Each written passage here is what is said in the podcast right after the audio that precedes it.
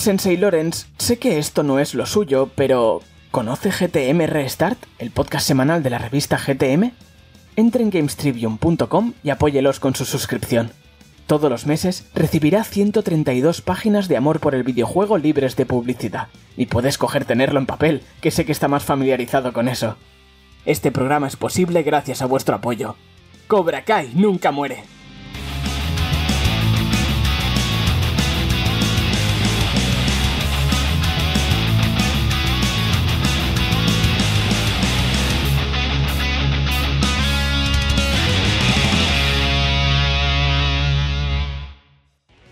Muy buenas a todos y bienvenidos una semanita más a GTM Restart, tu podcast semanal de videojuegos Hoy venimos con las pilas cargadas, acabamos de entrar a imprenta, la revista va con normalidad, la semana que viene estaremos enviando, cuando estés escuchando este podcast en torno al miércoles, eh, miércoles jueves estaremos haciendo los envíos, quizás antes, y en cualquier caso la verdad es que ha salido un número muy redondito, muy bonito y gracias a todos los que con vuestro apoyo lo habéis hecho posible, porque de verdad que increíble. Además, a lo largo de esta semana, seguramente sea este miércoles, o sea que mañana si está escuchando el lanzamiento, estaremos presentando las nuevas portadas, nuevos proyectos y un nuevo librito en el que hemos estado trabajando durante un año, así que, eh, oye, pásate a vernos aunque sean diferido porque creo que te va a gustar un montón. Y dicho esto, voy a presentar a mis compis, que hoy vengo acompañado de la mejor compañía posible. En primer lugar, como siempre, la melena púrpura, que hoy además viene eh, con, con, gomitas en los dientes, Juanpe. Pues sí, con un par de gomitas en, en, los dientes y puede ser que se me note un poquito al hablar y a la hora de pronunciar ciertas palabras extrañas de este, de tanto de nuestro idioma como de cualquier otro. Y nada, os pido perdón de, antemano por si me trabo un poquito. En cualquier caso, encantado eh, una semana más de estar aquí. Bienvenido al club, Juanpe. Yo llevo dos años con gomitas en la boca, o sea que esto ya luego se supera, ¿eh? luego, luego pasa. Eh, Rami, estás ahí al fondo con una media sonrisilla. Bienvenido a casa. Nada, pues eh, aquí no me voy a alargar. Encantado de estar aquí. Eh, solo por puntualizar que, el miércoles estaremos en nuestro canal de Twitch GTM Live, ¿vale? Porque igual la gente o el que esté escuchando ahora no sabe cómo se llama nuestro canal de Twitch o si va a ser en Twitch o en otra parte. Y nada, vamos a darle que es que hoy tenemos aquí a la plana mayor y un inventado de excepción, un contenido de la hostia y yo qué sé, es que, es que aquí el que sobro soy yo. Aquí no sobra nadie, aquí no sobra nadie. Eh, quien está también con nosotros y ha sido una sorpresa de última hora es como ha aparecido Messi y es Sergio Carlos, que no contábamos con él, pero ha aparecido y yo tan contento. Sergio, bienvenido. Hola, muy buenas a todos. ¿Qué tal? ¿Cómo estáis? Pues, pues sí, al final he podido aparecer en el tiempo de descuento. No estaba previsto que pudiera estar hoy, pero, pero mira, finalmente puedo estar aquí en el bloque de actualidad y, y muy contento porque, porque creo que hay cosas interesantes hay cositas interesantes. Quien no falla, porque si falla no hay podcast, es Javi, que está ahí al otro lado. Javi Bello, bienvenido. Muy buenas a todos muchachos, aquí estamos de vuelta una semanita más, pues con esa sorpresilla de última hora, mucho contenido y nada, esperamos que os guste el programa de hoy. Y falta el invitado de excepción, como decía Rami, que antes le preguntaba fuera de micro y digo, no sé si presentarte como una navaja multiusos o como qué, pero al final eh, yo creo que hay que hacerlo como se debe y es que es ni más ni menos que el hijo de Esther y eso se dice así. Y es Isengar Montouto, bienvenido. Hombre, ¿qué tal estáis? Bueno, la verdad que es un auténtico placer ser el invitado de excepción y por supuesto hijo de mi madre que se lo merece todo en este mundo. Así que la verdad que con muchas ganas, además que estoy echándole un ojillo a la, escaleta de hoy y madre mía, eh, tenemos cosas guays. Eh. Hay cositas guays, así que oye, ya que, ya que lo comentas, vamos a presentar un poquito el, el bloque porque los varios bloques vienen bien cargados. En primer lugar, como siempre, la actualidad eh, la primera noticia del día va a ser que Christopher Judge, que es el actor detrás de Kratos en su versión original, se ha sincerado sobre el retraso de God of War Ragnarok y ha dado una serie de pistas sobre cuál es el verdadero motivo detrás de este retraso. Además, han llegado nuevas herramientas en Twitch contra el odio dentro de su plataforma. Hablaremos de ello ya que nosotros tenemos también nuestro propio canal, pues veremos a ver si, son suficientes o no. Eh, ha habido un evento digital, el evento de The Rap, eh, que ha dejado sus interesantes declaraciones de Phil Spencer sobre la escasez de consolas y de Strauss Zenith, que es ni más ni menos que el CEO de Take-Two. Y por último vamos a hablar de Bloomberg porque sostiene la existencia de kits de desarrollo de Nintendo Switch 4K y Nintendo lo ha desmentido. Eh, vamos a hablar y vamos a cubrir el Tokyo Game Show. Eh, viene, viene, bueno, viene y se va Sergio Carlos a Tokio para hacer eh, una serie de. Bueno, pon aquí, Rami, para que vaya escarbando un túnel para Pierre Taki y además hacer un repaso por todos los anuncios que nos ha dejado el último evento en el país del sol naciente. En el bloque de entrevistas hay entrevista, pensábamos que esta semana no iba a haber, pero sí que ha habido. Ramiro ha pillado batuta porque se dispone a entrevistar a Juan Ignacio Teruel, que es el responsable de la música y sonido de Eterna Noctis, para hablar del proceso de creación musical dentro de un videojuego. En retro, vuelvo a leer, el guion dice así, la ignorancia supina de nuestro querido Rami ha querido que todo el peso de la mofa galáctica caiga sobre su maltrecha cabeza, ya que a lo mejor le falta más de un balonazo de un Mikasa en su frente. Esta semana, el genio de Ocarme, Javier Tractor Amarillo Bello, nos hará un repasito a la saga Virtual Strikers. Toma nota, Rami, que luego pasa lo que pasa. Eh, hablaremos, como siempre, respondiendo a todos los socios. Esta vez estamos sorteando un Wasteland 2 para Nintendo Switch en formato físico. Os contaremos a qué estamos jugando y concluiremos como de costumbre. Así que no me entretengo ni un minuto más. Si te gusta lo que tenemos en el menú, quédate con nosotros que te vamos a hacer pasar un muy buen rato. Te habla Juan Tejerina, a los mandos Javi Bello y como diría Borja Ruete, empezamos.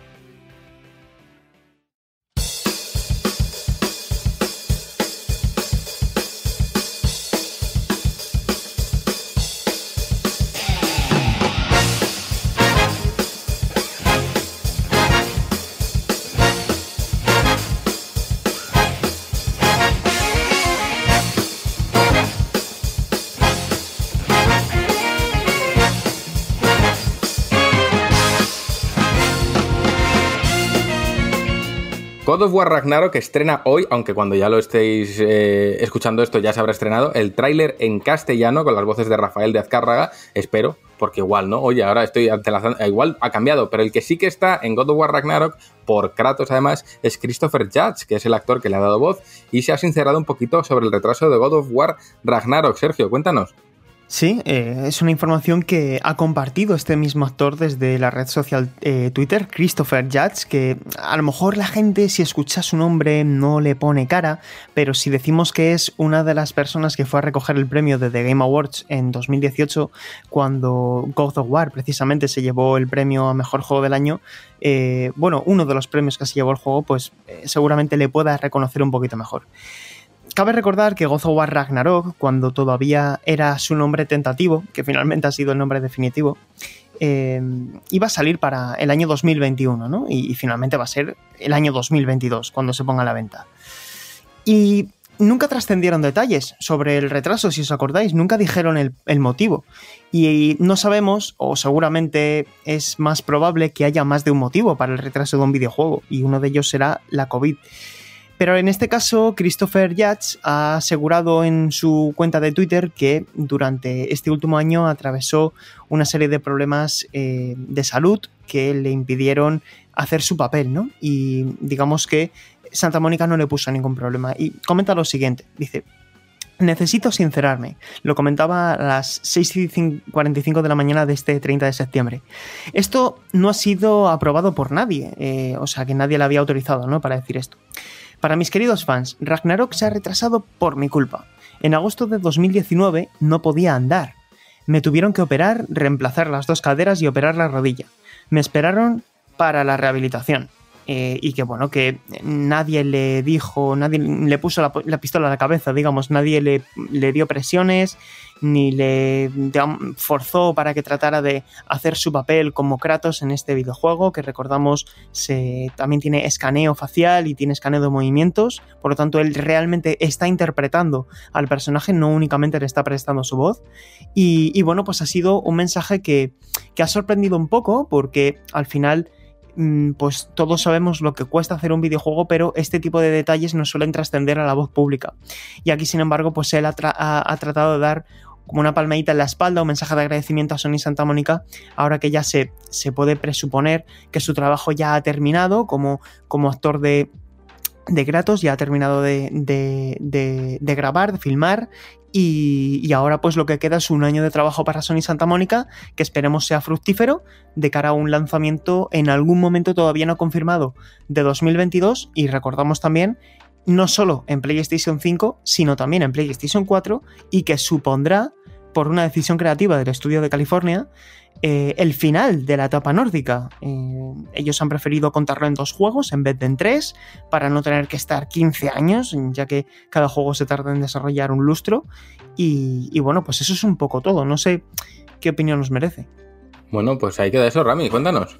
Hombre, pues que visto lo visto hoy en día, que, es posible de que se nos llene más la boca, y obviamente porque hay que denunciarlo sobre eh, faltas a, los derechos laborables de la gente y demás, eh, parece como un gesto bonito que a lo mejor yo siempre estoy con el cerebro de, sospechar y digo, ¿y para qué dicen esto ahora? Eh, si, bueno, en fin, yo soy así, no lo puedo evitar, pero joder, creo que en cierta medida pues, puede ser un gesto bonito. Al final es el protagonista, como ha dicho Sergio Carlos, no le pone voz y ya es que al final se está poniendo un traje de, captación para, 3D y está haciendo él todos los movimientos eh, del juego. Obviamente, cuando da volteretas alrededor de un troll, pues a lo mejor no, pero, pero eh, en el 90% del juego sí. Entonces, obviamente, es como si, yo qué sé, Harrison Ford, aunque, la, comparación a lo mejor es exagerada, pero es como si Harrison Ford en el rodaje de Indiana Jones 5 que ha pasado se lesiona y el rodaje tiene que esperar seis meses. Y es lo que hay.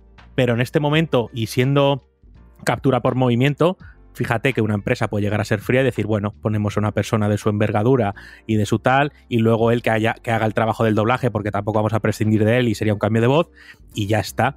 Pero, mm, oye, esperaron, y yo no sé si hasta en cierta manera le ha venido bien al juego, aunque es una desgracia y tampoco hay que hacer o decir esto, pero bueno, no sé, es una noticia de estas de las que te alegra dar en cierta medida, ¿no? Que dices, joder, qué bien que se haya hecho la cosa como debería haberse hecho, ¿no? Yo creo que sí, que al final, oye, muy bien que se haya hecho así. Mm, estamos hablando de un trabajador que ha estado de baja, X motivos, al final hay que esperarle, no todo. Al final, la maquinaria en la que vivimos casi nos hace pensar que siempre todo tiene que avanzar, eh, y que no se entiende de nombres, y no se entiende de figuras, y que todo tiene que avanzar, y que, y que si cae alguien, pues se sigue sin él. Y a mí me alegra que hayan esperado por este actor. Además, me suena, yo no he visto el documental, Rami, pero tú sí has hablado del documental y salía este actor hablando, diciendo que lo importante que había sido para él este papel a nivel humano creo que mm, el comportamiento en Santa Mónica eh, demuestra un poco y valida un poco esa, eso que dijo él sobre, sobre la calidad humana que había ahí detrás y cómo había funcionado todo. Entonces, mm, también me parece lo mejor para el, para el producto. Al final sí, puedes sustituir al actor, pero el lenguaje corporal está ahí y si le quieres dar coherencia y solidez, aunque solo sea verle quieto, hablando y moviendo los hombros, eh, es diferente dependiendo de cada persona. Así que, oye, me alegro y es una noticia de, como tú bien has dicho, de las que, de las que alegra dar. Juanpe, tú como mega fan de, de God of War y además que conoces bien al actor y demás, ¿tú crees que se habría notado que si le cambian, aunque sea el lenguaje corporal, pues no sé si se habría notado el hecho de que hubiesen cambiado al actor. Yo creo que no, porque obviamente el trabajo que, hacen desde estudios como Santa Mónica hubiese sido. Muy es muy concienzudo. Habrían buscado un sustituto que fuese capaz de resolver eh, los movimientos como lo, habría hecho Christopher Judge. Pero sí que les honra el hecho de haber esperado, porque creo que al final ellos hablan de familia, os hablan de equipo, y una manera de hacerlo, de hacer las cosas bien es obviamente no se trata simplemente de una de quizá algo menor, no algo, algo mm, superficial. Este, este, hombre ha pasado por unos problemas de salud evidentes. Eh, lo decía en el tweet, no podía caminar. En agosto de 2019 no podía ni caminar. Y es que estamos hablando de unas intervenciones en las que le han reemplazado las dos caderas. Y si tiene que hacer movimientos bruscos para la captura de movimientos, obviamente eso le afecta directamente. Eh, así que dice mucho de Santa Mónica el hecho de que hayan decidido esperar a su protagonista, porque al final tampoco hablamos de un, personaje que es secundario, que a lo mejor si hubiese sido más fácil de sustituir, aunque suene muy feo, para que no, esto no repercuta al, desarrollo del, juego, porque al final más tiempo implica más dinero, más. Eh, tiene unas repercusiones a nivel empresarial que se tienen que tener en cuenta. Y, bueno, creo que mm, dice mucho en una época en la que estamos acostumbrados a escuchar noticias sobre todo de crunch, de, como decía Ramiro, de escándalos por acoso y violación de derechos, pues por lo tanto que salga este hombre a decir por su propia voluntad que no le ha dicho nunca a nadie nada, ni tampoco dicen, dicen en el tweet que eh, jamás le han reprochado nada, que cuente la historia, pues también me parece, me parece interesante, aunque nunca, y eso lo, lo ha dicho Sergio Carlos, en ningún momento desde Santa Mónica han querido desvelar el verdadero motivo obviamente por respeto al propio protagonista. Lo cual en doble mención porque al final, oye, mm, la muestra de respeto está ahí y muchas veces las empresas hablan de más. En cualquier caso, si nadie tiene más que decir de esto, adelantamos a la siguiente porque han llegado nuevas herramientas en Twitch contra el odio en su plataforma. Es algo que ya venían pidiendo con la huelga que hubo y demás, pero parece ser que se está materializando, Sergio. Sí, eh, en primer lugar, para poner en, contexto a, los oyentes, el pasado 1 de septiembre hubo una sonada huelga con ese hashtag de A Day of Tweets que era, consistía en estar un día lejos de Twitch. Ese miércoles era una huelga colectiva en la que se sumaron eh, libremente muchos creadores de contenido para acabar con las raids de odio. ¿Qué son las raids de odio? Más que nada, eh, principalmente tú cuando terminas una retransmisión en Twitch puedes migrar toda tu audiencia a otro canal que tú elijas y por lo tanto pues estás, imagínate que tienes 500 viewers, le estás mandando esos 500 viewers inicialmente que estaban sintonizando con tu canal, pues pasan a sintonizar automáticamente con otro canal. Esto puede ser bueno o malo dependiendo de si eh, lo haces para hacer el bien o para hacer el mal. Y había muchas raids que básicamente mandaban a gente tóxica para acabar moralmente con personas generalmente con algún tipo de eh, problema que pertenecían a un colectivo discriminado en la sociedad, como puede ser el colectivo LGTBIQ, eh, personas con discapacidades físicas, sobrepeso, cualquier tipo de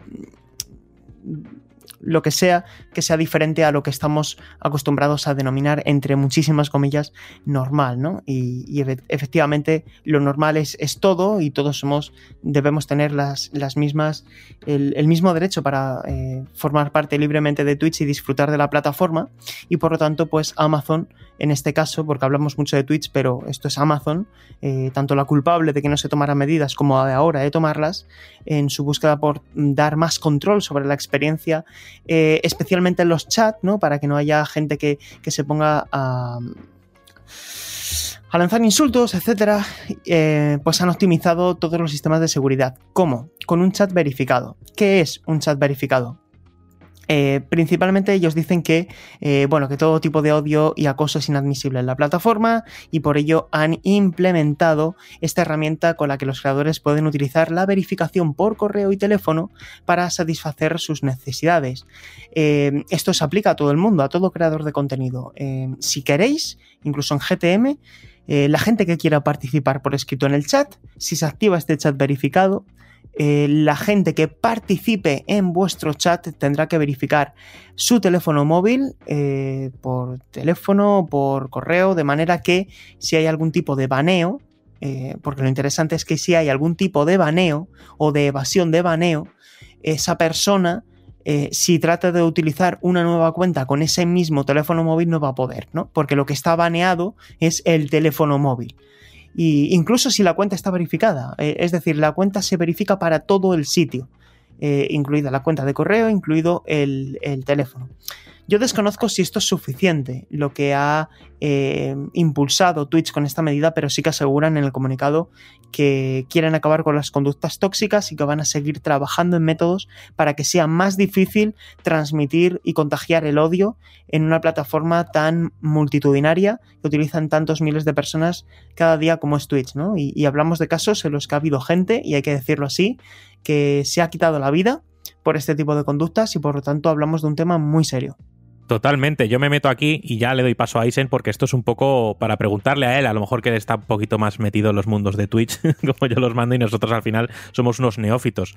Esto significa que eh, yo como creador de contenido puedo exigir que en mi chat solo intervengan como se puede exigir que solo hablen seguidores, que solo hablen suscriptores, eh, puedo exigir que solo hablen personas verificadas. Claro, ¿tú te crees que un streamer que le están viendo 300.000 personas va a exigir que las personas que puedan escribir en el chat sean solo verificados. Esto no le bajaría lo que viene siendo la audiencia a tope, aunque bueno, para verlo no hace falta interactuar, pero a la gente le gusta escribir. Así que bueno, Isen, te paso el balón y tú ya me explicas.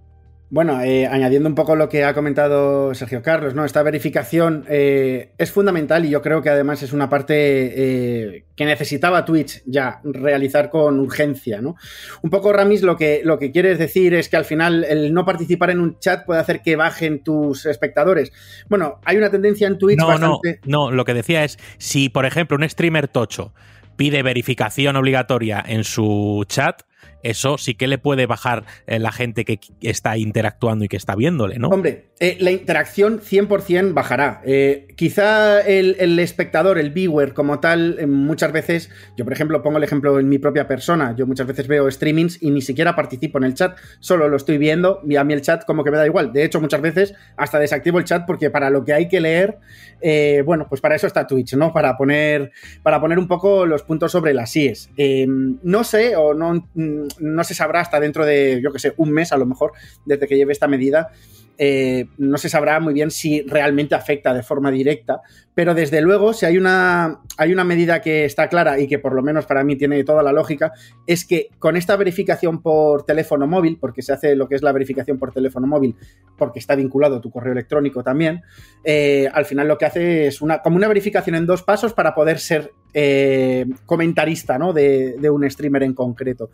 Eh, hombre, pienso que es lo más adecuado. No sé si será suficiente. Hay gente incluso que llega a pedir las eh, IDs o los DNIs de la gente para que puedan chatear, porque, como bien decía Sergio Carlos, en algunos puntos muy, muy al extremo ha habido suicidios en la plataforma que han sido trágicos para toda la comunidad.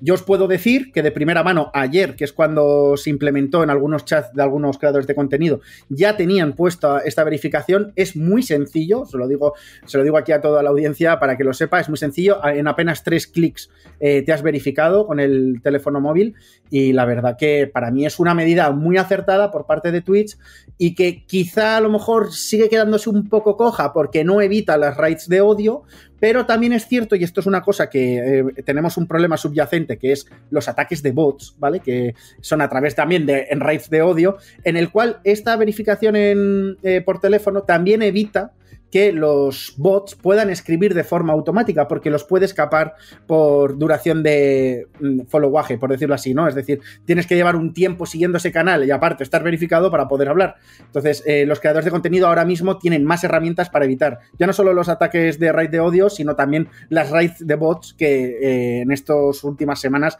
han sido una lacra constante y que, bueno, por lo menos Twitch sí que se ha puesto las pilas para poder remediar todo esto. Pues estoy pensando aquí y al final eh, entiendo, no, no, he sufrido, ni he vivido, ni he presenciado jamás una raid de odio, pero entiendo que es eh, que el youtuber o el streamer medio con mucha gente envía a todos sus, sus viewers o sus espectadores a otro canal para insultarle, ¿no? Entiendo para acosarle, literalmente. Yo os pongo ejemplos, además de lo más. que suelen ser los más eh, frecuentes, ¿no? Por ejemplo, un youtuber o un twitcher está viendo contenido del streamer al que le van a hacer la raid de odio, y a lo mejor por su condición sexual, o por su piel, o por cualquier otro tipo de motivo, lo que hace es incitar a su chat a ir directamente a spamear cosas por el chat, eh, pues llamándole de todo, eh, vamos, eh, profiriéndole cualquier tipo de insulto que provoca que el streamer que recibe esa raid de odio, en muchos casos, pues se rompa en directo, corte streaming o, pasen a mayores, pues como indicó Sergio Carlos. Al final, eso es lo que hacen. utilizar, es que encima, aparte es que es algo que es lamentable, ¿no? Aparte de utilizar tu contenido, encima eh, hablando mal y pronto te putean. Y, es como, joder, pues no, tiene ningún tipo de sentido. Me alegro de que Twitch haya tomado partida en esto y que se haya puesto las, las pilas, que aún así yo creo que todavía va a tener que aplicar más medidas para evitarlo. Vale, entonces yo me estoy ahora poniendo en la situación de que un streamer manda a otro streamer eh, su horda de minions y estos minions empiezan ahí a mordisquear entonces, ¿qué ocurre de nuevo? ¿Que el, ¿Que el youtuber o el streamer que está recibiendo esa horda puede señalar de algún modo a todos los que le están insultando para que esos perfiles queden señalados? ¿O, cuál es la medida que, al tener en realidad, que no podrán intervenir en el chat si no están verificados. ¿Puede banearlos? Sí, pero imagínate que están, que están verificados. Es decir, yo soy un minion con nombre y apellidos. Y, oye, he puesto mi móvil en la plataforma. ¿Qué, diferencia hay? Que al final le detectas por el móvil y aunque se cree otra cuenta, como tiene que tener el mismo móvil, no te va a poder entrar con ninguna cuenta a tocarte los huevos. Claro, a ver, en primer, en primer momento, al final, eh, eso es una de las medidas inmediatas, pero también está que el streamer, el que elige poner su chat por verificación, puede elegir, ¿vale? Eh, el tiempo que tiene que haber estado esa persona que ha entrado a su canal por primera vez, el tiempo que tiene que estar como mínimo siguiéndole para poder hablar. Y esto lo pueden fijar en días horas, semanas, incluso meses. Es decir, que la persona que recibe la raid de odio, si la persona que ha entrado como... Eh, mm, como rider, por decirlo así, ¿vale? Si no ha seguido ese canal durante como mínimo un mes, por ejemplo, no va a poder hablar nunca. ¿Vale? Hasta que se cumpla ese mes. Eh, es una manera de capar eh, de forma inmediata el acto de la raíz del odio, ¿vale? Pero es cierto que en señalarlo de forma directa, es decir, con nombre y apellidos, como dices, es complicado porque si es una raid a lo mejor de miles de personas, que son como suelen ser, pues claro, tienes que, para eso tienes a tu equipo de moderadores y todo esto que se encargan de ir baneando uno a uno cada uno de los perfiles. Ahora Twitch te lo pone un poquito más fácil para que eh, por lo menos en esa raid del odio no puedan hablar. Ahora, ¿Cómo se señala esto, no? ¿Cómo hacen que eh, puedan evitar este tipo de, de raíz de odio a lo mejor de forma más continuada? Pues es señalando a la persona que emite esa raid.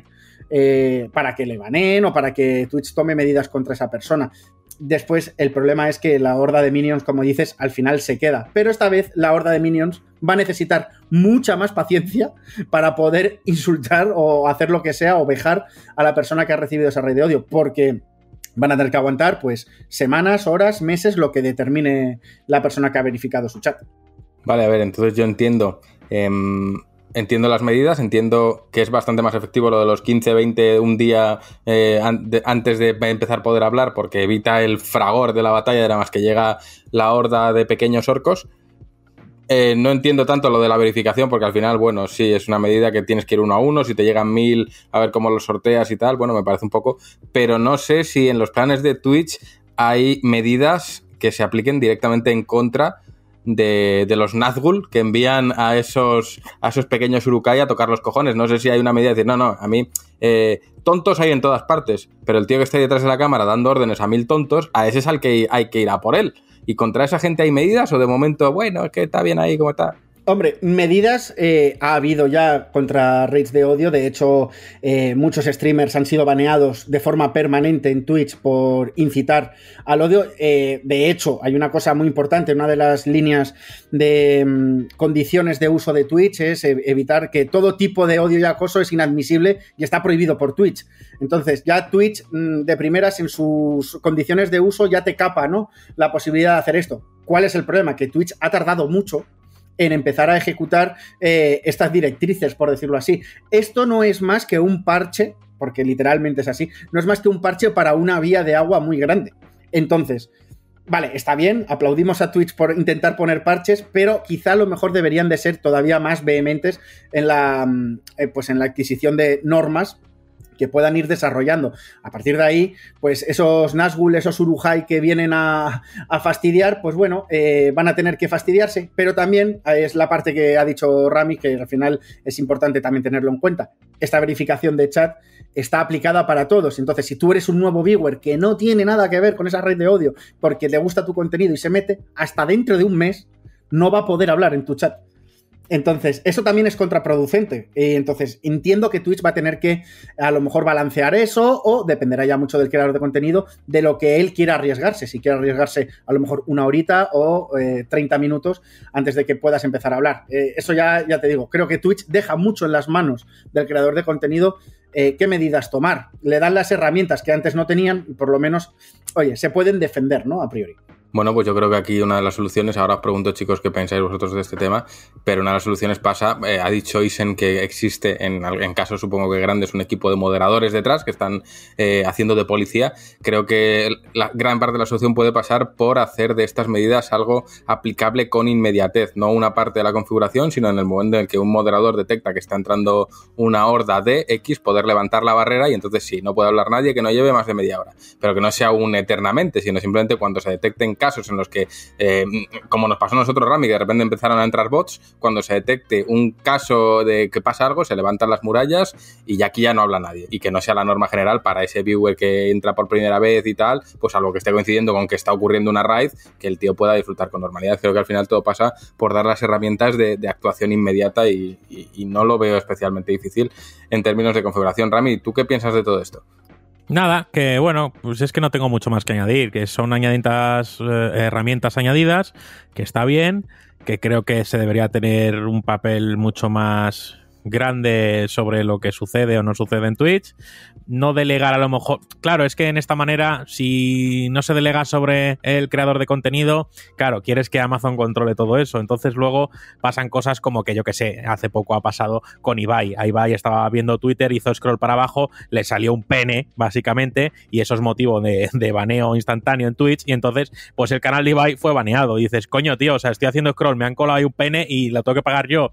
Claro, eh, entonces hay que tener cuidado con qué poder se le da a Twitch o a la, o a la empresa o, al final porque esa censura lo hacen bots, no hay una persona viéndole, ¡ah, te baneo!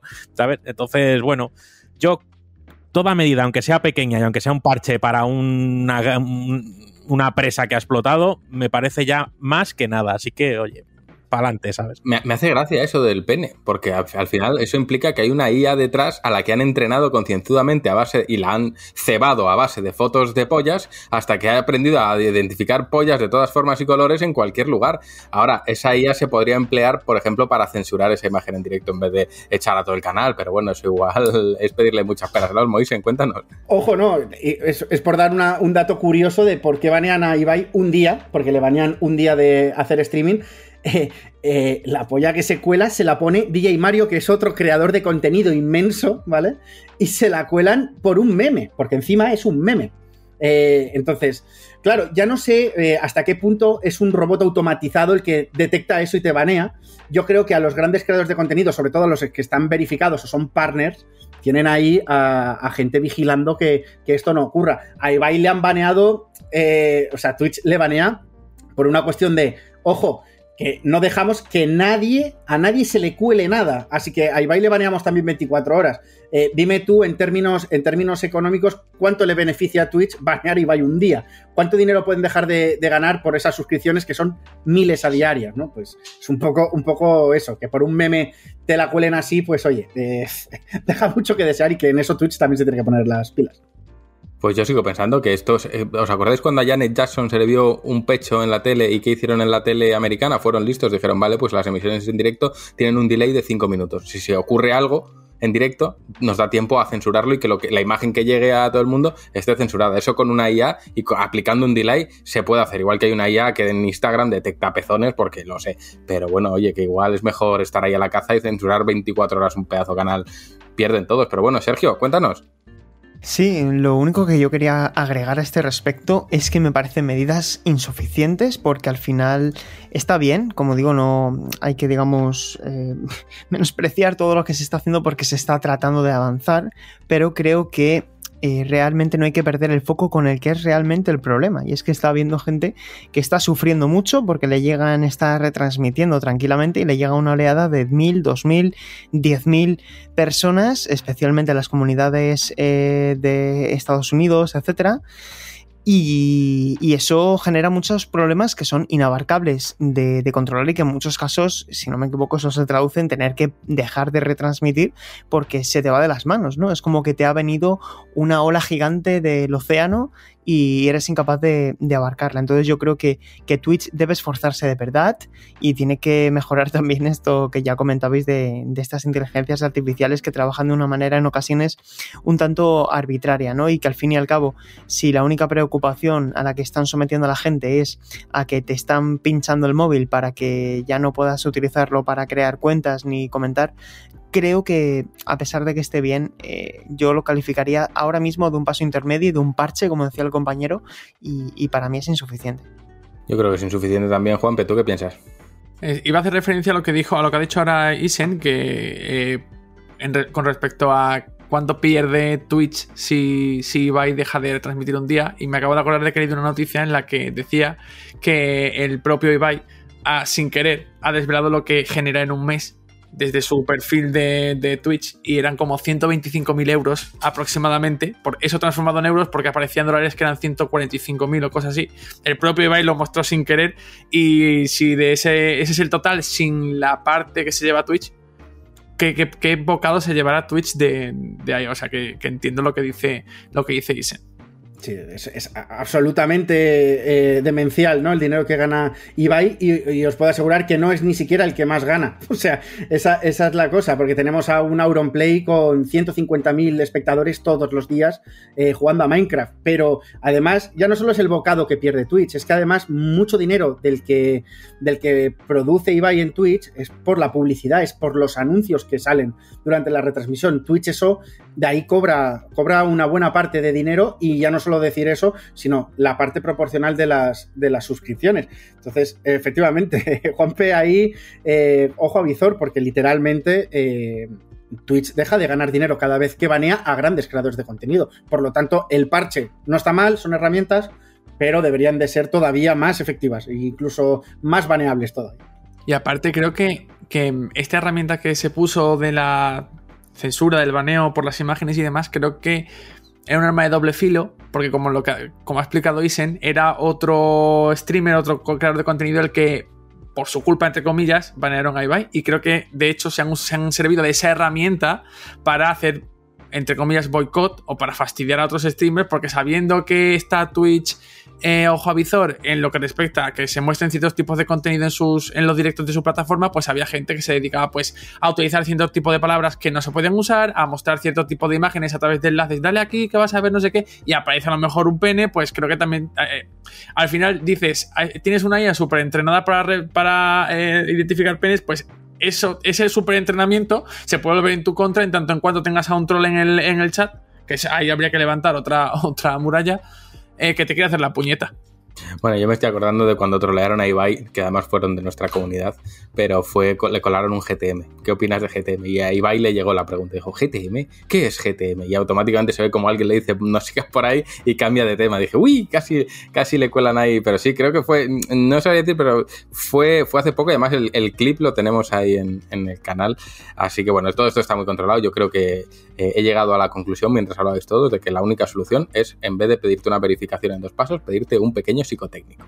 Es decir, eh, así de sencillo y así de fácil. Eh, tienes psicotécnicos hasta para saber qué personaje de Juego de Tronos eres, pues oye, responde a estas tres preguntas y si no pasas la criba no puedes entrar en Twitch, porque desde luego hay gente pato y me sorprende cómo, cómo la gente disfruta puteando a los demás aprovechando el anonimato. Es algo impresionante. En fin, vamos al evento digital de The Rap, que ha dejado interesantes declaraciones. Ha estado Phil Spencer sobre la escasez de consolas y Strauss Zelnick, que es el CEO de Take Two. Sergio.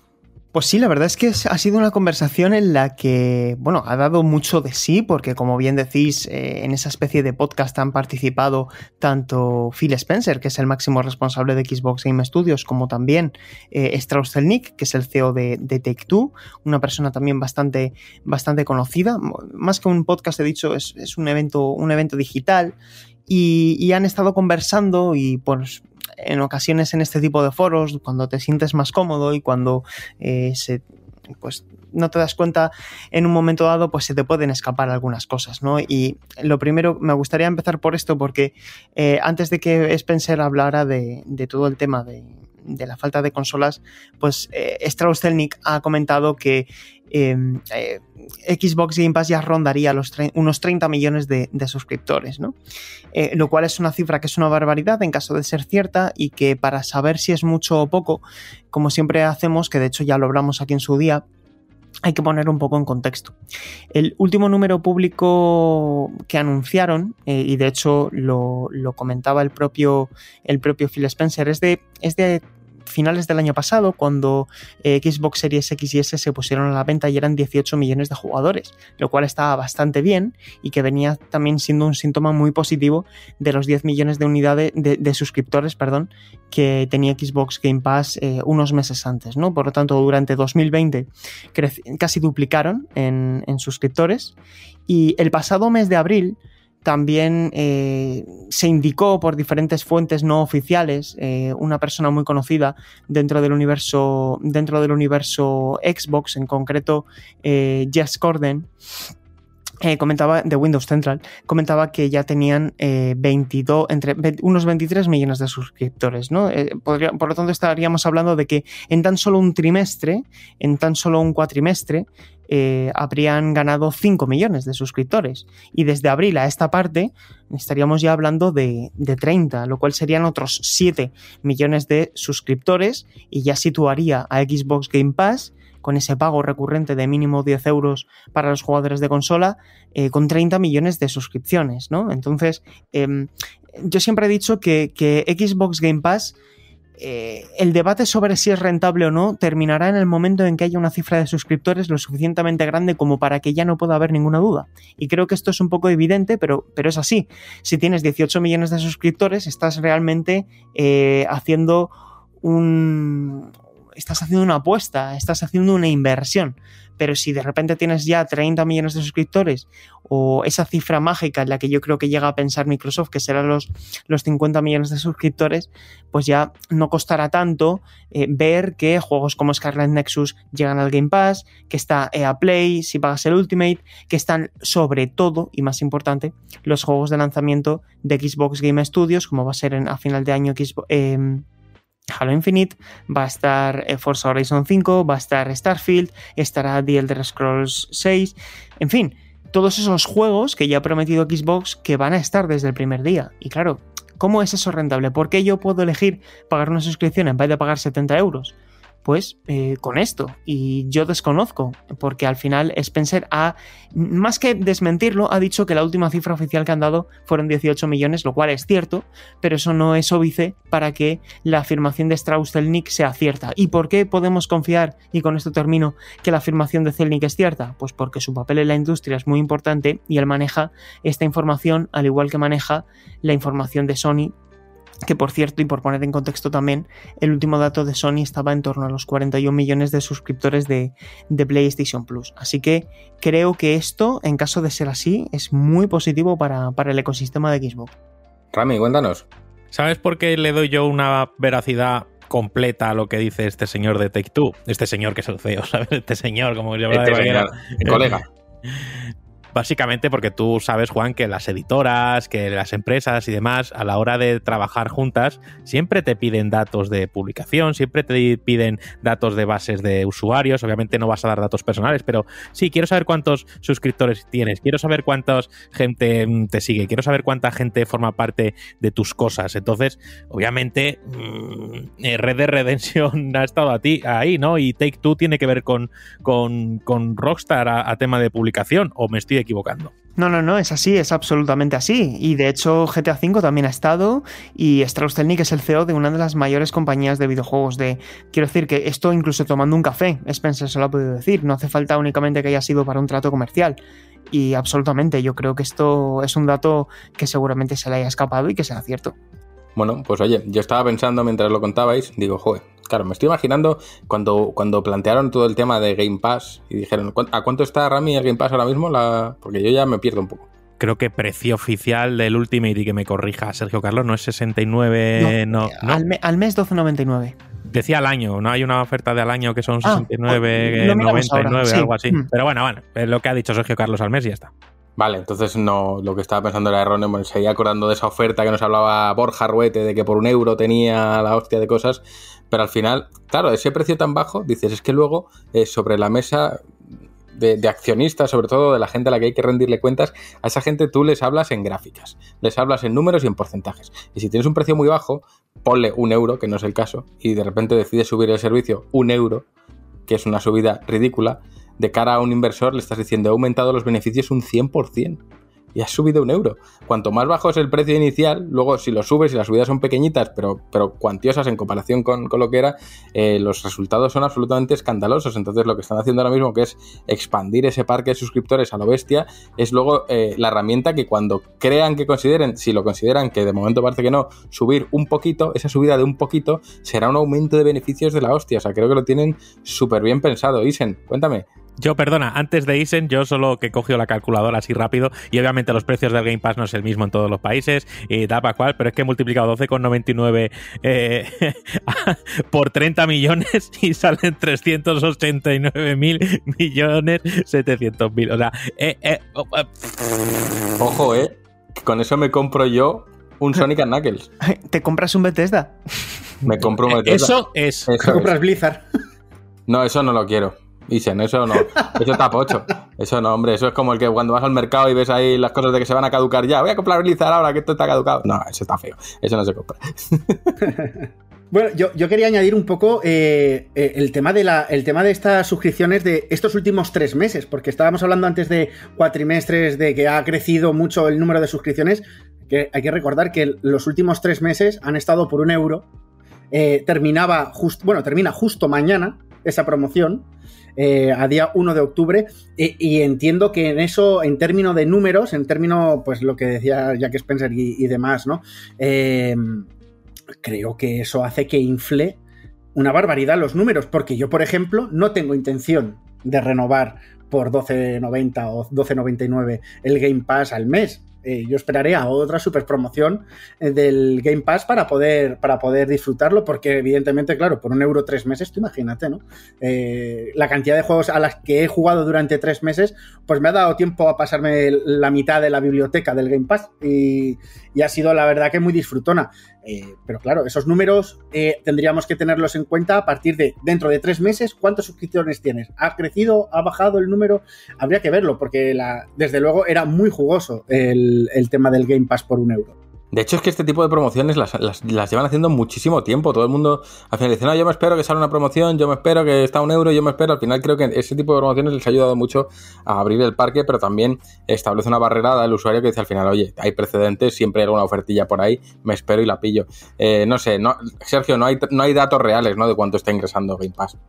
No, no, no han trascendido datos de ingresos y de todas maneras lo, lo, que sí que podemos hacer una estimación es cuando salga el próximo informe financiero. Ellos siempre actualizan eh, algunas cifras, no siempre actualizan la de Game Pass, no siempre, a veces actualizan la del número de millones de jugadores de Live. Mm, lo que sí que podemos acogernos es que como mínimo están ingresando esos 12 eh, millones, o sea, 12,99 euros de los jugadores que no están pagando el euro, pero al final, como estas ofertas ya no son tan recurrentes, las cifras de, suscriptores que vayan a ir dando a medida que vaya avanzando la generación van a ser cada vez más reales. ¿Por qué? Porque ya es gente que ha llegado para quedarse, que esos tres meses de oferta ya se terminan y que por lo tanto eh, ya son gente que está pagando recurrentemente no está pagando ahora mismo eh, un euro, ¿no? Por lo tanto, ahora mismo no nos vale hacer el 12,99 por 30 porque seguramente haya mucha gente que esté haciendo la triquiñuela. Bueno, pues hay que dar ese dato. Nos decía Rami fuera de micro, yo creo que es importante, noticia de ultimísima hora. Eh, Sony ha comprado Bluepoint. Sergio.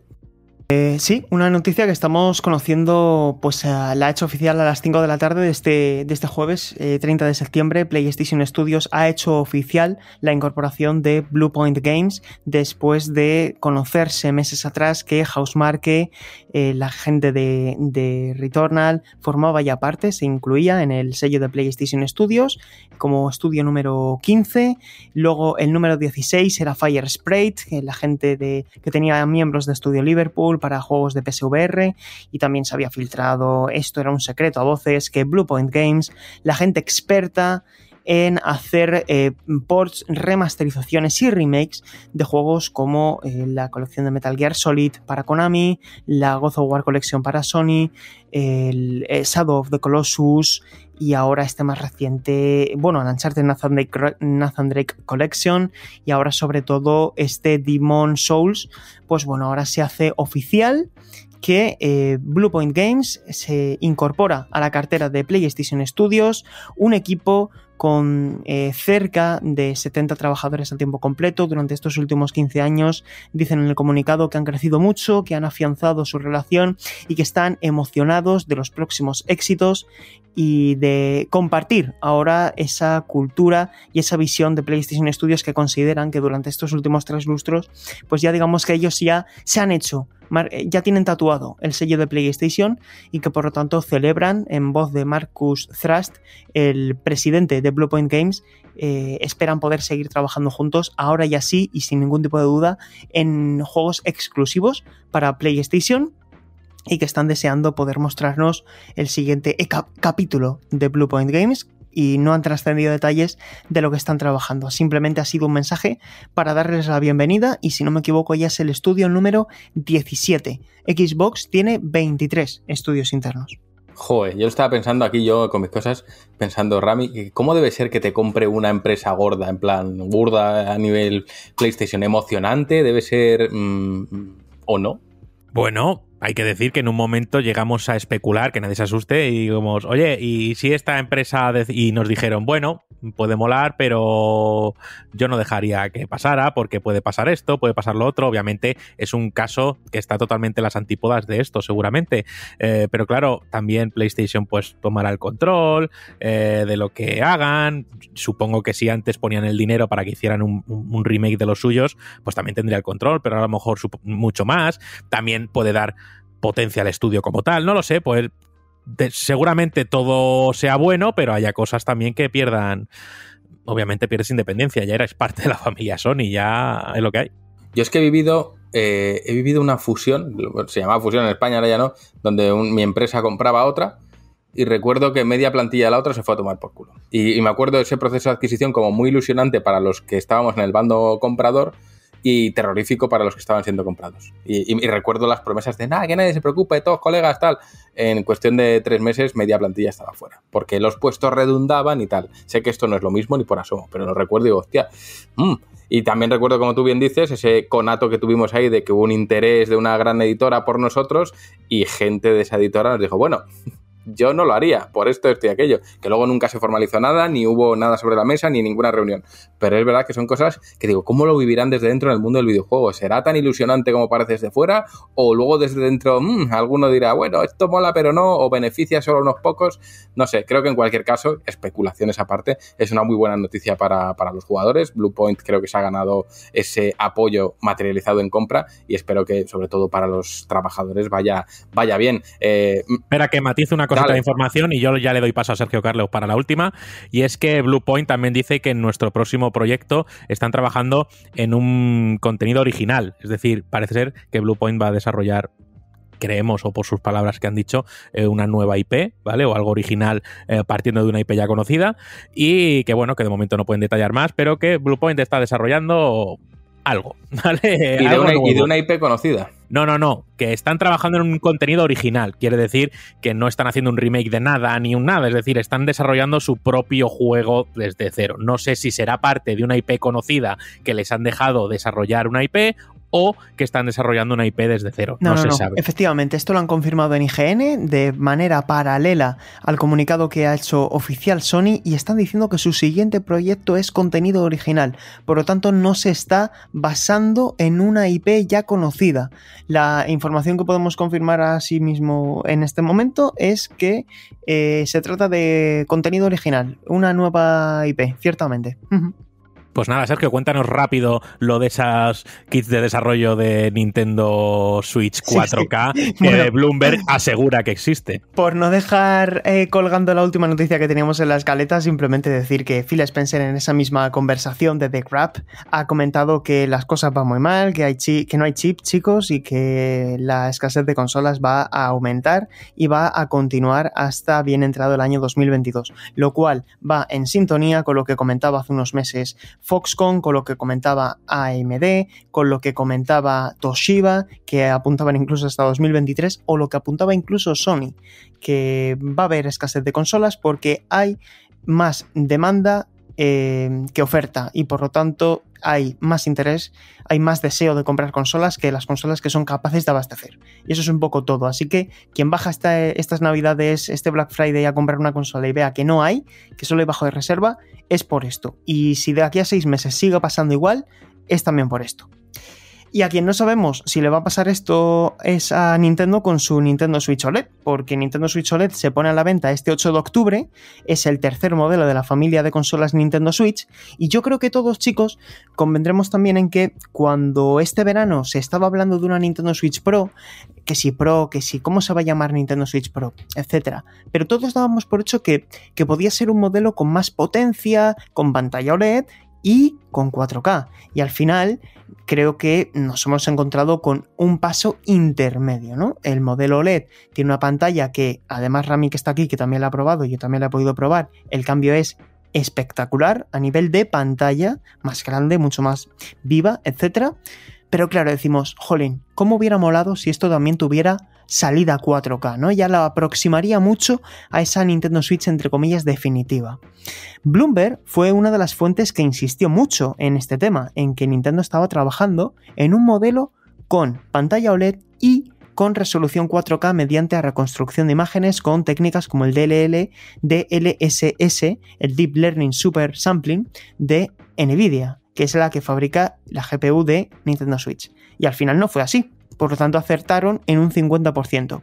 ¿Quiere decir esto que la información que estaba reportando Bloomberg era falsa?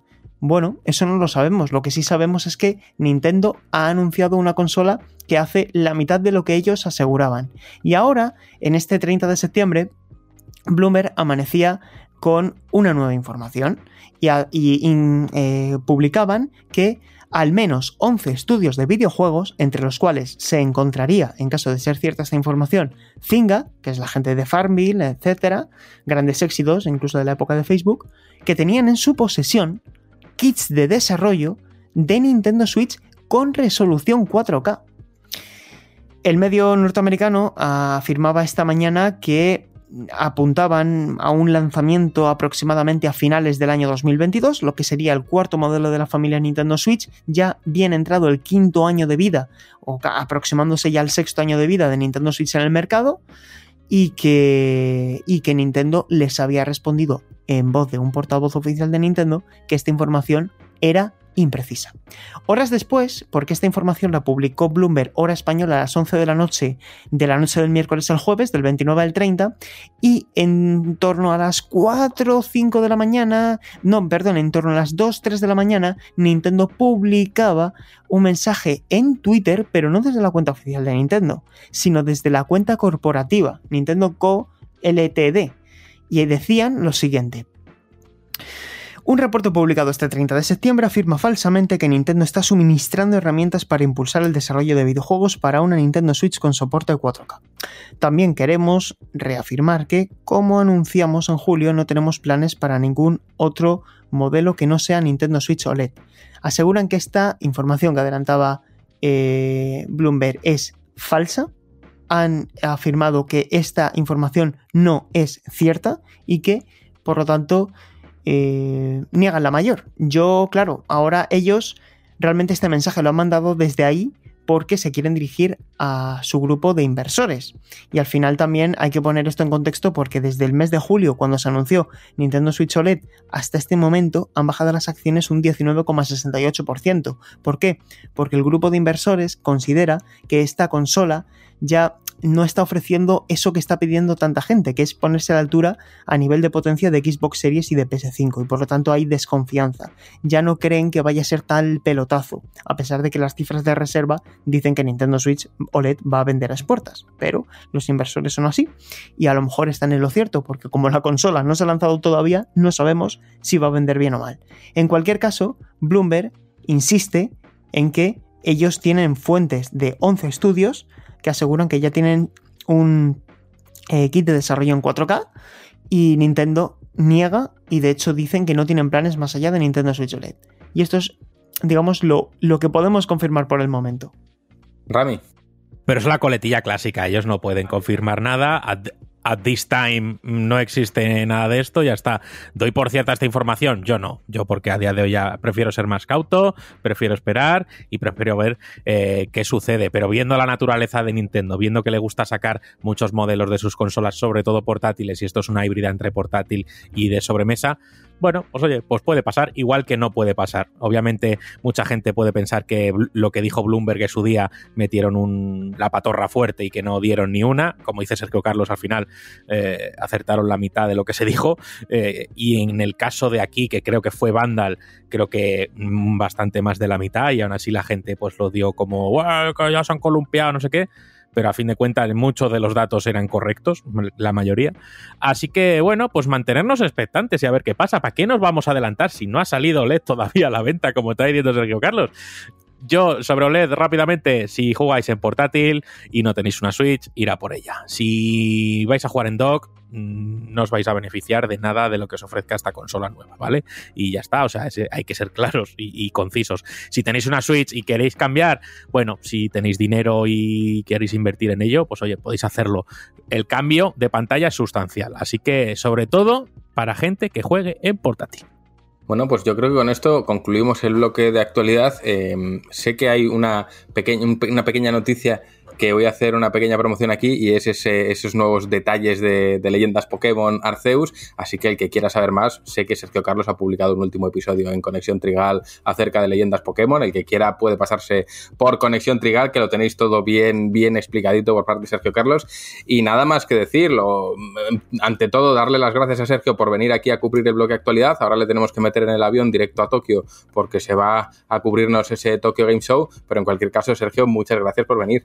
Nada, eh, Juan, muchas gracias a ti también por la mención del programa. Y nada, yo ahora eh, voy a hacer la maleta, pongo rumbo a Japón. Cuando llegue os mando un WhatsApp de que todo ha salido bien. Y nada, me voy a cubrir el, Tokyo Game Show y nos escuchamos en unos minutos, que esto es la magia de, la radio en lata. Pues ahí lo dejo. Eh, entramos nosotros con el melocotonazo. Se llama The Say, They Say de Darren Malakian y Scarson Broadway. Y volvemos otra vez con Sergio Carlos.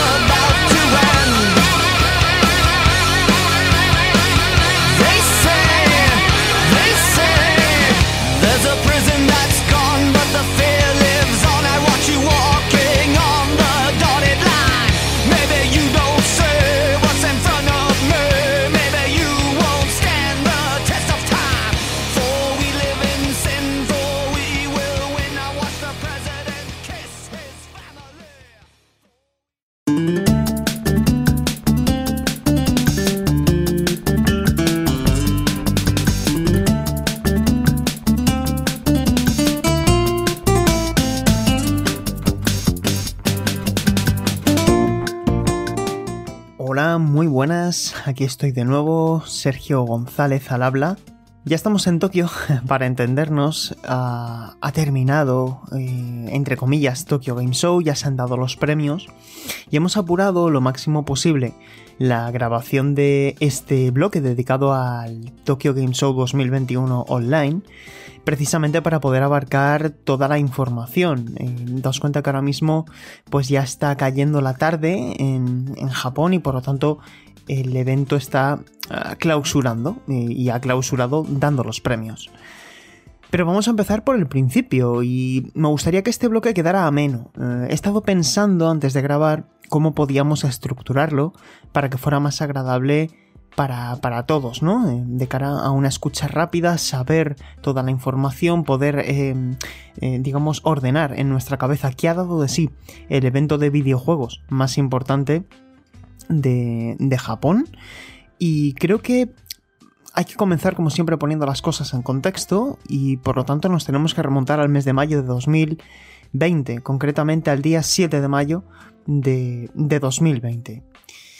Eh, durante esa tarde, la organización del Tokyo Game Show ah, informaba a todo el mundo, recuerdo que ya en mayo pues creo que, todos llevábamos ya un par de meses en, casa confinados. De hecho, no, no, habíamos podido todavía salir a la calle en lo, que, en lo que denominábamos la fase cero. Y creo que todos nos solíamos, ya sabíamos que no íbamos a viajar los medios especializados al E3 en, junio. Y en ese momento nos enterábamos de que del 24 al 27 de septiembre, el Makuhari Messe, eh, el centro de convenciones de, de las afueras de Japón, no iba a abrir sus puertas para el Tokyo Game Show 2020. ¿Y por qué comienzo por aquí? Pues no solamente para comentar que el año pasado no se celebraron estos eventos y por lo tanto esta celebración del presente curso de Tokyo Game Show ha tenido un componente sentimental bastante más acuciante que otros por, por lo que lleva atrás de sí, sino también porque en cierto sentido este Tokyo Game Show 2021 ha sido a su vez también el Tokyo Game Show 2020, por, por, aspectos que veremos al final de este bloque. Creo que la mejor manera para abordar la información de este Tokyo Game Show 2021 es repartirlo por bloques. ¿Y cómo lo podemos repartir por bloques? Pues si os parece bien, lo podemos hacer por compañías, ¿vale? Y una de ellas, irremediablemente, y por mucho que pueda ser chocante, em, de las que más información ha dado en Tokyo Game Show, no ha sido una compañía japonesa ha sido Microsoft, que fue la que movió ficha. En primer lugar, con ese departamento que va creciendo poco a poco, sigue siendo un papel testimonial Xbox Asia. Em, sí que es verdad que el mercado donde más ha crecido Xbox durante este último año y medio ha sido en Japón, pero cuando vienes de vender 15, 20 o 25 unidades de tu consola a la semana, en el momento en que vendes 1000 unidades, pues parece que, que te estás comiendo el mundo cuando realmente sigues a años luz de la competencia. Y no quiero por esto eh, eh, pues digamos menospreciar el mérito que está teniendo Xbox con su crecimiento en Japón. Pero, pero como digo, pues tenemos ahora una Nintendo Switch que sigue vendiendo 50.000 unidades a la semana, PS5 que vende 20 y pico mil, y bueno, pues poquito a poco Xbox va creciendo y va creciendo porque se están haciendo las cosas bien, y para seguir creciendo hace falta seguir haciendo las cosas todavía mejor. Y de Xbox, mm, aparte de que se ha revelado las especificaciones de Forza Horizon 5, que eso tampoco repercute en exceso al mercado japonés, pues creo que es reseñable comentar que Xbox Cloud Gaming llega por fin al mercado japonés, que Starfield, que es ese título que va a salir el próximo 11 de noviembre para Xbox eh, Series X y S y PC, y también Game Pass, el próximo 11 de noviembre, como digo, de 2022, va a tener, es un juego que va a tener más de 150.000 líneas de diálogo, es más grande que The Elder Scrolls 5 y Fallout 4 en ese sentido, y va a estar traducido al japonés. Así que me parece muy importante porque esto ya demuestra el esfuerzo que está haciendo Microsoft no solo por hacer lanzamiento simultáneo en todo el mundo, sino porque, porque se están tomando en serio el mercado japonés. Eh, Tango Gameworks, el estudio de Shinji Mikami, eh, está, sigue trabajando en, ese título. Eh, hay que, cabe recordar que en ese título me refiero a Ghostwire Tokyo y ha comunicado que ya está trabajando en, su, en su, próximo proyecto, ¿no? El padre de The Evil Within y que también eh, le conocemos por, por, sus diferentes pasos en la saga Resident Evil. Así que, en ese sentido, Xbox mm, creo que ha hecho un buen papel, también confirmando la llegada de Scarlet Nexus al servicio Xbox Game Pass, que ya está disponible en el momento en que estéis escuchando esto, y que a mí me ha eh, ocupado bastante tiempo este fin de semana. Del tiempo libre que he podido sacar este fin de semana, eh, lo he dedicado a jugar a Scarlet Nexus, que es una acción RPG que creo que merece mucho la pena. Y ahora que llevo ya, creo que me llevaba el contador de horas nueve horitas, pues me está gustando mucho. Así que aprovecho y lo recomiendo. Eso por el lado de, Microsoft. Em, luego también hay un aspecto que no me gustaría terminar sin comentar. Bueno, eh, ya sabemos la fecha de, Final Fantasy Origin, este Stranger of Paradise, Final Fantasy Origin, que ha sido una de las cosas más destacables de Square Enix, que junto con Team Ninja, este acción RPG, este RPG de acción, eh, que saldrá próximamente para PS5, PS4, Xbox Series X y S y PC, va a lanzarse finalmente el 18 de marzo. En PC será una exclusiva de Epic Game Store. Sé que es un título que, que levantó pues opiniones para todos los gustos, eso es verdad. Cuando, cuando pudimos probar esa, esa primera demo, creo que no fue una demo demasiado buena. Pero yo sigo pensando que Team Ninja hace juegos a nivel jugable, a nivel mecánico, bastante efectivos. Y, y, ya que utilizan la franquicia Final Fantasy, me gustaría que hicieran algo bueno. Y como digo, pues luego también, a mí esto sí que me sorprendió porque me hubiera gustado tener información de Final Fantasy VII Remake Parte 2, que evidentemente no ha habido nada, aunque sí ha habido cositas de Final Fantasy, uh, como, como veremos ahora. Pero sí que han mostrado un nuevo tráiler de Final Fantasy VII The First Soldier, este Battle Royale de acción que bueno, va a mezclar un montón de cosas, que está ambientado en el universo de Final Fantasy VII y, bueno, pues eh, tiene realmente a, nivel de lore creo que puede ser interesante para los que son muy aficionados a todo lo que es ese universo expandido de Final Fantasy VII. Va a llegar a iOS y Android y lo va a hacer en 2021. O sea, eh, me parece realmente reseñable eh, destacar esto. Va a llegar antes de que termine el año y por lo tanto pues el título tiene que estar prácticamente terminado y invito a que no lo juzguemos antes de probarlo porque eh, Square Enix mm, puede cometer errores, pero creo que con Final Fantasy se suele tomar en serio lo que hace y creo que va muy fuerte con Final Fantasy VII que todos estos, todos estos lanzamientos que están haciendo tanto eh, The First Soldier como, el resto de proyectos derivados pues están eh, Stranger of Paradise quiero decir todos están sirviendo como aperitivo de cara a Final Fantasy VII parte 2 y sobre todo Final Fantasy XVI que, bueno, en una conversación que ha resumido Famitsu y que ha traducido Dual Shockers del japonés, así que kudos para ellos porque nos han podido facilitar una información que seguramente hubiera sido muy complicada de, entender de otra manera.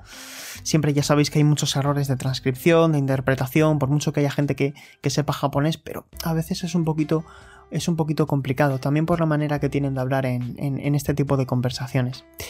Y bueno, el caso es que em, Naoki Yoshida, el productor de Final Fantasy XVI y que también es el, la mente pensante detrás del exitosísimo eh, Final Fantasy XIV, que estrena en Walker este mes de noviembre, ha charlado con Hironobu Sakaguchi, que recordaréis también por, por, por Miss Walker en Fantasian, que en GTM también hubo, una cobertura muy extensa y hubo una entrevista a Sakaguchi de manera muy reciente.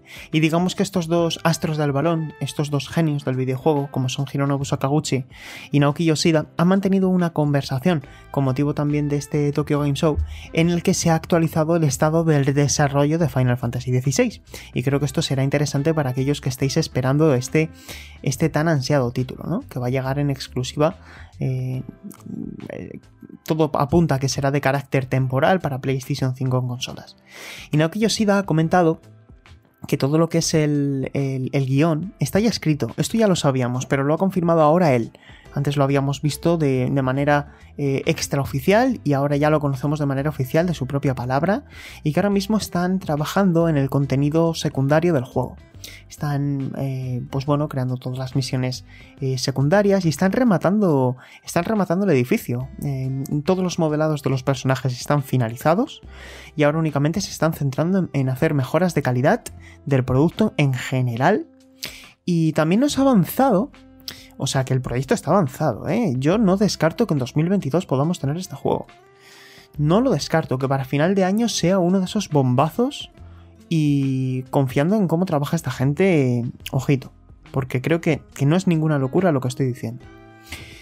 Y luego también ha comentado otra cosa que los que hayáis jugado a Fantasian pues os alegrará porque el árbol de habilidades de Fantasian, que es bastante también particular, eh, pues se va a parecer al de Final, o sea, el de Final Fantasy XVI se va a parecer al de Fantasian.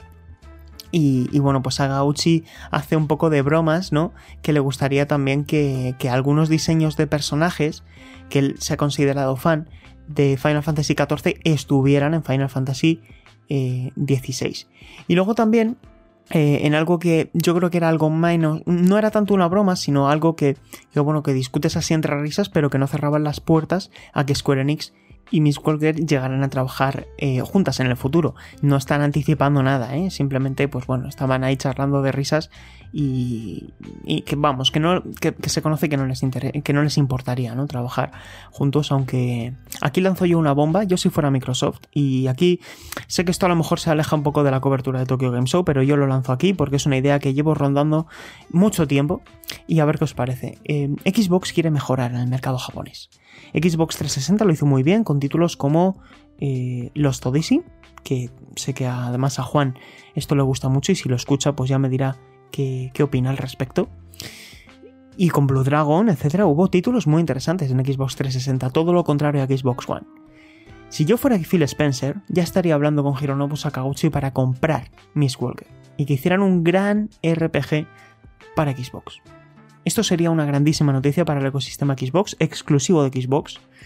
Eh, si bien por un lado, por ejemplo, PlayStation tiene bien agarrada a Atlus, aunque yo creo que ese contrato de exclusividad en consola se terminará finalizando en algún momento, cesará, uh, caducará y, Atlus llegará a Xbox. Pero creo que mientras tanto, pues ese es el gran baluarte ¿no? de, de, Sony eh, a nivel de desarrollos japoneses, al menos desde mi punto de vista. Y creo que Xbox haría muy bien comprando un estudio tan emergente como es Miss Walker, ¿no? Porque Hironobu Sakaguchi dejará de hacer juegos en algún momento, pero esa compañía se sustenta por alguien más que, que es Hironobu Sakaguchi. Y me alegraría mucho que su última gran obra fuera de la mano de, de Xbox. Porque creo que tendría mucho más presupuesto del que puede gozar de forma semi-independiente. Esto en el lado de Square Enix, que creo que ya lo hemos cubierto con bastante detalle. Eh, vamos con Capcom, chicos, vamos con Capcom, que también hay cosas que comentar. La más importante, aparte de nuevas expansiones, va a haber una de Monster Hunter Rise con Sonic. Ahí está, ¿eh? También una con Ghosts and Goblins Resurrection. Y luego la fecha de lanzamiento de Monster Hunter Rise, este exitoso Action RPG, la nueva entrega de la saga, de la que podéis leer más en profundidad todo en, en GTM al cuadrado que publicamos a principios, bueno, a mediados ya de año, de Monster Hunter Voluntad de, Esmeralda, y, lo comento porque también tuve el placer de escribirlo y creo que podéis conocer bastante más de cerca toda la saga en ese especial. Monster Hunter Rise eh, anunció en el Nintendo Direct una nueva expansión que es Sunbreak, y Monster Hunter Rise para PC va a salir el próximo 12 de enero. Y van a lanzar una demo el próximo 13 de octubre. Así que vamos a poder probarlo. Y una de las grandes características que creo que va a tener esta versión y que va a llamar la atención, sobre todo a los que quieran jugar en las mejores condiciones, es que va a tener compatibilidad con resolución 4K, 60 FPS garantizados, eh, va a ser compatible con monitores ultra panorámicos y la tasa de frames va a estar desbloqueada. Es decir, si tú quieres jugar a 120 FPS porque te lo permite eh, tu equipo, vas a poder hacerlo. Ya está disponible para su reserva en PC. Y a mí la duda que me queda y lo que me gustaría que, que, que se confirmase en el futuro es que hubiera cross save. No tanto cross eh, crossplay porque al final los servidores tampoco me preocupa demasiado porque hay mucha gente en, en, Switch y va a haber mucha gente en PC. Pero sí que me gustaría que hubiera cross save porque la gente que llevamos ya ciento y pico de horas en Monster Hunter Rise pues nos gustaría transferir nuestra partida a la versión de ordenador. Y eso es un poco todo. También pudimos ver un primer vídeo de espectacular de Monster Hunter Rise Sunbreak, que os recomiendo que lo veáis. Se confirman ahí varios monstruos y va a ser una expansión gigantesca. Va a llegar en verano de 2022 eh, y va a ser algo parecido a lo que tuvimos con Iceborne, ¿no? Que Iceborne al final fue más grande todavía que Monster Hunter World. Y esto lo digo, no es una exageración, fue más grande que, que Monster Hunter World. Y aquí pues yo me espero lo mismo. Uh, Monster Hunter Rise Sunbreak tendrá nuevos escenarios, nuevos monstruos y, y, va a ser espectacular, ¿no? Va a llegar el próximo verano, tanto para Nintendo Switch como, como para PC. Y, como digo, no voy a, a, revelar mucha más información, aparte de que vamos a tener el, el, modo maestro, etcétera. Vamos a tener más nivel de dificultad, como ha pasado en prácticamente todos los, los eh, títulos de Monster Hunter. Y confirman también algo interesante para este Sunbreak, que es que todos los progresos del juego base se transferirán a la expansión. Eh, si la jugamos en el mismo sistema. Es decir, si tú juegas a la expansión de Sunbreak, vas a poder eh, transferir tu partida, evidentemente, ¿no? Como, como pasó con anteriores entregas, así que que nadie tema de que aquí haya que empezar otra vez de cero ni nada por el estilo. Todas nuestras armaduras y nuestras armas continuarán, porque es una expansión, no es una secuela. ¿Qué más tenemos por aquí? Stranger o sea, Stranger of Paradise está listo, Final Fantasy y luego pues cositas, titulares. Vamos a terminar con varios titulares.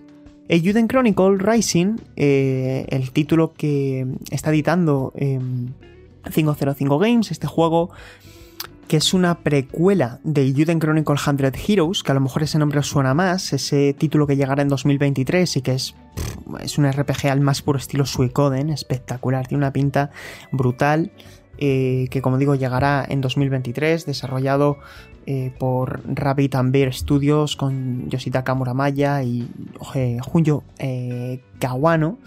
Kawano. bueno, tiene una pinta increíble, de verdad. Se, se financió a través de Kickstarter. Y el que se ha mostrado en esta ocasión, que va a llegar un poquito antes, va a llegar en primavera de 2022 para PlayStation, Xbox, Nintendo Switch y PC. Es este Juden Chronicle em, eh, Rising, que es la precuela de 100 Heroes. Y a diferencia de, de 100 mm, Heroes, que va a ser RPG más clásico por turnos, este es más Action RPG con un sistema de, de desarrollo, digamos, en escenarios bidimensionales, eh, con un toque plataformero, acción, recolección de elementos. Tiene muy buena pinta, tiene muy muy buena pinta, lo estoy viendo aquí mientras os lo comento también y se ve espectacular y aunque vaya a ser un juego más pequeñito, creo que va a ser un anticipo perfecto, sobre todo a nivel argumental, para ese otro gran lanzamiento que, insisto, recordad este nombre, Euden Chronicle 100 Heroes para 2023 y eh, antes tendremos Euden Chronicle Rising en primavera de, 2022. Lo de, Tango, lo de Tango Gameworks ya lo hemos comentado, que es que trabaja en un nuevo juego aparte de Ghostwire Tokyo eh, luego también me gustaría reseñar que Capcom va a lanzar prácticamente ya todos sus próximos lanzamientos también en PC. Quieren que las ventas de cara al año 2023 sean 50-50, 50% eh, consolas, 50% PC. Eh, saben que es un mercado emergente y, saben que de ahí se factura mucho. Phil Spencer quiere seguir ah, creciendo, como decíamos antes, la presencia de títulos japoneses en Xbox y para ello hace falta mm, cerrar acuerdos y hay que ponerse las pilas, Phil, porque sí que es verdad que tienes el apoyo de Bandai Namco, sí que es verdad que tienes el apoyo de Capcom, de Square Enix, con franquicias como eh, eh, Hearts, con Bandai Namco tienes varios Tales of, con Capcom tienes muchos títulos, bastantes títulos. Has tenido, de hecho, si no recuerdo mal, Street Fighter y eh, Konami también. Sega con Yakuza, pero yo insisto, hace falta Aldus. Hace falta Aldus y, y, hace falta cositas para seguir creciendo. Luego también hemos visto el primer gameplay de Gungrave Gore, este título de Coach Media, que yo lo pude ver, ah, que viene con el sello de Prime Matter, lo pude ver en, en una presentación que hizo para el E3 digital. Y es bastante chulo, va a llegar en, en 2022, en algún momento de 2022. Es un juego muy impresionante a la vista, con acción en tercera persona. Es que no me atrevería ni a, ni a cómo calificarlo en género. ¿eh? Es, un, es acción, acción pura y dura, con un montón de armas, y bueno, quienes hayáis jugado al Gangrave original, eh, que tampoco es un título demasiado conocido, eh, pues podréis identificar que esto es una secuela, ¿no? y, además es un título que iba a llegar originalmente hace mucho tiempo, pero con todo el tema de la COVID, pues se ha retrasado ya más de dos años. Así que esperemos que salga bien. Luego, otra noticia bastante cercana. Em, Square Enix ha confirmado que eh, Echoes of Mana este Action RPG eh, con vista también en, vista lateral es muy interesante porque los personajes se van moviendo por todo el escenario, pero es, insisto, es bidimensional. Tiene un sistema de combate muy parecido al de Trials of Mana, pero en, formato bidimensional. Creo que es muy curioso. Va a llegar para iOS y Android en la próxima primavera de 2022 y lo desarrolla WFS, lo, lo edita Square Enix. ¿Qué más tenemos? Ah, Sega ha anunciado un RPG llamado Synchronicle para iOS y Android. Va a lanzarse el día 15 de diciembre en Japón y es uno de estos de escoge tu propia aventura. Va a tener eh, diferentes finales. Es un juego single player RPG del estudio que se encargó de, de Chain Chronicle. Y bueno, va a ser un, un juego RPG también. Todavía no hay demasiados detalles pero de lo que hemos visto por el momento, pues tiene también buena pinta. Hemos visto bastante poquito, es un juego con... cuando estás avanzando por los escenarios como con vista semiaérea y luego los, las luchas en, en, combate, son también Action RPG, en, es una especie de arena fighting, porque son entornos cerrados pero que tienes libertad de movimiento y está centrado más en los jefes. De hecho, el sistema de combate se parece al de Trial of Mana. Muy interesante este juego también. Y luego me gustaría también terminar ya por, por rematar. Eh, bueno, Square Enix ha anunciado un Dungeon RPG. A mí este género me gusta mucho. Eh, se, está desarrollado por Cattle Call y se llama Dungeon Encounters. Va a salir el 15 de octubre eh, para PlayStation 4, Switch y PC. Y a mí lo que, me, lo que me sorprende es esto, ¿no? Que lanzan, anuncian un juego que van a lanzar en octubre. Es un juego muy pequeñito, también hay que decirlo. Pero echadle un vistazo porque puede que os guste. Y luego, como decía antes, al principio de este bloque, este Tokyo Game Show ha tenido también un sabor, pues Tokyo Game Show 2020. Cuando se han dado los premios, eh, se han dado premios a juegos de 2020. Porque el año pasado no se pudieron dar. Y en vez de dejarlo en el aire, pues han dado un premio a la excelencia a videojuegos como Resident Evil 3, Final Fantasy VII Remake, The Last of Us Parte 2, Ghost of Tsushima, Genshin Impact, Sakuna of Rise and Ruin. Recomendadísimo. Momotaro Densetsu, este juego de trenes que arrasa en Japón. Buddy Mission Bond, Uma Matsume Pretty Derby y Monster Hunter Rise. ¿Cuáles han sido los juegos eh, más premiados, ¿no? los premios más a título individual? El Global Award Japanese Product eh, como mejor producto japonés ha sido para Animal Crossing New Horizons. Y el mejor producto extranjero, Call of Duty Black Ops Cold War. A mí este premio me ha, me ha sorprendido, la verdad. Y luego, por último, el premio definitivo, el GOTY, digamos, del Tokyo Game Show han sido para ha sido compartido para Monster Hunter Rise y Ghost of Tsushima. Que Ghost of Tsushima arrasó en Japón, eh, poniendo las cosas en contexto y teniendo en cuenta que es un juego no japonés. Y es la primera vez desde 2014 que se da el premio del Tokyo Game Show a de manera compartida a dos títulos. En este caso, como decimos, Monster Hunter Rise y Ghost of Tsushima. Y es la primera vez desde el 14, cuando Yokai Watch y Monster Hunter 4, que fueron dos pelotazos, dos pelotazos absolutos, eh, llegaron a 3DS, ¿no? Y, es curioso, es curioso, pero es la primera vez que, sucede desde 2014, como apuntan los compañeros de, de Nintendo Briefing, que este detalle lo han reseñado ellos. Y esto ha sido un poquito todo lo que ha dado de sí Tokyo Game Show, que insisto ha sido de una manera muy resumida. Ha habido decenas de anuncios, ha sido un Tokyo Game Show muy importante a nivel informativo para la industria japonesa nos ha dejado también con ese rumor de Konami desarrollando Castlevania, Metal Gear Solid y, Silent Hill, que los va a revivir, entre comillas. Ah, pero bueno, yo creo que esto ha sido un poco todo. Tampoco quiero que se alargue demasiado este bloque. Así que muchas gracias por escucharnos. Esperamos que haya quedado todo lo más condensado posible, porque en realidad ha habido mucho y ha habido que seleccionar. Pero bueno, muchas gracias por escuchar GTM Restart. Nos vemos a la próxima. Chao, chao.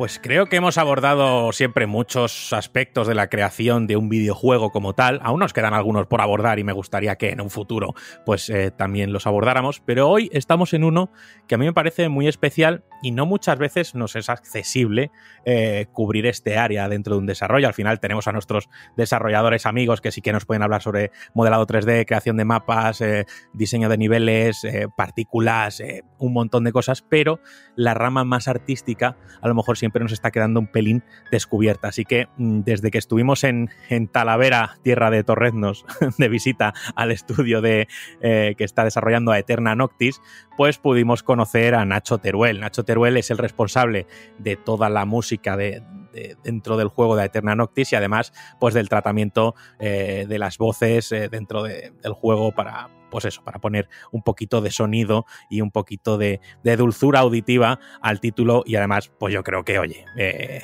con un resultado sobresaliente. Así que Nacho, ¿qué tal? ¿Cómo estás? ¿Qué tal? Muy buenos días, Ramiro. Pues muy bien, encantado. Gracias por invitarme a compartir este ratito contigo y con toda tu gente. que estás ahí en tu, en tu caverna, ¿no? Donde te conocimos. Aquí estoy, donde tú me viste, sí señora, aquí metido entre algodones, porque como es pared acolchada, por si tengo que darme cabezazo, es lo mejor, es que aquí lo tengo acolchadito y, trabajando. Ya sabes que estamos en recta final y, dedicando todo el tiempo posible a, que, bueno, pues que el resultado sea lo mejor posible para el jugador al final, eh, por poner un poquito de, contexto, eh, tú llevas siendo compositor y músico durante mucho tiempo, pero esta es tu primera aventura dentro de un videojuego, ¿verdad? Si nos cuentas un poquito como tu experiencia, un poco tu trayectoria.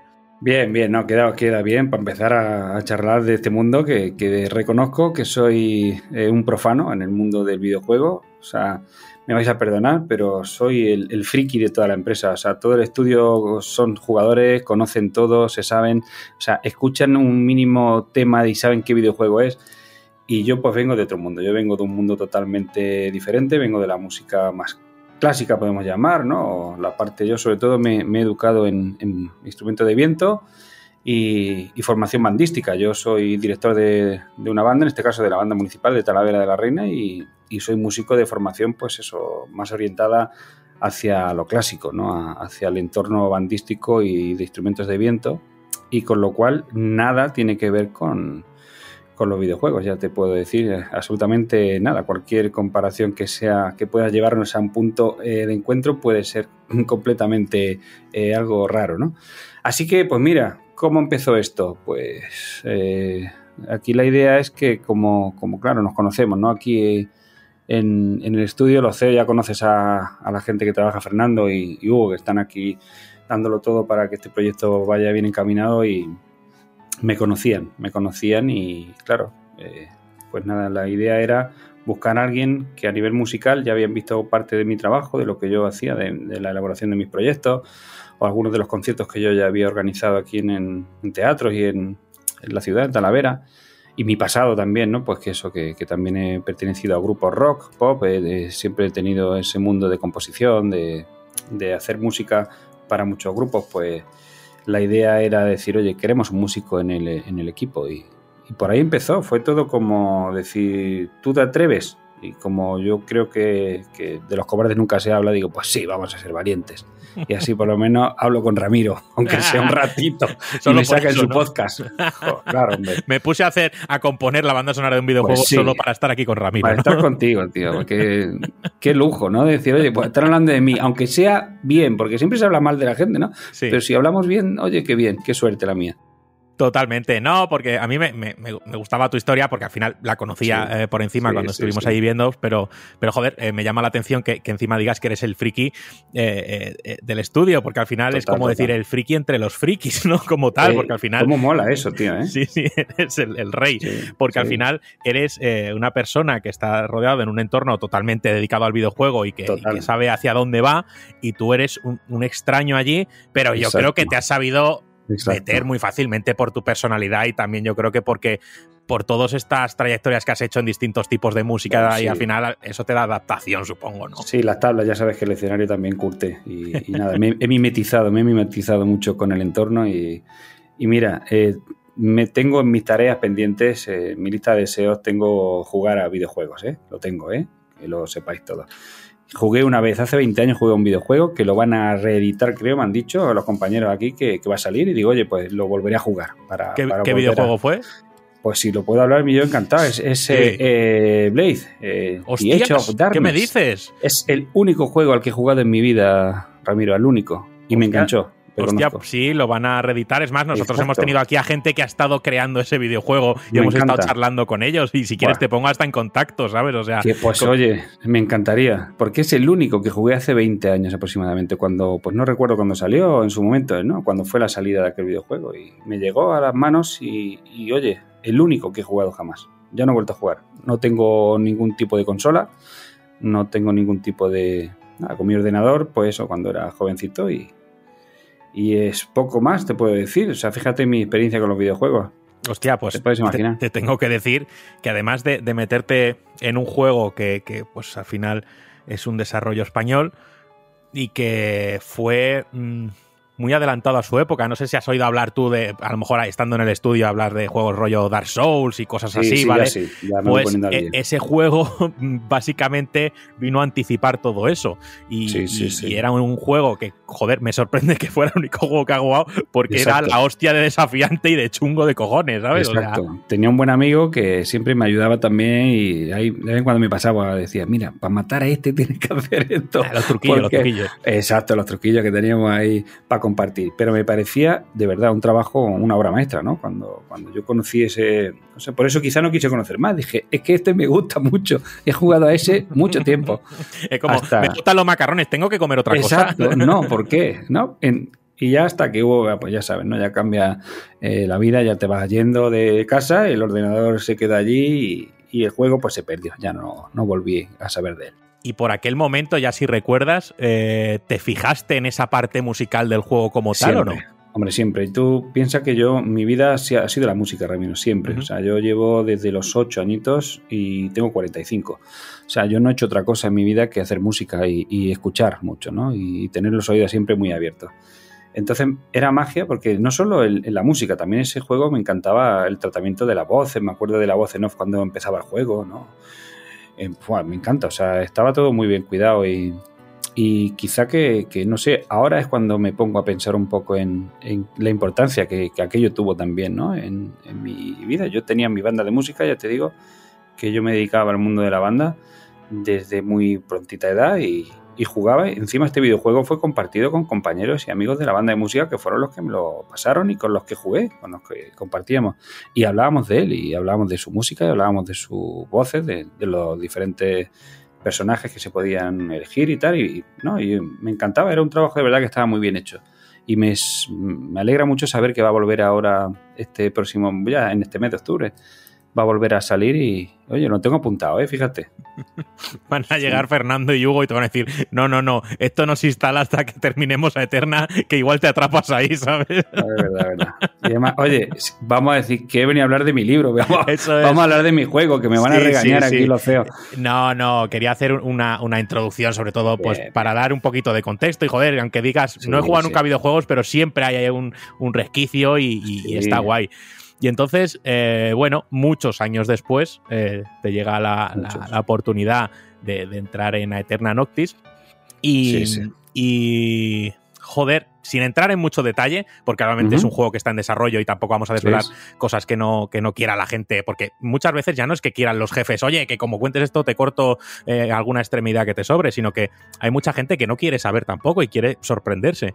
¿Cómo fue? O sea, ¿cómo es ese momento de llegar y, bueno, pues este es el juego, esta es más o menos la historia y la ambientación?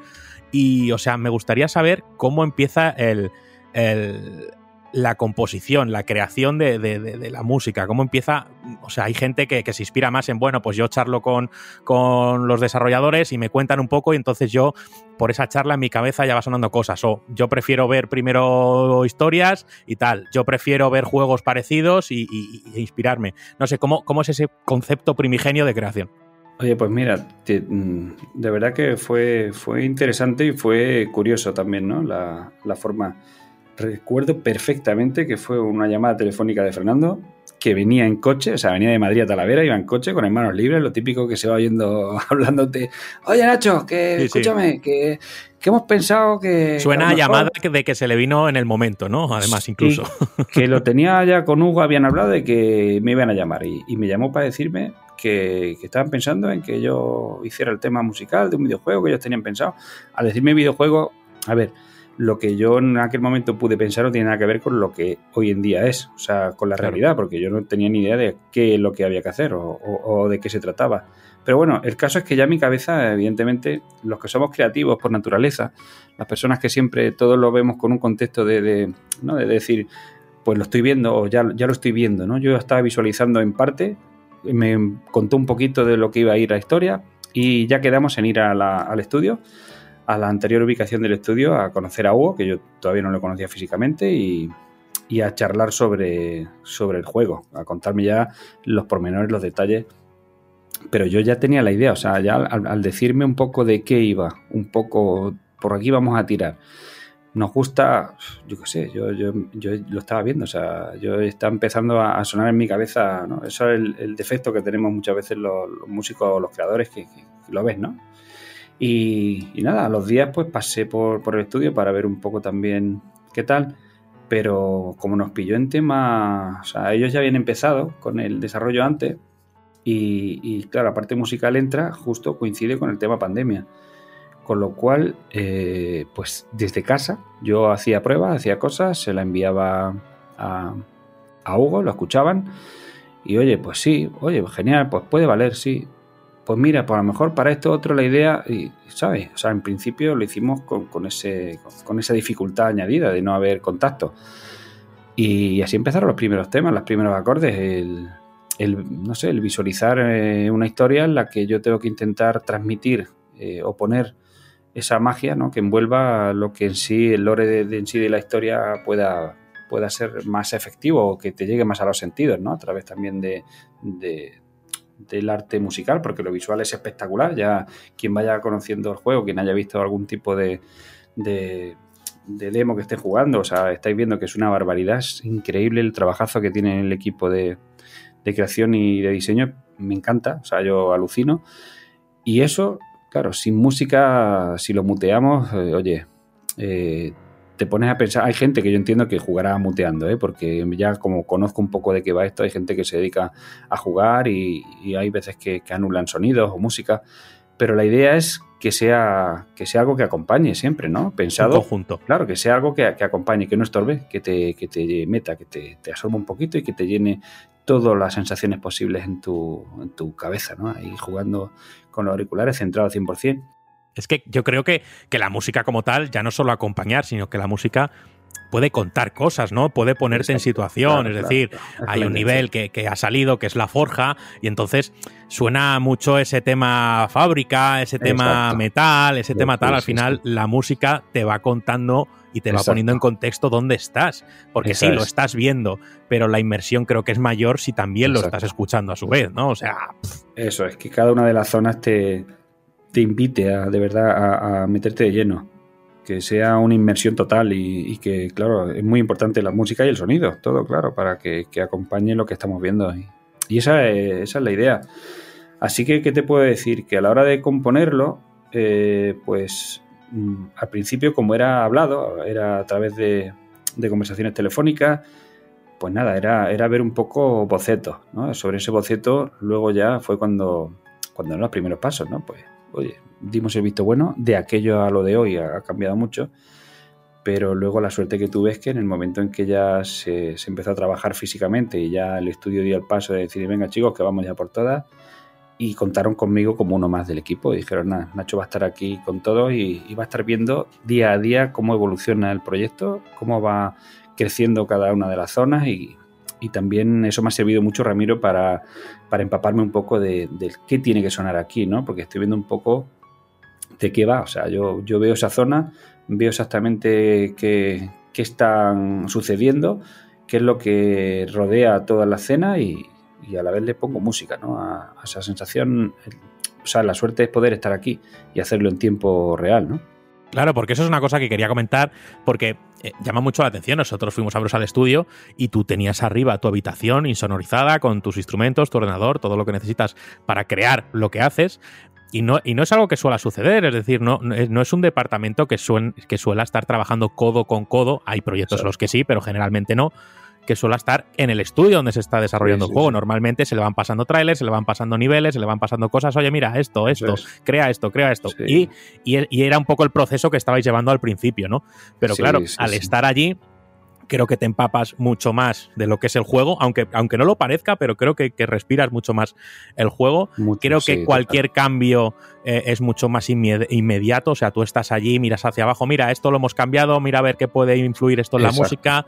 Eh, no sé, creo que al final la comunicación fluye mucho más y supongo que a tema creativo también te ha influido mucho más, incluso te ha permitido afinar mucho más y acercarte mucho más a la idea que se necesita, ¿no? Tiene mucho que ver la sensibilidad musical de, de nuestros CEO. ¿eh? Por ejemplo, te puedo decir que Hugo Hugo, a Fernando igual, ¿eh? Fernando le encanta la música y tal, pero es que Hugo... Sí, pero Hugo toca el piano, es que lo sabemos. Hugo es aficionado, exacto. Hugo tiene otra sensibilidad hacia la música y entonces ellos desde el primer momento han cuidado mucho la música. O sea, eh, no se ha dado a una empresa externa, no se ha encargado a nadie ajeno al estudio, sino que han querido que un músico sea parte del estudio.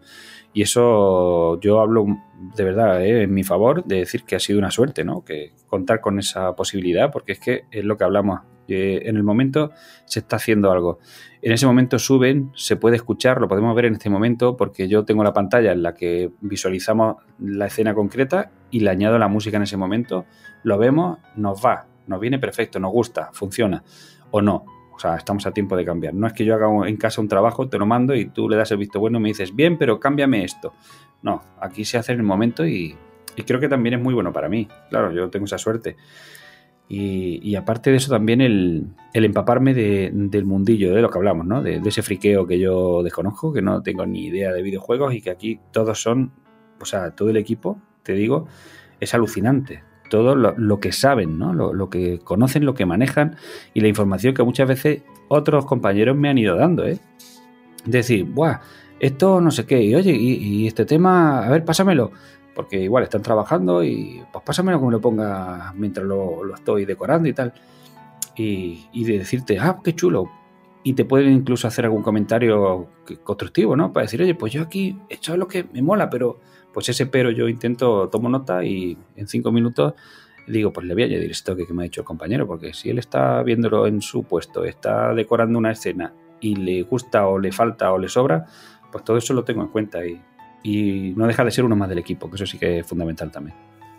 Y mm, al final, eh, esto es obra tuya. Obviamente estás en conjunción con el estudio y vais eh, remando todos en una misma dirección y, la verdad que de una manera, pues eso, como creo que no se suele hacer, totalmente fusionada la música con el juego, con el arte, con la programación, con el diseño de niveles, con todo. Em, pero aún así, tú escuchando la música de Eterna, la música que estás creando para Eterna, eh, que estás creando junto a Hugo, junto a Fernando y junto al equipo, eh, ¿notas alguna diferencia en cuanto a otras creaciones que hayas podido hacer para banda de música o para alguna producción audiovisual y demás? No tienen nada que ver en, mucha parte, ¿no? Porque yo también me he ido adaptando un poco a, a ese sonido que yo, pues a lo mejor tú me hablabas de sonido de videojuegos y a mí se me venía eh, la melodía típica de, de aquellos juegos de, de, antaño, ¿no? De, que era, el rollo 8 bit o 16 bit, ¿no? Cositas más simples. claro, yo tengo una edad en la que mm. Cuando pude disfrutar de algunos momentos de jugar o jugar en algún tipo de, de máquina siempre ha sido ese tipo de sonido, ¿no? Entonces, al ver que, la música en relación a este tipo de, juegos ha derivado, con lo, ¿no? se ha ido actualizando también hacia una parte más sinfónica, hacia una composición que está orientada también en, una instrumentación bastante más amplia a nivel sinfónico de orquesta, que se utilizan las cuerdas, que se utiliza un formato eh, general que yo pues también conozco ¿no? por mi trayectoria musical.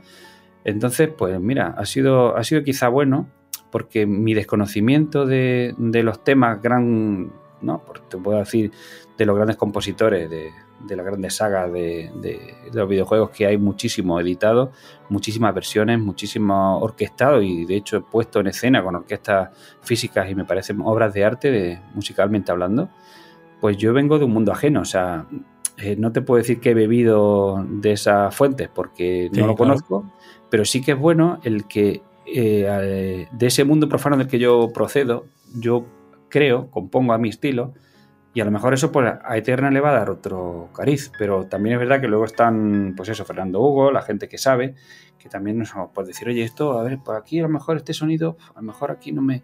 Y hemos ido encontrando un poco el sonido que también se acerque a lo que suena en un videojuego, porque ya te digo, no tiene nada que ver una composición para, una, para un grupo instrumental o bien de un grupo coral de voces o una banda de música, como te puedo decir, o, un grupo de rock.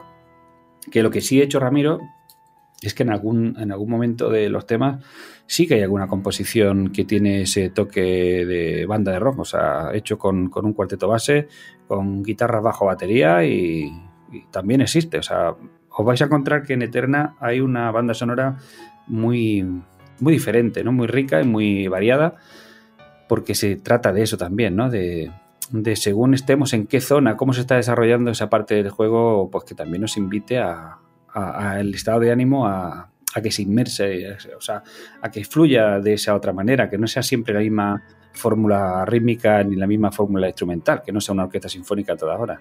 Sí, porque, bueno, eh, allí nos adelantasteis a alguno de los trabajos que estáis haciendo, de, las distintas áreas y demás. De primicia, ¿eso fue primicia? Eh, eso fue primicia, primiciosa, y yo no sé nada. Sí, señor. ¿Quién es usted? ¿Quién me habla? Yo no sé quién es usted. Señor. no, la verdad es que esa visita, joder, eh, nos enriqueció muchísimo, porque mm, a nosotros ir a un estudio y, ver cómo, las diferencias que tienen cada uno y demás nos gusta mucho. Y, además, esta, esta sección de música dentro de un estudio no la habíamos visto nunca.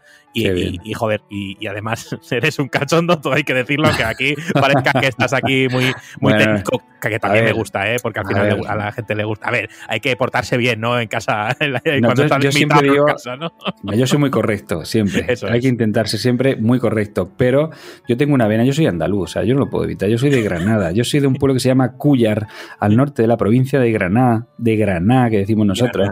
Entonces, ¿qué te puedo yo contar? Pues que pasa, que yo vengo de Granada, tío, y tengo ese arte ahí de salero. Pero eh, tengo esa, esa vena que aquí también se llevan, ¿eh? O sea, en el grupo. O sea, cada reunión diaria, todos los días tenemos la daily routine que tenemos aquí de, organización. Siempre hay mucho humor en este grupo, en este equipo, y, también se puede hacer uso de él, y tú lo visteis, ¿no? Que aquí nos llevamos todo fenomenal y tenemos ese toque de humor. Y, nada, tú si, oye, si esto deriva hacia el despiporre y nos tenemos que reír, nos vamos a reír, Ramiro, que sabes que yo... Pero profesionales ante todo, sí, sí, soy chico fácil, ¿eh? ya, ya, ya, te dejas querer, ¿no? profesionales. enseguida te pones en modo granadino, que polla la música, polla no sé qué, y ya está. Si es que, que, polla ni polla, que polla ni polla, pues polla, polla, ni polla. Pero, Eso es. pero ¿sabes lo que pasa? Que, que yo soy de abrazos y como ahora no se pueden dar abrazos, pues me, estoy hmm. muy comedido últimamente. Yo llevo este año y pico muy comedido. Entonces, eso, hablando contigo, como te puedo dar un abrazo, pues estamos aquí de forma muy correcta, muy correcta. Me, estás abrazando con tus conocimientos. sí, señor, qué, maravilla, Ramiro. Oye, qué suerte la mía. Así da gusto. bueno, eh, sí que mm, como te estaba mencionando, en las distintas áreas hay distinto. Es que ya no diría distintas melodías, es que creo que hay música totalmente distinta. Es decir, y pudimos ver, como has dicho, ahí en primicia, en plan eh, secretillo de tapadillo, distintas áreas, y es que, claro, yo flipaba porque hay música totalmente distinta y sin entrar en detalles para que se pueda dar pistas de, pues bueno, hay una más tal, una más cual, pero claro, eh, esa capacidad, ese abanico de, música totalmente distinta dentro de un juego y que no desentone con lo que es el tono general del juego, ¿Eso cómo se consigue? Es decir, al final, eh, por poner un ejemplo, eh, pues bueno, vamos a hacer que la rama troncal del juego sea pues rollo orquesta, rollo piano, que eso es muy, muy de eterna y tal. Pero imagínate que vamos a meter aquí, esto es un ejemplo, ¿eh? una polka. Hostia, ¿cómo consigues fusionar todo eso y que no desentone en exceso, tío? Pues tiene, tiene la. Yo creo que, que viene por la idea general de. O sea, como tenemos claro el concepto, tenemos claro eh, cuál es el tronco, de dónde sale, la raíz de, toda Eterna, pues igual el tratamiento del piano está muy cuidado, de verdad que hay muchas partes en las que el piano es protagonista, el tema principal y, muchas de las melodías van a aparecer, se van a, volver a escuchar en esos otros temas que a lo mejor nada tienen que ver con, el estilo, ¿no? Pero, pero también es verdad que, tiene o sea, la versatilidad de la música, el poder vestir con, con esas mismas notas otros ritmos muy diferentes también a lo mejor Ramiro ayuda la experiencia. O sea, hemos, hemos sido personas de mucho escuchar, ¿no? Cuando alguien, pues igual, si sales, si oyes, si escuchas, si me encanta la música, yo me encanta ir a un concierto en vivo, me encantan los grupos de rock. Ya te digo que yo he tocado y, hace un par de años que hice un, un concierto aniversario con mi grupo, 25 años después hicimos un concierto y yo pues igual, ¿no? Vengo de ese mundo de guitarra, de cantar, de, ir a directos, de Me vuelve loco Izal, por ejemplo, por decirte, o grupos de, que me encanta la música, me encantan muchos estilos diferentes. Y creo que eso es lo bueno a la hora de, de luego el, hacer un cualquier estilo. Si te gusta, si realmente te has parado a escuchar alguna vez cómo suena, pues maravilloso. O sea, estamos abiertos a cualquier tipo de, de cambio para que también, no sé, yo me pongo en la piel del jugador, ¿no? El jugador eh, habrá momentos en los que necesite que el ritmo sea más frenético, que haya más acción, que te ayude, ¿no? Que te ayude a, mover los dedos de una forma que yo soy incapaz. O sea, yo cuando cojo un mando de, eh, soy incapaz de ver, pero bueno, veo a los compañeros y digo, ¿cómo os movéis tan rápido? Por favor. O sea, es impresionante, pues eso. Bueno, todo igual tiene que te dirán, ¿y tú cómo haces esto con las teclas? Pues Sí, así, no, es lo que claro, hay. claro, es lo que hay, pero, pero que te digo que, que es fácil, en ese aspecto no, no es complicado, porque sinceramente yo creo que, no sé, yo podría coger un tema, no sé, por decirte, de Metallica y, hacerlo a ritmo de paso doble, ¿por qué no? Claro que sí, sí, la música es música, si en el fondo son siete notas, son 12 sonidos reales, si es que con eso podemos hacer maravillas. Y el ritmo, pues el que cada uno tenga, de verdad. Luego hay gente que, que escucha una canción y la oyes canturrearla y no la reconoces, ¿no? Porque tiene su forma de interpretar esa canción. Pero fíjate que qué bonito, ¿no? A mí lo de Metallica en paso doble me ha dejado ya loco, ¿sabes? O sea, yo ya quiero escuchar eso. No me hagas, ¿eh? Eso No de me- no hay huevo, no hay huevo. No, no, yo no lo he dicho. Además, Eh, vale, eh, vale. eh, tú, tú- tú- tienes lío, eh, así que hasta Pero- diciembre tienes lío. Escúchame, que esto es de verdad, que, que es lo bonito de Sí, que la música, de verdad, tenemos esa suerte de que la música es magia en general. O sea, que es que con, con siete notas somos capaces de hacer de verdad melodías y, y hay cada obra por ahí que dices, ¿cómo puede ser? ¿no? Qué, qué maravilla que te hagan sentir emociones con, con sonido. Pues igual, eh, tratamos de hacer eso, de, de darle, si tiene que ser un poquito más rítmico, pues con más ritmo, pero buscando siempre, teniendo clara la base y, y la raíz, que es lo, lo fundamental, no perder nunca la esencia de Eterna. Ahí me he puesto serio, te has quedado callado ahí. en un momento te he dicho, no, hombre, es que de- también, eh, justo hace nada estábamos hablando con, con Gustavo Santolaya. Gustavo Santolaya Oh, es un compositor, eh, bueno, un, un- un gran, tú lo Un conoces grande, y, y mira que tú no estás dentro del mundo del videojuego, pero sabes todo el trabajo que ha Sí, hecho sí, cinematográfico, que al final nosotros en cierta parte, eh, la comunidad de jugadores, somos un poco ignorantes. Decimos, ah, Gustavo Santolaya, el de The Last of Us. No, es que ese señor tiene un bagaje Tiene eh, profesional y todo, impresionante. de- in- increíble y además es un rockero también de pura Sí, cepa. sí, sí. Y, y- y es algo que eh, sobre este silencio que acabas de hacer es, es algo de, de lo que hace gala, ¿no? Ese, ese silencio elocuente, creo que lo llama. Sí. Mm, Dentro de la música, los silencios son la importantes. fundamentales, fundamentales. Sí. Entonces, eh, ¿cómo equilibras eso? Porque muchas veces puede quedar como una pausa Sí. extensa. Ahora mismo has respondido, has dicho, hostia, te has quedado ahí callado, pero yo creo Sí, que el mensaje era importante como para dejar ese silencio y que la gente pensara ese microsegundo y luego ya cambiar otra cosa. ¿Cómo de importante es ese silencio dentro de la música? Te digo que el uso, mira, yo eh, me salgo un segundo, me pongo la otra, me pongo el uniforme de, de director de, de la banda municipal, ¿no? Y te digo, pues yo los ensayos lo uso y, y suelo utilizarlo diciendo que el silencio tiene que sonar. O sea, fíjate qué importante. Hay momentos en los que la banda, por de ponerte un ejemplo, tiene un momento, un, puede ser un silencio de corchea básico en un tiempo de cuatro, ¿vale? Pero esa, esa corchea es un silencio para todos, tiene que sonar. O sea, ese momento, esa pausa, tiene que estar. ¿Por qué? Pues porque el compositor así lo quiso y es la forma, como tú bien dices, de a lo mejor asimilar eh, lo que ha sucedido o lo que preparar lo que viene después. Eso en el videojuego también es verdad que hay momentos en los que es muy importante el que haya algún corte, pero en algún momento también te digo que, he hecho pruebas y, y alguna vez he tenido que rectificar para que tampoco quede, por ejemplo, dependiendo del momento de la acción, ¿no? El, el no romper, que el jugador no, no pierda no pierda la constancia y, el tempo, ¿no? El ritmo. No dejamos de ser eh, por minuto. O sea, tenemos que ir con el BPM, pim pam, pim pam, pim pam. Y hay veces que ese silencio de verdad es mágico. Y hay que utilizarlo con mucha. O sea, es una cesura que llamamos nosotros, que, hay que utilizar con muchísima precaución y, sobre todo cuando es, su momento. No se puede mal utilizar, porque si no sí que da lugar a, a error o a malentendido. Pero es fantástico, me encanta. El silencio en la música suena. ¿Ves? Ahí había que dejar otro. Qué bonito, yo estaba esperándolo. Eh, normalmente dentro de las composiciones de videojuegos, de cine y demás, eh, hay un concepto que a lo mejor pues ya lo puedes explicar tú y, y- y nos cuentas si dentro de Eterna está este concepto, yo creo que sí, que es eh, el leitmotiv como tal, ¿no? Es decir, eh, una melodía creada para el juego que está presente en muchas partes de la banda sonora en distintos temas, eh, em, con otro tempo, con otras notas, con otra tocado de distinta manera, pero siempre está ahí porque te está abrazando desde el principio del título pues hasta el final.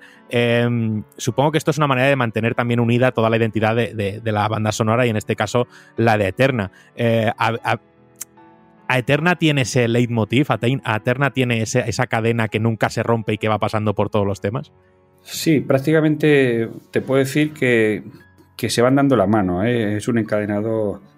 Hay temas que sí que se va a repetir. Eh, vamos, lo vas a reconocer. Cualquier, cualquier jugador lo va a escuchar y, va a reconocer que vuelve a aparecer el tema principal en varios puntos, que está basado en tres notas y que tiene un movimiento melódico que es de subida y bajada y tiene un sentido de cara al juego.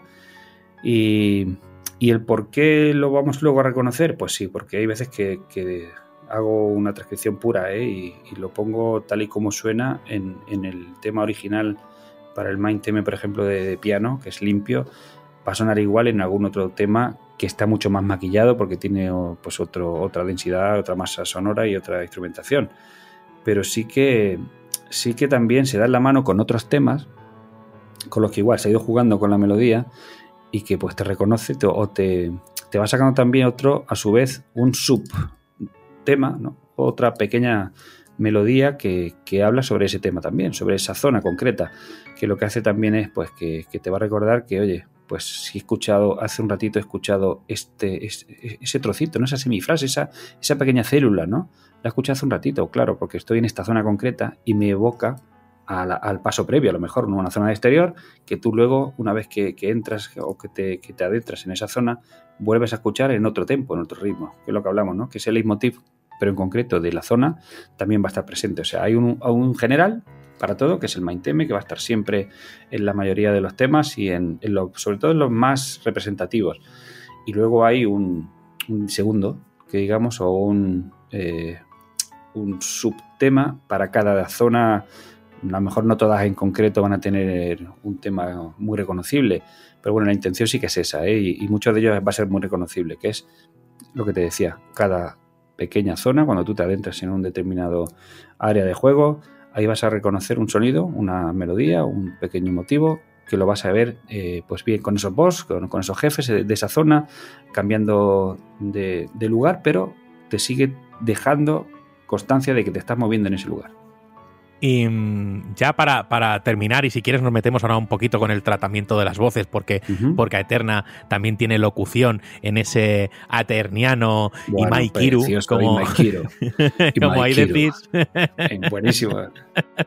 Pero solo para que la gente comprenda a lo mejor eh, la riqueza que hay detrás de, una producción musical como esta, no sé si nos puedes así, decir muy por encima la cantidad de instrumentos que hay dentro de la banda sonora de Eterna. Es decir, pues bueno, vais a encontrar eh, viento metal, vais a encontrar viento madera, vais a encontrar eh, cuerda, vais a encontrar sintetizadores, vais a encontrar, yo qué sé, un tambor. lo estás diciendo, oye, lo estás diciendo tú, ¿eh? Lo estás diciendo tú. No jodas.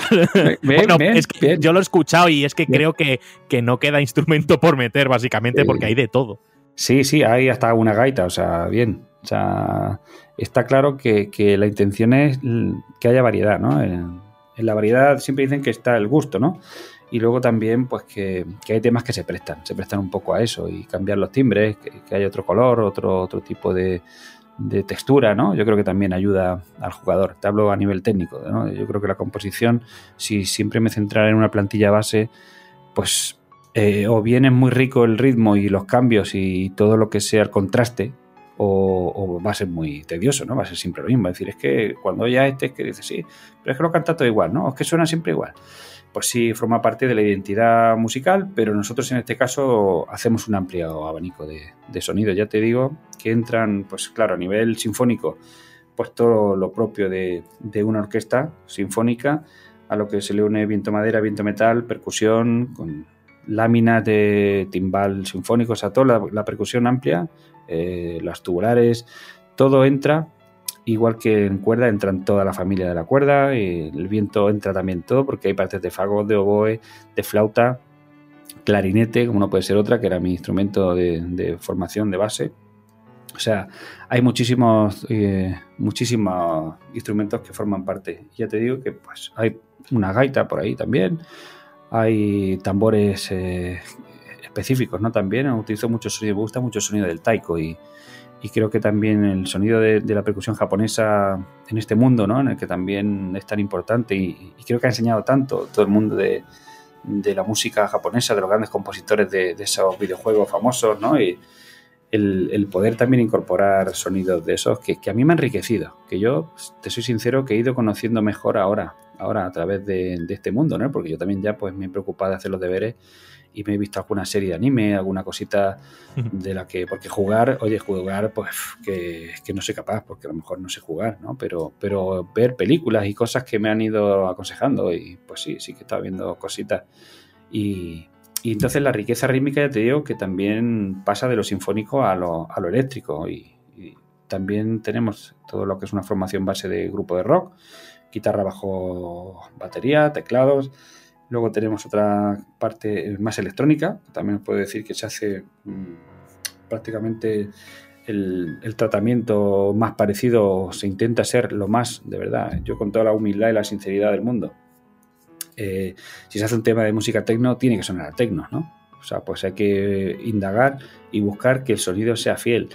Y, genial, ¿no? Porque tenemos aquí también a, un compañero, a Diego, que es uno de los gerentes de, toda la organización, que es buenísimo porque fue DJ en su momento y aquí se me puso aquí a mi lado cuando estaba haciendo un tema ahí dándolo todo y diciéndome, ah, qué guay, ahora, aquí sube, porque mira, porque ahora, fíjate, si estuviéramos ahora subiría O sea, es que, es que es una pasada. Es decir, qué guay, ¿no? Tengo a mi lado un DJ que hace unos años era DJ y me está aquí conmigo y estoy adelantando que hay un tema con rollo tecno muy guapo. Pues sí, me parece. Creo que en el fondo la riqueza y lo que hablábamos, ¿no? La variedad es la que va a hacer también que, no te aburra eh, escucharlo, ¿no? Y, estar de una zona a otra y decir, oye, pues, qué diferencia, ¿no? qué abismo más grande. Totalmente. Si quieres, nos metemos ya en el tema del tratamiento de, voces. Y porque al final el juego está doblado, doblado a la, a la terniano, como tal, porque al final, eh, bueno, es una decisión inteligente, ¿no? Es decir, eh, ya que no puedes a lo mejor eh, por presupuesto aportar un doblaje en cada uno de los idiomas en los que se publica el juego, porque es un proceso súper costoso, pues creas un, un lenguaje único para tu universo y así puede valer para todos los idiomas. Eh, la persona que esté en China jugándolo lo va a escuchar igual y le va a sonar igual que a la persona que está en Calatayud que lo va a escuchar igual. Entonces, también te has encargado del tratamiento de esas voces y bueno, hay que recordar que el buen Jabucho... Sí, Maikiru. Eh, le, pone, le pone la voz al protagonista del juego, al rey de la oscuridad y, joder, eh, me gustaría saber eh, cómo es el proceso también de ese tratamiento de, las voces. Eh, ahora que no está Jabucho, puedes decir, pues joder, me lo ha puesto muy difícil. Le puedes lanzar todos los darritos. ¿Me, ¿Me das permiso? Vale. Sí, aquí no está. O sea que aquí, menos hablar de lo que Fernando y Hugo nos puedan cortar las uñas de los pies, el resto nos da igual, ¿sabes? O sea, Jabucho te puedes meter con él si quieres. no, grande, Jabucho, grande, grande. Tengo que reconocer que ha sido un descubrimiento, ¿eh?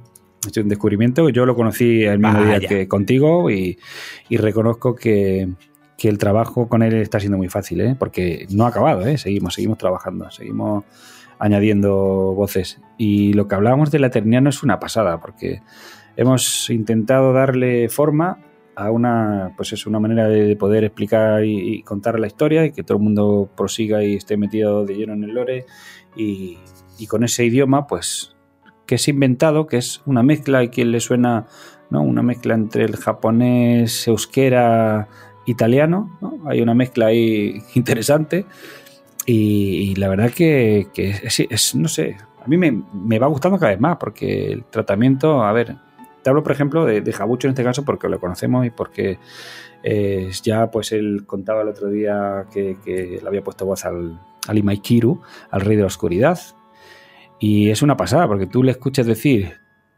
Taroga Kato, Asane Dokai Tomora. Y dice, pero. Y lo repite 20 veces. Taroga Kato. No, no, perdón. Eh, ¿Qué estoy diciendo? No, así no, espera. Taroga Dokai. Hoy le da la vuelta. Jope, no, espera. Otra vez, otra vez, Nacho, espera. Taroga Kato, Asane Dokai Tomora. Y yo flipo, yo me río solo. O sea, tengo alguna que otra toma falsa por ahí que, que, la, algún día la pasaré, ¿vale? Así, por favor. Empieza... Sí, sí, muy bueno, Javiucho. Pero es buenísimo porque queda, queda muy bonita. Yo luego lo que hago es tratarla, eh, tema de compresión y, el tipo de, pues eso, lo que son los efectos y los plugins que yo utilizo para que, la voz luego coja cuerpo. De, porque hay momentos, ¿no? Cuando él puso el otro día en su directo, si lo estuviste siguiendo, pues que hablaba con el guardián, por ejemplo, pues claro, la voz de guardián tiene un procesado que es mucho más denso, ¿no? La voz de guardián te habla y te dice, ¿verdad? Es como.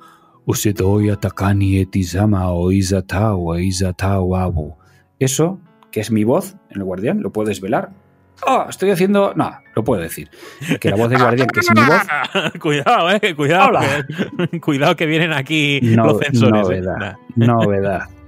Vale, pues la idea de, una voz muy tratada, ¿no? Tiene, se nota mucho al escuchar que tiene una base y tiene unos graves añadidos y tiene una multiplicación de también de tono. Hablamos, yo te hablo de música. Eh, quizá que, Fernando y, Hugo han confiado en mí para esta otra parte del trabajo por mi oído musical, no por mi experiencia, porque yo cero. O sea, experiencia en, en, ningún estudio previo de haber hecho ningún tipo de tratamiento de voces ni de haber tocado una mesa analógica jamás. O sea, yo soy músico y tengo un oído desarrollado hacia la música y, una sensibilidad determinada. Quizá que a lo mejor eso a ellos le ha, le ha llevado a confiar en mí para, para, hacer este tratamiento. Entonces, yo le voy dando a cada uno de los personajes el, el tratamiento también viendo si, si se lleva hacia una parte más aguda, al dirigir un poco también, pues cuando lo grabamos, eh, los NPCs eh, los estamos haciendo muchos de ellos entre los compañeros, creo que eso es bonito. Es decir, que también participa mucha parte del equipo en, poner voz a, los NPCs del juego. Eso no sé si se puede decir, si no se puede decir, Fernando que no lo diga y, lo cortamos. Pero yo creo que es bonito el, poder también aportar, aparte de su trabajo y su obra como creadores y como artistas de, de todo lo demás que conlleva el juego, pues participar, algunos y poner su voz y, es interesante. Y luego, pues ya si nos volvemos a hablar del tema, por ejemplo, del rey, que es el, protagonista, que es el que va a estar siempre, en todo momento, con todos los demás NPCs del juego, pues oye, eh, la voz de Jabucho ha sido un descubrimiento real, ¿eh? porque tiene un tono grave bastante rico y, con muy poquito, con muy poquito de verdad, es una voz que gana mucho. Y oye, yo No veníamos a meternos con él. Sincero. No, si es que no se puede. Si es que es muy buen chaval. Es muy buen chaval, es, que es verdad. Si es que cae bien. Si es que cae bien. A mí me gusta como. Encima luego, de verdad. Perdona que te he cortado aquí. A mí me gusta cómo al final, en este área, ya no solo meterte en un videojuego era algo desconocido, sino meterte ya además a procesar las voces dentro de un videojuego, pues ya es como el, looping doble eh, con mayonesa. Entonces, mm, claro, eh, por lo que te he escuchado, al final es como buscar la propia musicalidad de cada voz en función del bagaje que tenga ese personaje, ¿no? Entonces, eh, mm, pues esta persona que es a lo mejor, eh, como has dicho, el que, el, que tú, el que tú interpretas, pues tienes que dar un bagaje de edad, un bagaje de, tal, y todo eso se consigue a través de, modular el tono y de, darle eco, de menos reverb, de más reverb, de darle tal. Entonces, a mí no sé, me parece curioso cómo has aplicado lo que conoces de la música aplicado a las voces también, ¿no? Entonces, no sé, oye, a mí me ha, me ha gustado mucho el, resultado porque hay que recordar que esto se publica eh, los martes y esta semana que se está publicando este programa es cuando esta, esta demo de Eterna Noctis está disponible para todo el mundo en Steam, así que todos podréis escuchar el trabajo no solo de Nacho con la música y las eh, voces, sino que el trabajo de todo el equipo de Eterna Noctis eh, dentro, del, dentro de la demo, ¿no? Y, no sé, me, ha molado eso, cómo has definido el trabajo de las voces, porque al final lo has hecho partiendo como músico, ¿no? No, no como director de doblaje, de estudio de doblaje ni nada.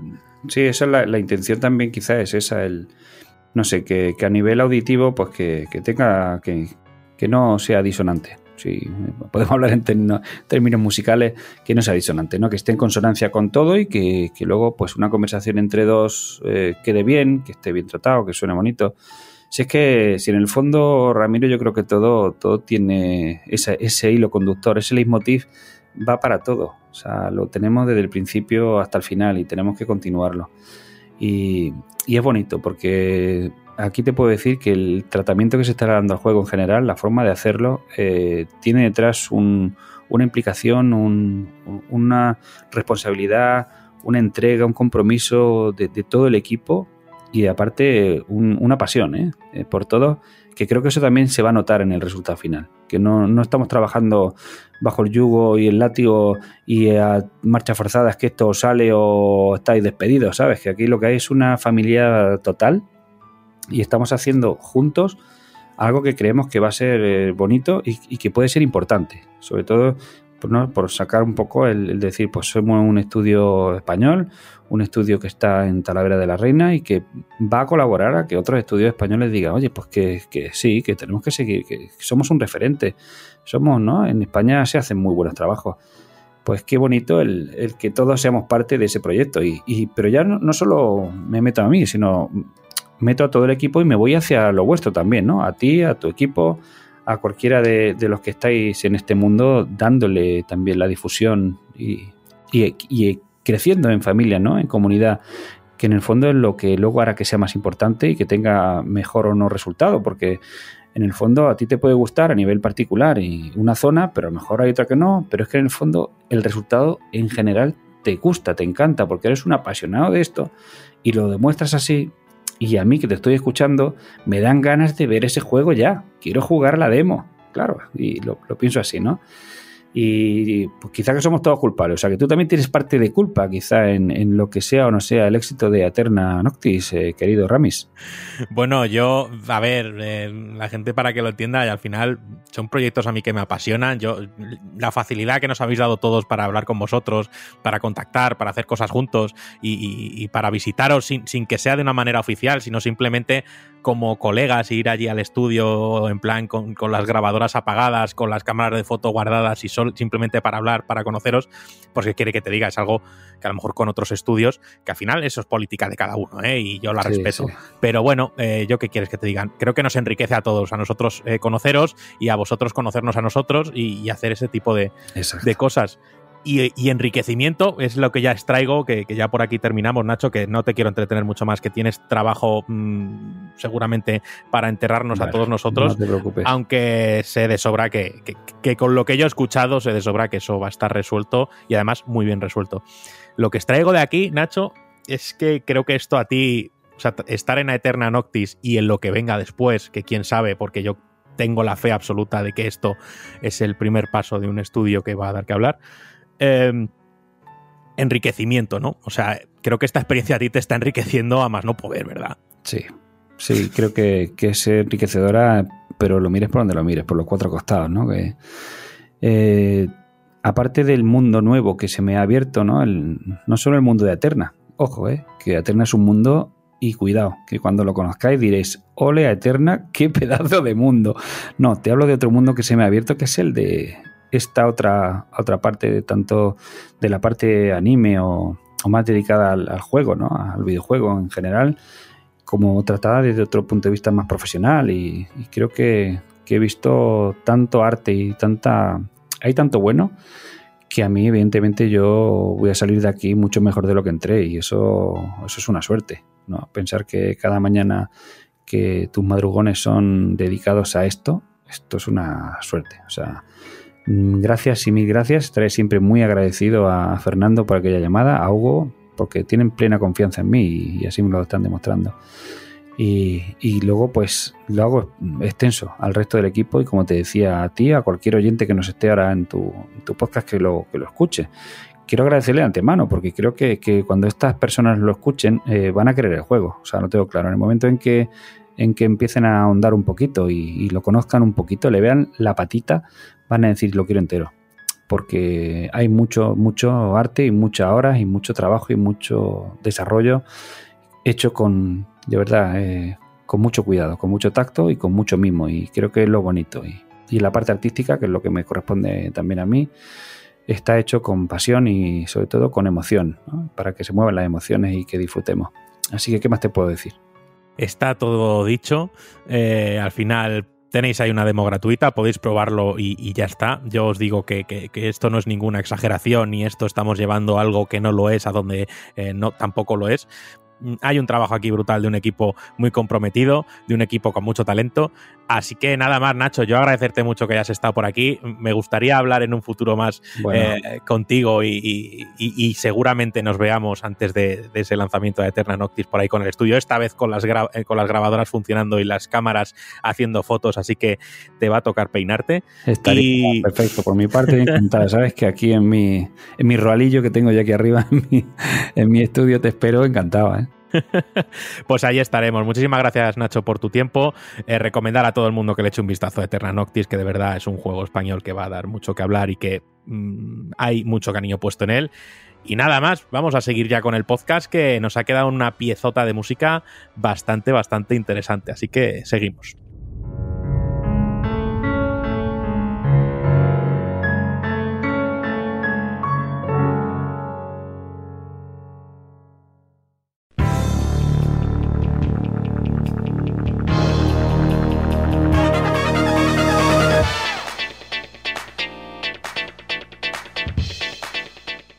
Muy buenas a todos y bienvenidos a vuestra ración de nostalgia semanal.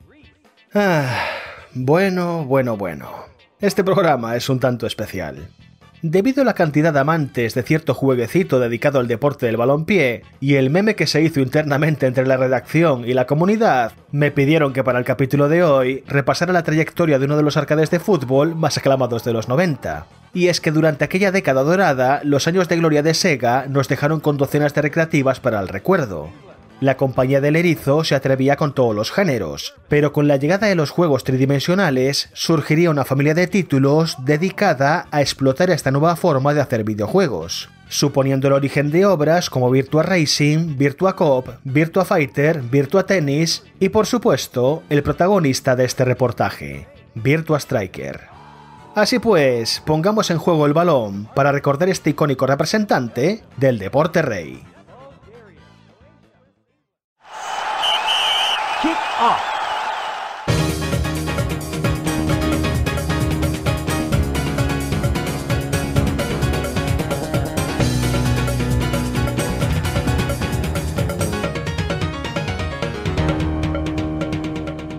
Como muchos ya sabréis, mi infancia y mi adolescencia estuvieron gobernadas por mis constantes visitas a las salas recreativas.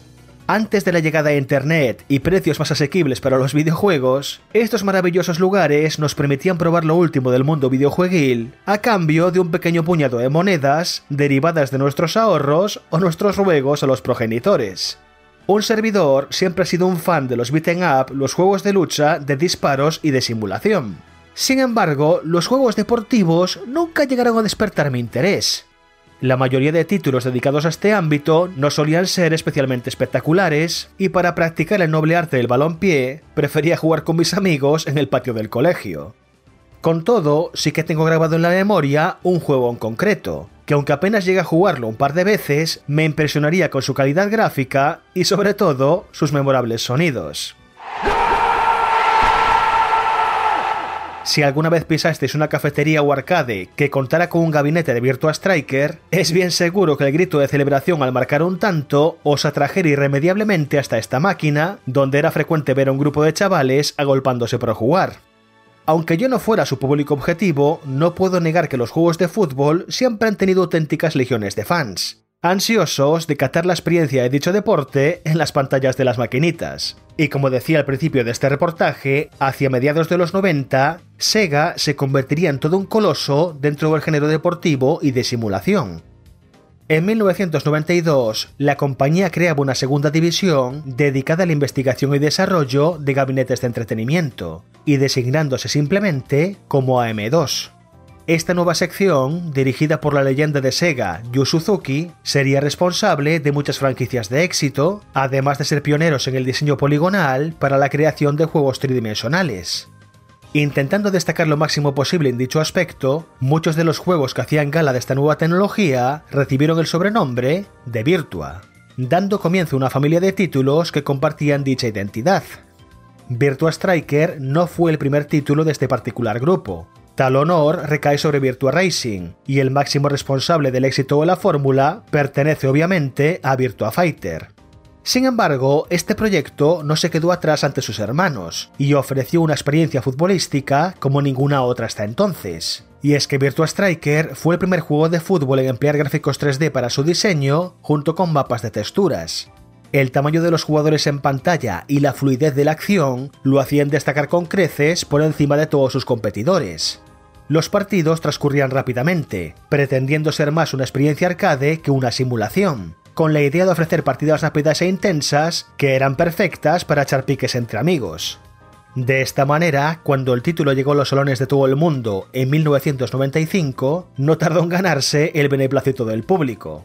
Su calidad gráfica, las animaciones de los jugadores, el dinamismo de la cámara, la jugabilidad y detalles como repeticiones desde varios ángulos cuando marcábamos un gol lo distinguían fácilmente del resto de la oferta del género.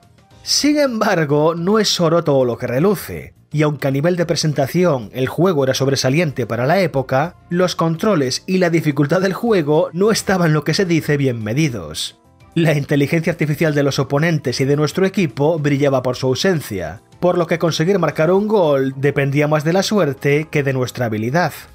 El título estaba diseñado para tener el balón en constante movimiento mediante pases cortos o largos, pues de lo contrario no tardaríamos en perderlo frente a un rival, ya que no había modo de llevar a cabo un juego estratégico o ejecutar técnicas de regate para sortear a la defensa. Así pues, las partidas se resumían en mandar el balón hacia el área del rival con la esperanza de que uno de nuestros delanteros estuviera en el lugar correcto para rematar. Dado que este tipo de jugabilidad fomentaba una presión constante por el balón, las faltas y los fueras de juego estaban deshabilitados en las versiones arcade, de manera que podíamos hacer entradas a diestro y siniestro para intentar recuperar el esférico. En fin, como dije antes, Virtua Striker no estaba pensado como un simulador del deporte rey, sino como una experiencia más enfocada en la acción y las partidas rápidas. En el gabinete de arcade tan solo teníamos dos modalidades de juego, a dobles para medirnos contra un amigo o el modo torneo para jugar en solitario. En este último, si éramos capaces de superar cuatro rondas de eliminación, nos alzábamos orgullosos como campeones del mundo para inmediatamente ser desafiados por el Sega Club de Fútbol, un equipo secreto formado por los desarrolladores del juego y que por supuesto tenían las mejores estadísticas de todo el plantel. Para sorpresa de nadie, era un partido bastante difícil de ganar, diseñado como último desafío para poder conquistar la máquina de forma definitiva. Cabe destacar como curiosidad que podíamos usar este super equipo mediante un truco en la pantalla de selección, convirtiéndose en un simpático añadido que repetiría aparición durante toda la saga, surgiendo equipos especiales y pintorescos como MVP Yuki-chan, que nos hacía jugar con lo que parecía una colección de mascotas corporativas que iban desde un mariachi a un muñeco de nieve. Otro equipo bizarro era el MVP Royal Genki, cuyos jugadores eran alienígenas y robots caricaturescos, y por último también estaba el Sonic Football Club, formado obviamente por el Erizo Azul y sus amigos. Sin duda, un curioso añadido que le daba un toque de humor a estos partidos. Virtua Strikers contaría con cuatro entregas numeradas en total, y a partir de la segunda también tendrían varias versiones para cada juego con partes de actualizaciones. Dentro del terreno doméstico pudimos gozar solamente de dos de estos títulos, la versión 2000.1 de Virtua Striker 2 para Dreamcast y la versión 2002 de Virtua Striker 3 para GameCube. Aunque Virtua Striker 2 venía de mantener el éxito de la saga en los arcades, la popularidad de la serie estaba entrando en declive, dado que aunque visualmente seguía siendo muy notable, no habían mejorado nada la jugabilidad de la fórmula, y prácticamente era un copia y pega de los problemas de la primera parte. Su port para Dreamcast solo sería bien recibido en Japón, recogiendo críticas muy duras en el resto del globo. Con la caída de Sega como productor de consolas y su transición como simple desarrolladora de videojuegos, la tercera entrega numerada de la serie tuvo una recepción moderada en los arcades, combinando este poco éxito con el ocaso de las salas recreativas. Sega tenía esperanzas de que un port para GameCube diera mejores resultados, pero ese tampoco fue el caso. Gráficamente ya no destacaba tanto y seguía acusando problemas graves de jugabilidad y de control. Que a estas alturas todavía no contara con mecánicas para hacer regates, hacer paredes o pases en profundidad, poder cambiar de jugador o tener un mejor control a la hora de chutar a puerta, hacían que simplemente replicase la misma experiencia ortopédica y obsoleta del arcade original de 1995. Y a estas alturas, franquicias como FIFA o Pro Evolution Soccer le habían comido la tostada a Virtua Striker ofreciendo una jugabilidad mucho más satisfactoria. Debido al poco éxito que habían tenido en el terreno doméstico, la cuarta y última entrega de esta franquicia saldría en la plataforma Triforce, una placa de arcade creada conjuntamente entre Nintendo, Namco y Sega para hacer ports de juegos domésticos a versiones recreativas y viceversa. Virtua Striker 4 tendría una versión en 2006 compatible con AL.net, el servicio de juego online para arcades disponible solo en Japón, convirtiéndose en el último título de esta icónica saga de fútbol. En definitiva, Virtua Striker es probablemente una saga que muchos tendrán en sus corazones por puro factor nostálgico. Me atrevería a decir que la serie vivió sus años de gloria con la primera entrega y las primeras versiones de la segunda en los arcades, aprovechando la popularidad de los salones recreativos durante los 90. Lamentablemente, Virtua Striker no fue capaz de madurar, y sus consiguientes versiones y entregas no estuvieron a la altura de nuevos rivales que habían tomado buena nota de las cosas que se podían mejorar.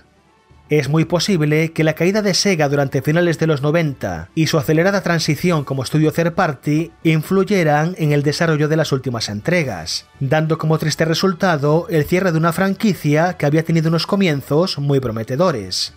En cualquier caso, el dulce recuerdo de quienes gozaron de sus años de gloria en los arcades siempre estará presente entre los fans de esta saga, y que la semana pasada tantos de vosotros lo recordaréis con cariño, dice mucho sobre el impacto que tuvo en su día.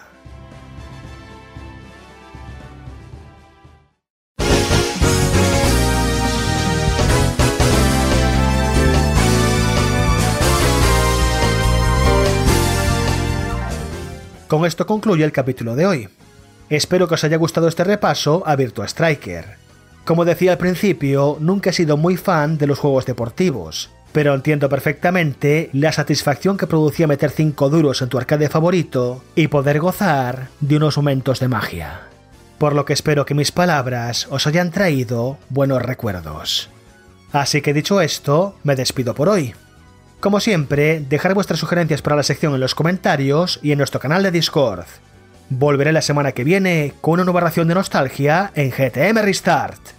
¡Hasta la próxima!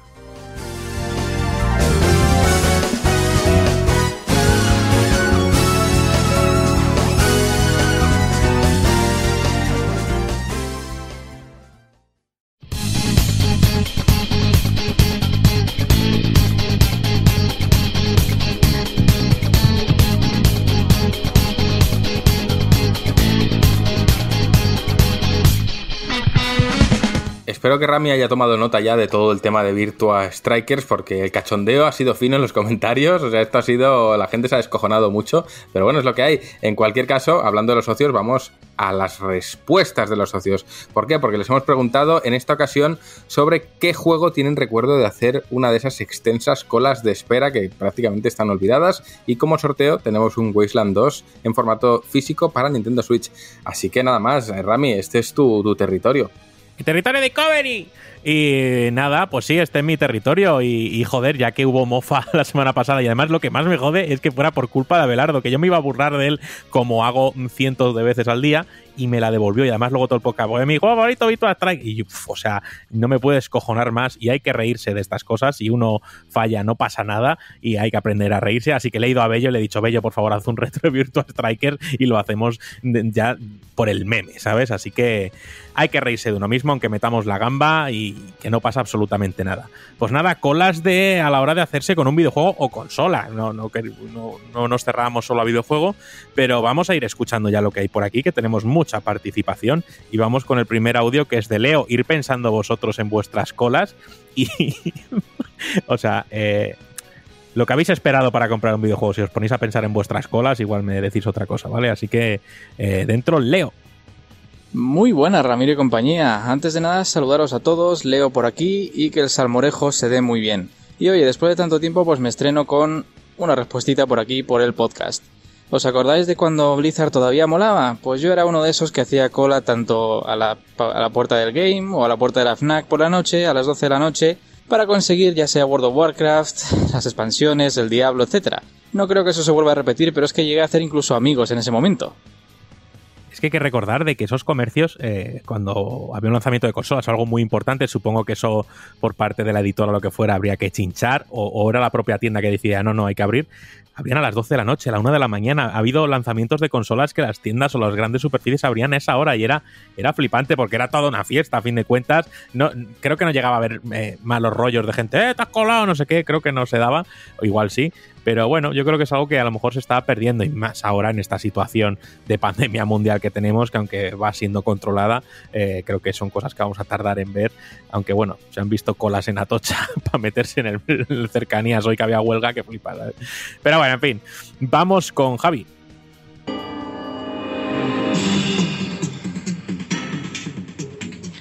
¿Qué juego he hecho cola?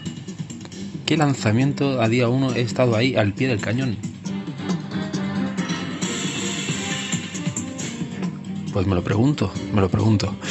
Ahora en serio, me acuerdo de ir a Centro Mail a por el Metal Gear de Play One y estar en plan, ha llegado ya, ha llegado ya, ha llegado ya. Respuesta musical y todo, ¿eh? O sea, a tope de power. A mí me gustaría saber primero, Bello, o sea, las, las colas de Bello, a lo mejor, eh, como siempre Juan está haciendo mofa, serían en una cueva, ¿no? Eh, ¿Cómo era Bello? O sea, nada, venga, ya, fuera de coñas.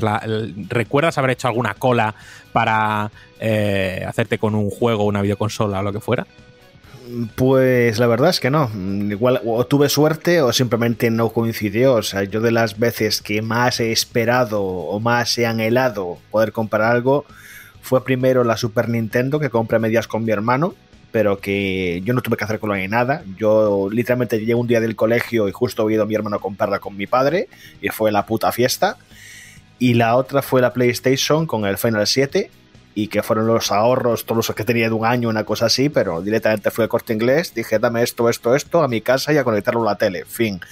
Eh, la verdad es que no sé, ha coincidido bien para mí o simplemente, pues bueno, igual las cosas que yo quería, pues no tenían esas colas kilométricas. Pero bueno, es lo que hay. Y hombre, cuevas, cuevas no había, pero alguna cabaña de madera tal vez. Sí, lo sé yo, él hacía cola ahí para jugar a la rayuela, vamos, lo tengo yo más claro que el agua. Pedía a la vez la petanca buena ahí. Lo- ¿Puedo, puedo tirar yo? Uh, No. la petanca, esa es buena. o los gogos. A jugar a los gogos. O a la taba. Él jugaba más a la taba, que es más antiguo, que tiraban el hueso de un cuello del, del cordero. O sea, en eso está inspirado los gogos. Vaya anécdota de, de Yayo. O sea, si es que Sergio va a tener razón. O sea, o sea, eso, esto es así. Vamos con Antonio. Hola, bellos. Aquí va mi pregunta.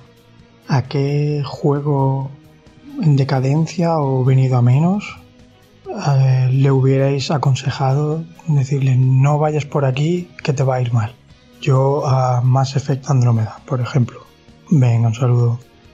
Bueno, Antonio no estaba atento al mail ni al Discord que hemos preguntado sobre, sobre colas para, para comprar el videojuego. Pero aún así, bueno, no sé si tenéis algún juego en mente que le habríais dicho, mira, oye, eh, basta ya, deja de sacar Venga, venga, que es que Juan, creo que sé que va a responder. Venga, dilo. No lo sabes, vas a decir que voy a decir Sonic Forces, pero no. Kingdom Hearts.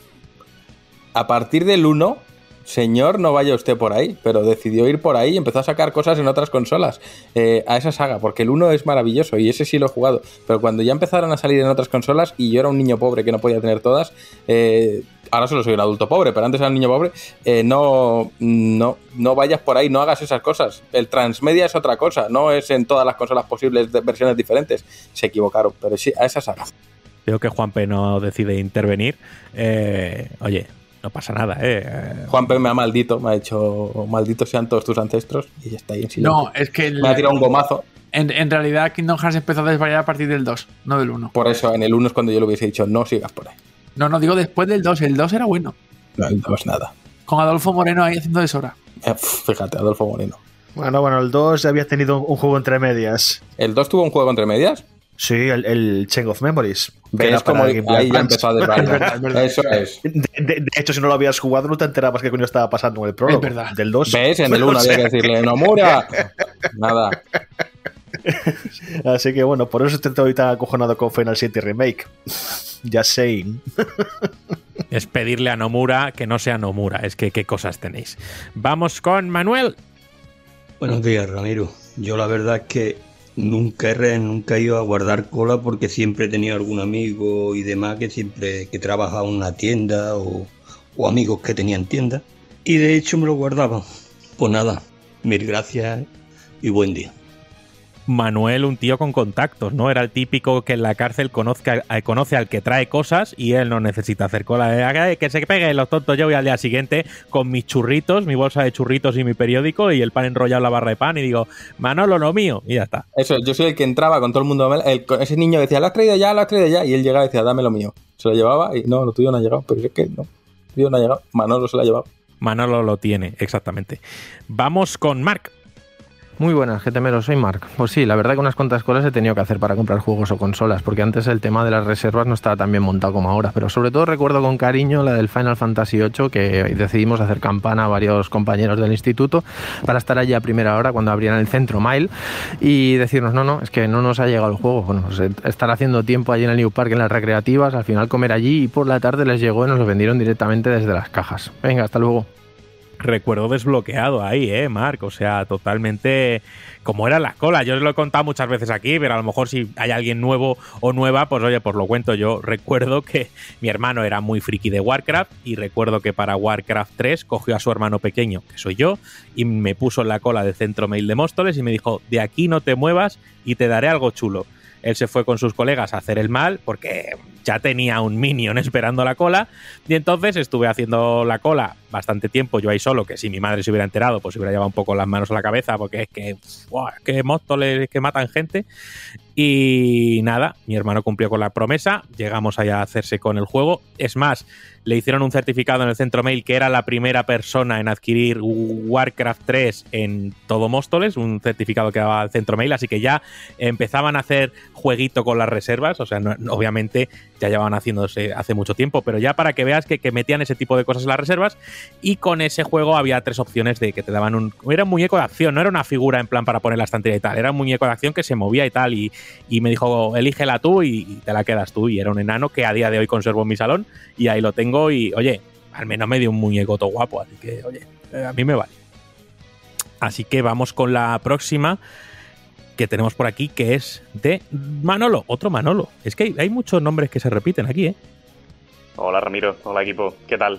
Pues nada, yendo al grano de la pregunta de esta semana, el único juego por el que he hecho cola en una tienda el día de lanzamiento, y resulta un poco increíble, es eh, Pokémon X De hecho, fui con un amigo, eh, yo iba por el X, él iba por el Y, y estuvimos allí en nuestro MediaMark esperando a que abriese para cogerlo rápido, no vaya a ser que se nos adelantaran.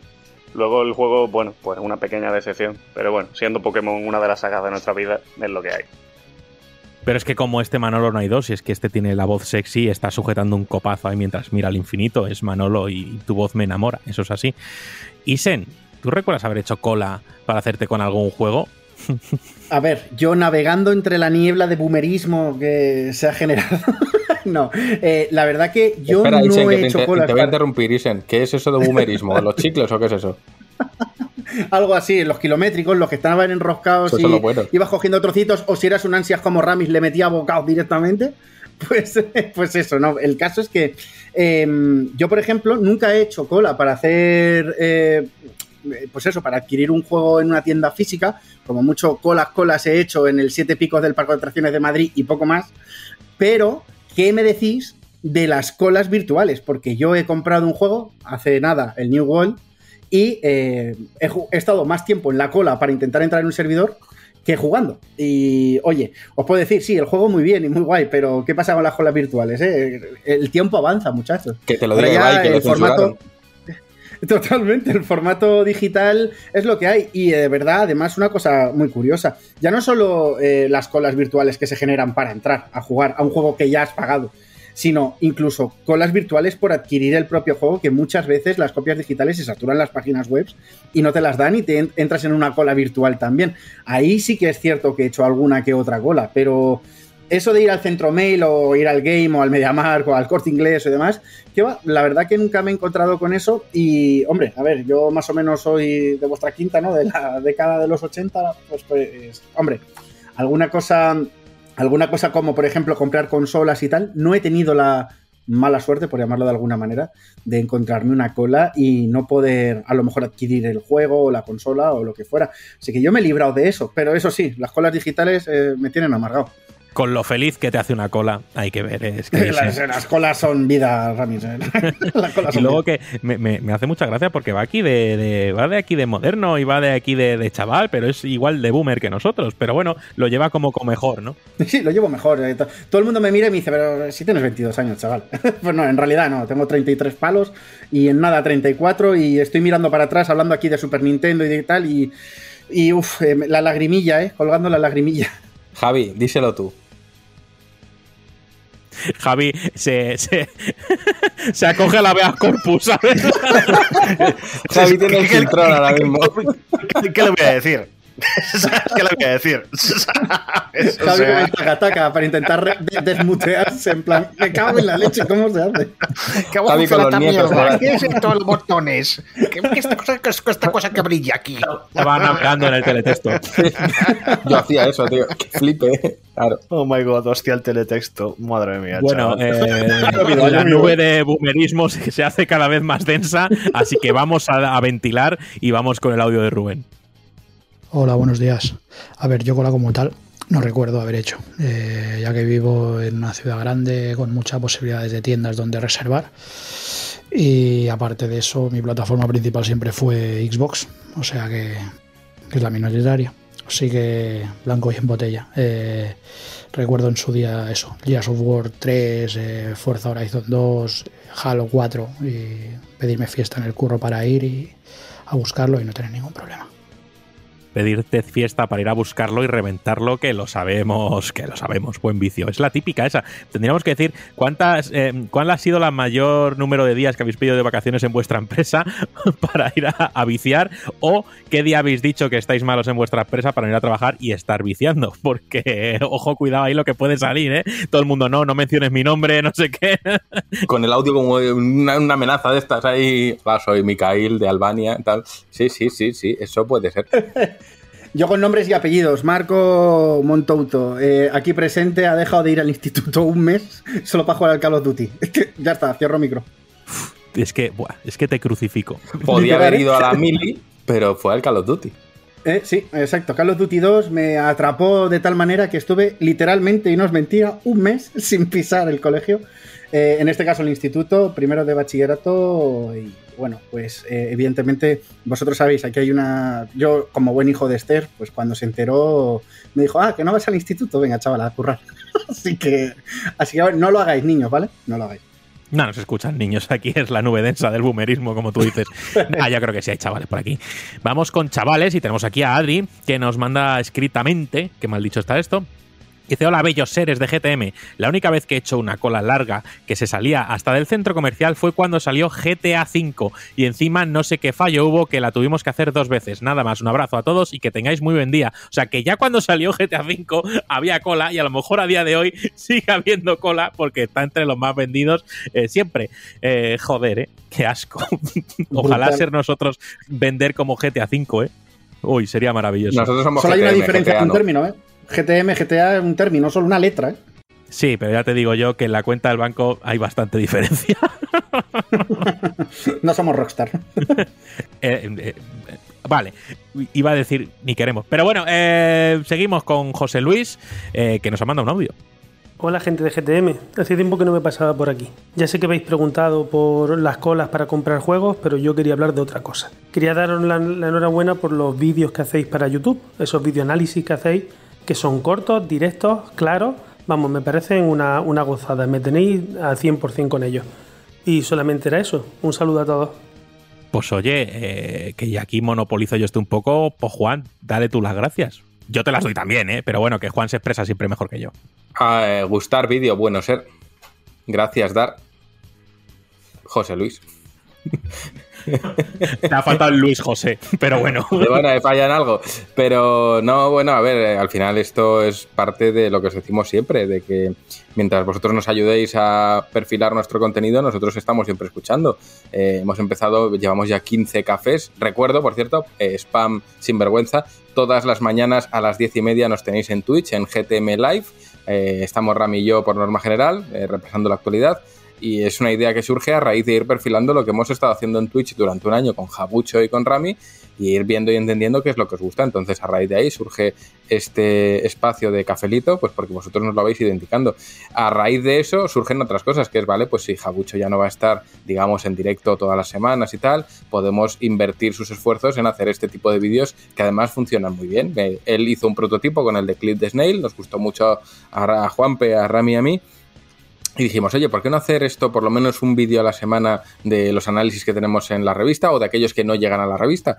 Y, y los empezamos a publicar buscando ese feedback, que también ha sido muy positivo, entonces seguiremos haciéndolo. Lo último ha sido una visita de Rami a Nintendo. Ojalá ya nos consta que la industria va a empezar a volver a montar eventos y volveremos a asistir a ellos, entonces habrá más vídeos como ese y al final es traeros pequeño contenido que luego además vamos a enlazar desde la revista. En la próxima revista ya vais a encontrar una serie de códigos QR que llevan a vídeos, algunos han sido publicados, y otros son exclusivos de la revista. Entonces, por ejemplo, en este número que se publica ahora encontraréis una entrevista íntegra a Juan Navarro, que es la voz de Jin Sakai. La podéis leer de mi puño y letra o si no queréis leerme, pues podéis ver el vídeo y le veréis respondiendo todo lo que yo reflejo al final en la entrevista. Eh, y el mes que viene pues será con Gustavo Santalaya, una pieza de iguales características. Le podréis leer por mano, por obra y letra de aquí Juanpe, o podréis verla en vídeo y podréis ver a Juanpe hablando con Gustavo.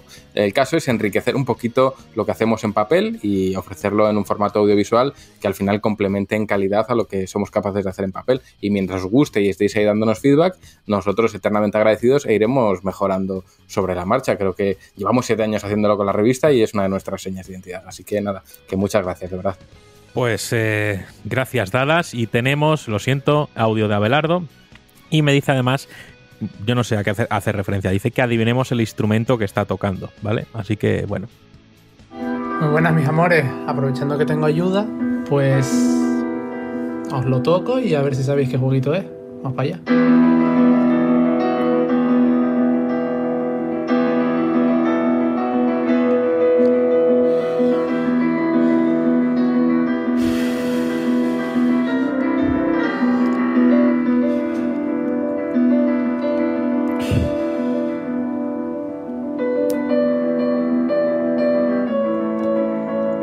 Ya está corto. Obviamente no está tocando él, no sé quién resopla, podría decir que el instrumento son los pulmones porque está, está resoplando. Eh, obviamente la banda sonora de The Last of Us. Eh, y, y, el instrumento, dice Juan, eh, piano, yo creo que eso es muy evidente. No sé, mm, creo que será algo más específico, en plan un clave, un, un, órgano, un, un, lo, que, lo, que toca la señora esta que está en Madrid, clink, clink, clink. Un organillo, un clavicordio, un, yo qué sé, un címbalo eh, australiano, no sé lo que es, pero creo que es de tecla, casi seguro. Un, un Casio de estos de que le das al play, toca solo y pones eh, eh, samba y ya está. Igual está tocando un MP3, le ha dado al play y ha dicho, ¡ah! ¡Qué listo soy! Es muy Adelardo eso. Sí, es muy de Abelardo. Así que eh, bueno, pues seguimos. Oye, Abelardo no ha soltado ninguna salvajada, no ha dicho nada. Se está queriendo portar bien, no sé por qué será. Vamos con audio de Zucho que me da que va a su bola como siempre. Como tengo batallitas para contar sobre colas para hacerme con juegos, responderé a la pregunta de la semana anterior. Racing Star, Thunder and Lightning, Super Dodgeball, Puzzle Bubble, 3 One, Desert Hop, Top Hunter, Snow Bros 2, Tumble Pop, Tekken 1, 2 y 3, Outrunners, Comic Stone, King of Fighters 98, Metal 1, Slow 1, 2 y 3, No de robar, Thunder Hop, Tetris Bros, Super Punk Punk 3, Joan McKeepman Ninja, Captain Commando, Sunset Riders, Windjam, Ten Crisis, Neo Tours, Master Radical Bike, Soul Edge, Crazy Taxi, The Pinballs, Getaway, Hood Dread, Breaker, Creature from the Black Lagoon, Drácula, Hurricane, Surfing Safari y Cuebol. Entre todas estas me quedo con el Cadillac and Dinosaurs. Menciona aparte la de hostias que se han comido cada una de estas máquinas. Bueno, pues ahí tenemos a Zucho soltando su retaila de arcades que tanto le gustan. Eh, vamos con Alberto. Hola, GTMeros. Primero de todo, pedir disculpas por esta voz que llevo hoy, pero es que tengo un trancazo importante y además pues estoy muy constipado. En fin, en respuesta a vuestra pregunta, pues yo nunca he hecho colas. No sé si es que soy muy saborío o simplemente que en esa época no solía tener un duro para comprar cosas de salida. Venga, un saludo. Pues nada, no te preocupes por eh, el trancazo, Alberto, porque estamos hablando de colas, así que no, hay ningún problema. Y solo pues mandarte eh, sopitas calientes y caramelos de limón para que te mejores eh, lo antes posible y un paracetamol también ahí bien mezclado, mezclado y no removido, no agitado y ya está. Seguimos por aquí con Gaspar.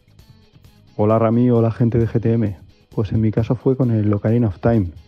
Eh, teníamos tanto hype, mis colegas y yo, que hasta hicimos pellas en el instituto para, para ir a por él al centro mail. Eran otros tiempos que no había tanto tema de reservas, esas cosas. Pues nada, un saludo para todos. Ese Ocarina of Time en centro mail, eh, ojo, cuidado. Eh, vamos con Huguito, que nos ha mandado un audio y le queremos mucho. ¿Qué dirá hoy? ¿Greñuscos, pelonchos, eh, rizonchos, eh, melenunchos, tu- tu- tupecianos? Hoy dice greñuscos. Hola, greñuscos. Yo creo que nunca he hecho cola para comprar ningún juego en específico, pero hay una historia que me encanta y nunca voy a olvidar, y es que el día que yo hice la comunión, hace ya 15 años, salió el Tomb Raider Anniversary, el remake del primero, y a los pocos días mi tía fue a comprarlo como regalo para su sobrino el mayor y el más bueno, pero se tuvo que recorrer tres corte ingleses para poder encontrarlo. Y como no, nada más insertarlo en la Play 2 yo ya estaba brincando cual cabra loca por el valle de Vilcabamba para que no me comiera el T-Rex. Comunión hace 15 años, ¿eh? Yo no he hecho la comunión. Podríamos hacer un día la pregunta, ¿habéis hecho la comunión o no? Yo no, no la he hecho. Soy hereje. Yo sí. Yo también. Yo no estoy bautizado siquiera, o sea que... Hacer la comunión en Canarias es hacerla en el paraíso, entiendo. Entonces no cuenta. Y Javi, ¿de qué, de qué, de qué os vestíais en tu época? De marinero, como tu hijo de vecino, ¿no? ¿En serio? ¿No era en plan, yo qué sé, de, de, de cazamamuts o...? Hombre, no sé. me- Traje estándar, supongo. Algo así más. A la antigua usanza, tal vez. Pero bueno, Juanpe, tú ibas de otra cosa, ¿no? Tú siempre me has contado que tú- a ti te vistieron de algo extraño. No, de extraño no, es que eh, de- dependía mucho del, del- del chaval, pero lo normal es marinerito, pero yo iba como de general o algo así, yo no iba con mi con el típico, no iba de grumete, no, yo iba de un par de rangos más arriba. Tú ibas de grumazo. Bueno, pues. eh, yo no he dicho todavía, ¿no? De, de qué chocolate yo, porque no, he, participado yo todavía en esto. Eh, yo no tengo recuerdo de haber hecho cola como tal. Sí, para un libro. No sé si la, la historia es, es truculenta, porque no era un libro que yo quería, era un libro que me dejaron. Y resulta que el perro se comió el puto libro. Y encima el libro iba firmado. Y resulta que la autora venía a firmar libros y dije, esta es la mía, compro el libro y que me lo firme y ojalá Dios me libre. Llegué, hice la cola, una hora y pico de cola, llegó, me puso la misma dedicatoria sin que yo se lo pidiese, la misma dedicatoria que había en el libro original. La misma, o sea, las tienen súper aprendidas. Así que ese libro lo devolví, dije, oye, mm, pasó esto, pues si acaso se notaba obviamente, pero bueno, considero la firma y tal y cual. Y esa es la única cola que he hecho. Y luego tengo dos recuerdos con cariño. Uno, no lo tengo en el centro mail. Yo recuerdo ir a comprar Pokémon Oro y Plata al Blockbuster. Nadie ha dicho Blockbuster. Eh, y me queda un poco, digo, vale. Tenía uno al lado de mi casa. Pues ahí iba yo, fui y me acuerdo de ir con mis padres y es lo típico eh, que es cuando el juego todavía no está en las estanterías, que preguntas al dependiente, oye, ¿tenéis el este? Ah, sí, bueno, lo- por aquel entonces los tengo ahí atrás, no había prisa por colocarlos, había llegado pues como si llegaba cualquier otra cosa, no iban directamente a las estanterías y muchas veces los tenían en el almacén sin haber colocado todavía, entonces recuerda a ese señor entrar y sacar los Pokémon y decir eh, mi padre o mi madre, eh, ¿cuál queréis? Y mi hermano, pues yo tal, y yo, pues yo Pascual, y al final uno para cada uno. Y ese es el recuerdo que tengo yo de, de- una compra y luego tengo el recuerdo de cómo conseguimos mis colegas y yo del instituto burlar al corte inglés y conseguir una Nintendo Switch antes del lanzamiento, digo Switch, Wii, una Nintendo Wii antes del lanzamiento de Nintendo Wii porque teníamos el soplo por un familiar que trabajaba allí que ya habían llegado al almacén, entonces nos presentamos allí, oye, que me han llamado para, para venir a recoger la Wii. ¿Cómo? "Eh, pero ¿quién? Ah, no sé, me han llamado. Bueno, espera, deja tal cual. Y al final nos sacaron la Nintendo Wii y nos la llevamos antes de tiempo eh, por echarle jeta y tener un soplo. Pero eso es lo único que recuerdo. No recuerdo hacer una cola estratosférica, la, una- la única, la del libro, que fue, y no fue por mí, sino por, por porque me, el perro se comió el libro, sí. Mi perro se ha comido a mi madre. Eh, en realidad es al revés, la- el título de la peli. Vamos con Vicent Sanz, que la semana pasada mandó ese audio de probando micro, probando micro. Pues a ver ahora qué ha mandado. Buenas, gente. Pues mira que sí que hay una vez que fui a comprar el juego el día de reserva, que fue con Gran Turismo 2, allá por el 99, y me pilló una nevada de la hostia el día que lo fui a buscar, que no tenía yo muy claro si iba a poder volver a mi casa con el tren por aquello de, de que cierran cuando nieva. Y, hostia, mi, mi madre recuerdo que me dijo, ¿estás seguro que te vas a ir a Barcelona ahora con, el, con lo que está cayendo? Yo, sí, sí, sí, sí, sí, sí. ¿Y allí qué fue? ¿Te acuerdas de la última nevada que experimentaste, Juan? Porque casi nos quedamos en esa rotonda de allí que estoy viendo desde... Ojo, patinaje bueno. Rami y yo, por medio de la nevada, diciendo, va, esto va a escampar. Cogimos mi coche. Mi coche creo que todavía no había pasado la ITV, luego la pasaría y me dirían que los neumáticos iban un poco regular. Eh, íbamos bajando muy despacito la calle que hay aquí al lado de la oficina, llegamos a la rotonda muy tranquilamente y en ese momento el coche decidió que tenía vida propia, nos cruzamos todos los carriles de la rotonda en plan ¡Wee! y cuando ya íbamos a chocar contra el centro de la rotonda de manera inexplicable, el coche se enderezó y conseguimos hacer la rotonda patinando gracias a que no se venía ni había ningún coche cerca. Al volver por ese mismo camino había tres coches reventados contra la, contra la rotonda donde nosotros habíamos salido con éxito. Había tres coches que se habían dado el piñazo ahí. Eh, así que sí, y recuerdo con cariño esa nevada. Ojalá otra y a ver ya qué pasa. Yo ya hacemos como en el vídeo de Skate que hemos visto antes, lo, lo imposible. Recomiendo que veáis ese vídeo de, de, Skate 3, bloopers and fails y demás que hay por YouTube, que es que qué risas os puede dar. Vamos con Rodrigo.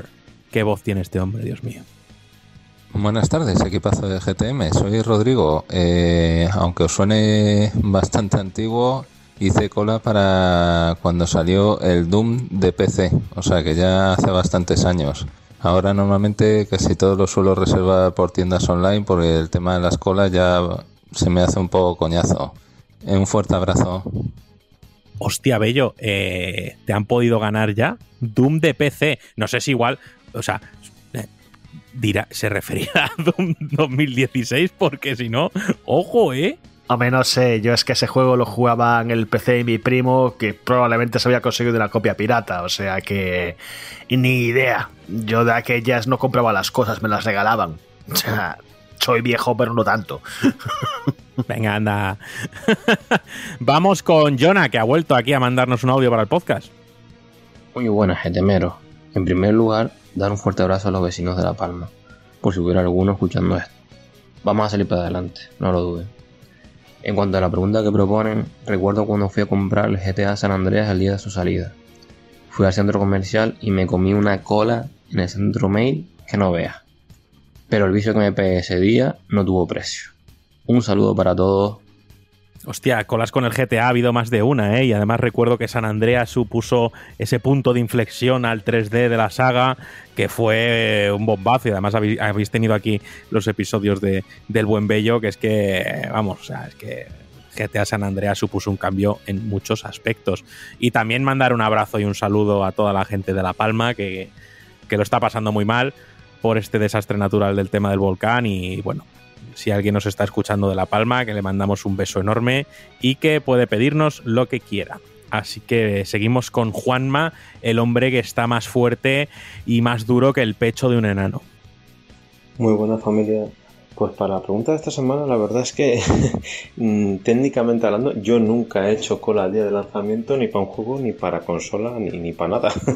Pero bueno, echando la vista muy atrás, sí que recuerdo cuando salió Final Fantasy VII de ir con los amigos que tenían la PlayStation en ese día a comprarlo a la tienda, que la verdad es que era emocionante, aunque sinceramente no tenía ni idea de qué juego era, hasta años después que ya le pude jugar. un abrazo familiar. Bueno, pues Juanpe, creo que solo quedas tú para que nos hables de tu cola. ¿De cuál? De la que tú quieras. Pues yo me acuerdo, me acuerdo que tuve que hacer cola, que es la única que he hecho, creo yo, y fue para una expansión de World of Warcraft. Porque yo recuerdo que cuando compré el, el juego, reconozco que no tenían mucha idea de qué iba. Me pensaba que era otra cosa completamente diferente, pero una vez te metes ahí, pues es como un poquito una secta, ¿no? Es muy difícil salir. Y bueno, cuando anunciaron la primera expansión, que es de Burning Crusade, eso fue también un poquito bombazo. Y yo recuerdo que llegué de una excursión del instituto, creo que era, y llegué por la tarde con tiempo de irme a, la tienda para comprarme la expansión porque salía ese día. Y me fui directo y había una cola importante para, para hacerse con la, con la expansión. Eh, hice la cola para nada porque me fui y me la compré el día siguiente, pero yo la cola la hice. El juego no lo compré, pero la cola la hice. Tú querías estar ahí en el salseo, ¿no? Querías estar ahí en el ambientillo, querías estar ahí a, en la feria. Y eso que llegué reventado. Digo que podría haberme ido a mi casa a dormir, pero no. Vamos a seguir por aquí con audio de José. Hola, GTMero.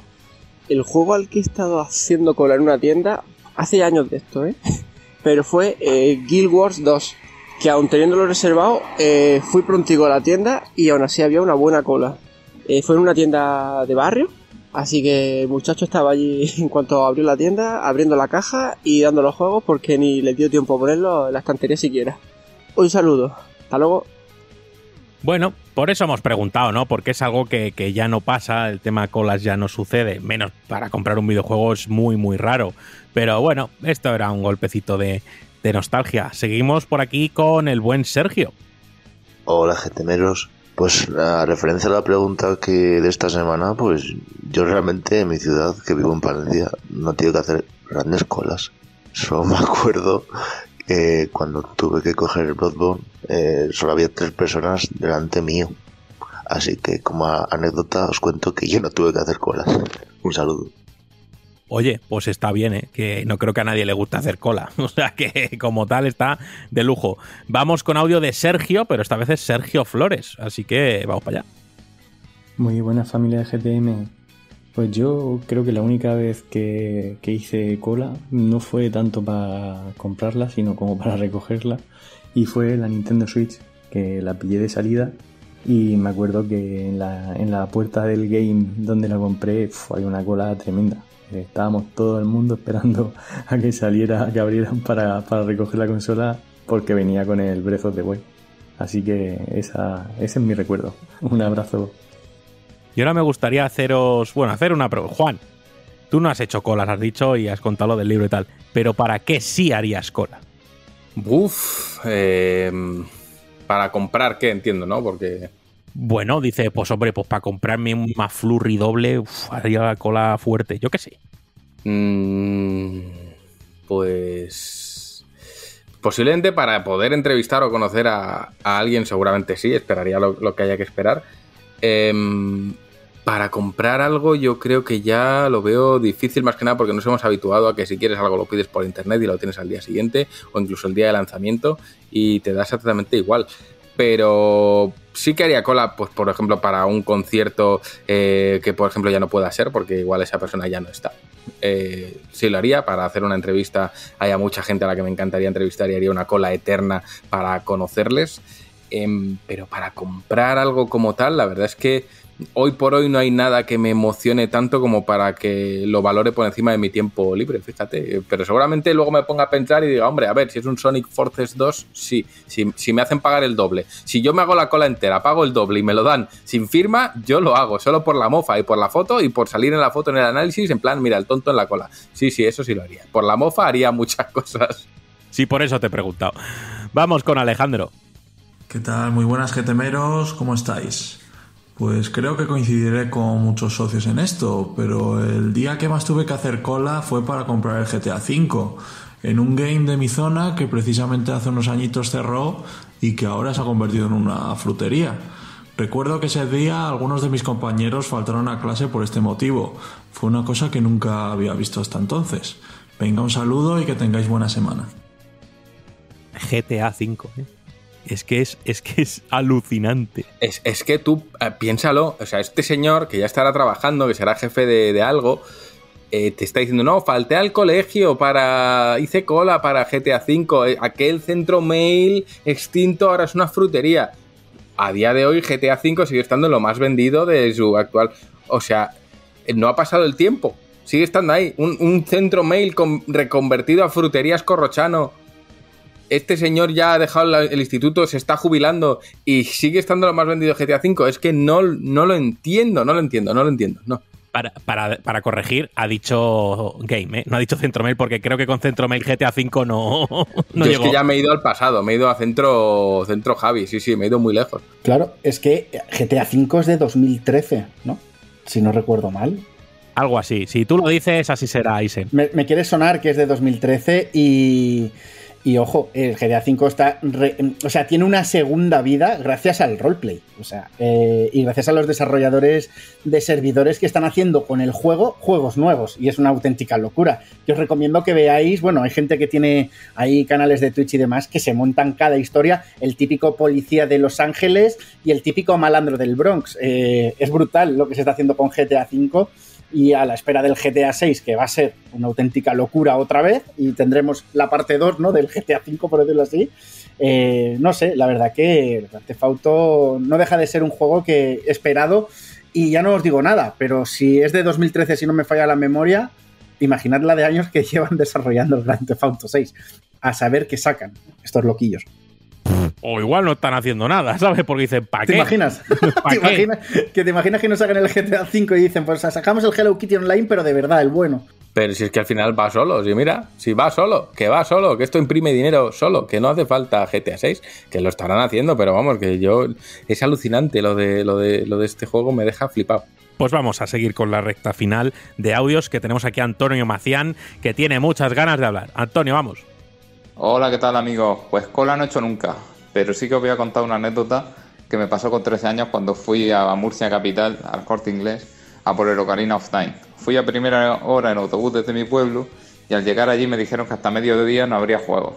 Fui al centro mail que estaba cerca y me dijeron exactamente lo mismo. El autobús de vuelta salía a la una y media y yo esperando toda la mañana, al final en el corte inglés a la una menos cuarto llegó una caja, la gente según abrían la caja llevándose los juegos como locos y pude conseguir el mío.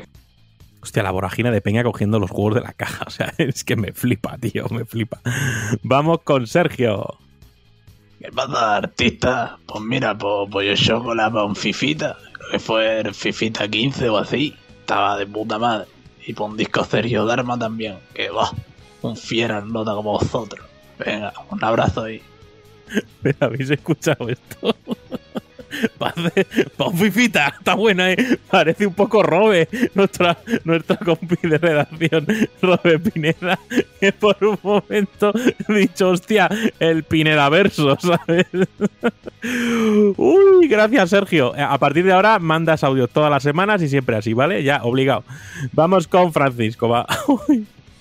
Muy buenas, soy Fran, vuestro oficio de confianza. Y respondiendo a vuestra pregunta, recuerdo que con 13 años eh, estuve trabajando en la tienda de mi tío a 3 euros el día para poder ahorrar y poder comprarme Kingdom Hearts 2, que fui con el mismo al corte inglés luego a comprarlo, hacer una cola del copón que llegado allí lo flipé viendo el stand entero lleno de carátulas del juego. Fue memorable. Venga, voy a decirlo yo. Ojo, tres pavados al día buenos, ¿eh? Es que se ha forrado, ya se ha jubilado. Después se hizo oficio, nos ha jodido. Dijo, voy. Claro, sí, es que es normal. Pero claro, con lo que cobra un fisio, el primer día que cobró dijo, ¡hostia! ¡Que esto es maravilloso! Exactamente, dijo, ahí va. No, sí, lo hizo muy bien. Aprendió la lección y dijo, y ahora fisio. Y ojo, además ha dado consejillos por, por la comunidad a veces de cómo hacer los estiramientos y tal a la gente que hace ejercicio. O sea que nada, que oye, un placer que esté aquí participando. Es un crack, es un crack, así que le mandamos un abrazo de esos que te desplazan las vértebras. Eh, vamos con José que nos la manda escrita. Dice: El juego por el que he llegado a hacer cola el día de lanzamiento y pedirme el día de vacaciones para hacerlo fue con Smash Bros. Ultimate, que además la hice con dos amigos que desde la universidad nos reuníamos continuamente para darnos de piños. Ese día hicimos una maratón de más de 8 horas de juego intenso. Tremendo vicio hubo ahí, ¿eh? Qué bonito. Es que a mí, macho, aunque me apetezca jugar y, y tenga el tiempo para hacerlo, llevo a lo mejor una hora y digo, o apago. no. Ay, qué triste es la vida hasta que encuentre algo que me pique fuerte otra vez. Vamos con Fran. Muy buenas chicos. Pues yo soy de los que prefieren esperar el tiempo que haga falta antes de ponerme en una cola. La última que recuerdo fue para recoger mi reserva de GTA V para PlayStation 3, que la verdad es que el día del lanzamiento se armó una muy buena última hora de la tarde. Esa noche fue especial porque además logré llegar a ciegas con ese juego, algo inaudito hoy en día. Un abrazo. GTA V, de nuevo. Es la maldición. Nos ha caído encima la maldición. Vuelve y vuelve. ¡Ay, Dios no, mío! No pienso hacer capítulo retro de GTA V, ¿eh? ya voy avisando. Pues es que nunca va a llegar a ser retro porque siempre va a estar ahí. Bello, sé que es así. Sí, sí, pero bueno, por si se hacía meme como el Virtua Strikers. No, no, no, no, no. La de Virtua Strikers fue más gracioso. Esto no me hace ni gracia. Nada, me da igual, hombre, al final eh, es un juego, tiene mucho éxito y tal, pero es que está todo tan copado que dices, hostia, macho, es que es, que es verdad. Es que no, no hay nada que te indique lo contrario. Es así y sigue siéndolo en número uno en las listas de ventas. Yo no lo entiendo. Pero bueno, vamos con David, eh, David Luguera, que nos la escribe y dice muy buenas a todos. Yo la verdad es que tengo que decir que el único que recuerdo que hice cola en su día, uy casi, fue el GTA San Andreas y no recuerdo ninguno más. Un saludo. GTA ha estado muy presente en esta sección y mira, bello, a colación del retro que hiciste, eh, que has ido haciendo la colección en estos programas pasados. Nos quedan dos, vamos con Arfurro. Hola chicos, ¿qué tal estáis? Eh, siento el retraso y también siento haber mandado tarde el audio, pero bueno, allá voy. Eh, juego que haya hecho cola para comprarlo de salida, pues seguramente ma- alguno más, pero los que más recuerdo son las dos primeras expansiones del World of Warcraft, The Burning Crusade y The Wrath of the Lich King, que abrieron las tiendas a las 12 justo del día en el que se lanzaba el juego y había ahí unas colas enormes, incluso el trono de Arzas ahí. Venga, un saludo. La despedida para estar dentro de los 30 segundos. ¡Ay, la del trono de Ardan! ¡Hasta luego! ¡Qué cabrón! Warcraft, las expansiones también han salido un par de veces. Tengo a Juanpe que está viendo con muchísima atención el tráiler de God of War. Solo eh, dime una cosa, ¿es Azcárraga? Confirmamos Azcárraga. ¿Y Atreus es eh, Ramón de Arana? Confirmamos. Así que, oye, nos alegramos mucho. Habrá que llamar a Azcárraga de nuevo para decirle Ra- eh, Ramón, a decir sí. Rafa, habrá que quedar para comer o algo, ¿no? Y luego ya vemos si hacemos algo formal o a tema de podcast, a temas informativos o a temas lo que sea. Pero para comer primero siempre. Que como buen gallego le gusta el rollo. Vamos con David Canela, que es la última. Y le queremos mandar un abrazo enorme, la verdad, porque está en época de trabajo dura. Y bueno, vamos a entre todos a hacerle un Genki Dama, alzamos los brazos y le mandamos apoyito porque es un, es un ser de luz y punto. Hola chicos, pues hoy me lo habéis puesto difícil. Yo la verdad es que, así que recuerdo y diría que nunca realmente he ido a hacer una cola de estas kilométricas eh, cuando ha salido una consola algún juego. Sí que recuerdo haber estado ahí el primer día, pues cuando salió la DS o la 3DS o la Play 4 de hecho, pero colas de esas no. Y la verdad es que es algo que siempre me hubiera gustado, ¿sabes? La típica sensación de decir, jo, abren a las 12 de la noche en FNAC para algo que me mole. Uf, me hubiera encantado, pero no tiene esa suerte. Un abrazo. Aquí se acaba de hacer una excisión ahora mismo, que yo he detectado y que me gustaría preguntaros a todos. ¿FNAC o FNAC? Es que ha dicho FNAC y yo ya me quedo muerto. Y sé que hay gente que lo dice. y la, la FNAC. Eso es. Alguien que diga que no, porque es que le baneamos ahora mismo. Y ten cuidado. ¿Qué te diría yo? Yo siempre lo he dicho como FNAC. Pero no sé Pues nada, vosotros pues, cómo lo veis. eh, gracias por venir, Isen. Ha sido maravilloso. Vete a tomar por culo. ¿vale? Y ya está. Esto, esto siempre. Es que este. eh, no, no, entiendo. El chat por Isen, porfa. F- la F de FNAC, por favor. No, eh, entre esto y la pizza con piña me tenéis amargado, macho. Yo ya no digo nada. Y ahora dirá que bebe colacao y ya, bueno, pues nada, pues hasta. No, pues no, eh, ayer, ayer, eh, tienes que estar atento a las redes. Ayer puse que el mejor colacao es el que está en la basura. Eh, perdón, colacao, o sea, patrocinada GTM, a mí no, ¿vale? Gracias. No, no, aquí no queremos ese sucio mejunje de cacao con harina que hace grumos. Lo siento, aquí somos del conejito feliz. Cemento, ¿no? De Enfoscar. Eso es, yeso no queremos. Pues ya hemos terminado con las preguntas, o sea, con las respuestas de los socios. Eh, 30 nada más y nada menos. Y Isen, dime un número rápido sin pensar del 1 al 30, que es quién va a ganar. 8. Vale, pues el 8 en este caso, que es Adri, que estaba entre Rubén y José Luis, pues se lleva este Wasteland 2 Director's Cut para Nintendo Switch en formato Physical. Eh, ya hemos terminado. Ya hemos terminado. Bueno, hemos terminado, pero no, porque hay que leer los comentarios de ebooks, que a pesar de que el podcast lleva apenas dos días en vivo desde que se ha publicado hasta que estamos aquí grabando, algún comentario que otro hay, en concreto 11. Así que, bueno, vamos a darle una lecturita y a ver qué nos cuentan los oyentes. El primero es Daniel Garrido, que dice, acabo de comenzar a escuchar el podcast y, sabiendo que va a estar el Gran Dan, se avecina uno de los mejores podcasts. Saludos a todos. Continuamos con Juanma que dice, sois lo más grande que hay, siempre os marcáis un trabajo sobresaliente, tanto el podcast como en la revista y en todo lo que hacéis. Solo os saco un pero, we want a fucking pirate, por Dios, que noto que el ébola flojea en mí. Un abrazo, mabrodas. Eh, Juanma, te hacemos un, pirata en privado, eh, only for you, si, si, lo, si lo pides. Eh, continuamos con Jun Chao, que deja un, testamento aquí por lo menos, así que bueno, vamos a, vamos a leerlo con calma. Dice, hola, os escribo por aquí porque siempre llego a mandar audios en ruegos y preguntas tarde. Primero no me dio tiempo a deciros que, enlazando con el programa anterior, a mí la sección que más me gusta con diferencia es la de actualidad. De hecho, me la suelo escuchar y dejo el resto del programa para cuando tenga más tiempo. Que me gusta escucharos, no oíros, y eso solo puedo hacerlo cuando saco al perro o hago otras tareas que me permiten prestar atención a lo que decís. Me ha gustado mucho esa matización de escucharos que no oíros. Por otro lado, hoy me he animado a poner algo más de opinión sobre la Steam Deck. Me gusta el tiempo que la habéis dedicado. Y por añadir un poco mi opinión.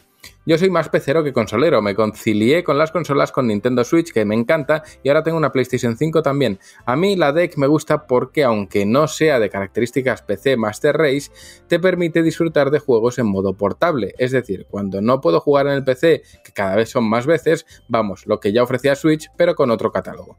En cuanto a la ergonomía, sin tener la versión final en las manos, tengo esperanzas, porque un diseño tan disruptivo y diferente de otras consolas puede significar que en verdad han dedicado tiempo a ser más ergonómico. Las impresiones de los desarrolladores que la tienen son muy buenas, pero es cierto que hay que ser cautos y hasta que no se tenga en las manos no se sabrá cómo se siente. Por último, decir que creo que una Steam Deck es una oportunidad de acercamiento al PC y me explico. Cierto es que una Deck no es un PC de tope de gama, pero sí es un PC con todo lo que ello conlleva. 1. Ofertas muy ricas en juegos en sitios y en páginas web reconocidas como Steam, Humble Dumble, eh, Humble Bundle, etc. Y en general los precios de los juegos de PC son más baratos. 2. La biblioteca no caduca con cambio de generación. El PC es retrocompatible de gratis. Eso significa que lo que compres para PC estará siempre disponible en PC, mientras que dure la tienda, o incluso más en caso de GOG, GOG y no mientras dure la generación. Y también significa que puedes adquirir juegos de hace más años y es 100% compatible con este modelo. No me quiero enrollar mucho más porque si no, no acabo. Un saludo y seguid así, que me gusta mucho lo que hacéis. Pues un abrazo muy grande a Yun Shao y continuamos con Francisco López que dice que es gran sorpresa escuchar a Dan en el podcast. Ojalá más Game Art pues ahí le dejamos el guante, que eso es cosa del buen Dan. Continuamos con Abelardo, que se ha colado en los comentarios su coleta y dice así, vaya programazo bueno. El melocotonazo vais a tener que empezar a llamar a melocotonardo porque nivelón. El repaso al direct y la actualidad fetén. El reto, el retro, una pasada. Mis dieces a Chicken Man por los temardos que ha puesto. Y la sección de los socios, joder, que harta de reír con Virtua Striker. La aportación de Dan Fetén. Este señor es sinónimo de calidad. Un abrazo, papasotes. Y añade una postdata. A Silent Voice, buen manga, mejor anime. Pues permíteme que te diga que no he conocido anime que sea mejor que el manga. Vamos con Marc Amorós y dice, muy buen podcast como siempre. Os quería indicar que si bien a mí me gustan todas las secciones del podcast, quiero hacer mención especial hoy a la sección de impresiones, ya que tanto en la anterior podcast de Juan con los Judgment como Rami con Metroid en este, me habéis transmitido esa sensación de querer disfrutar de estos juegos al igual que vosotros. Muchas gracias y seguid así. Pues muchas gracias a ti, Mark, porque al final ambas secciones se han hecho con mucho cariño y si transmiten lo que deben transmitir, mejor. Y cerramos con Eloy, que dice: Pues puedo corroborar que soy jugador de consola de toda la vida y la Steam Deck me llama bastante la atención, aunque no creo que me la acabe comprando. Al final, si solamente se puede adquirir a través de su tienda y no hay campaña de marketing hacia el gran público, las ventas van a ser discretas. Por cierto, buena recomendación de Juan. La peli no la he visto, pero el manga es muy bueno. Un saludo. Bueno, pues ahí quedan los comentarios, que no han sido pocos. Muchas gracias a todos. Os recordamos que si dejáis los comentarios los vamos a leer, que nos hace mucha ilusión leeros. Y ya está, chicos. Si os parece, frenamos un segundito para coger aire y volvemos contando a qué estamos jugando.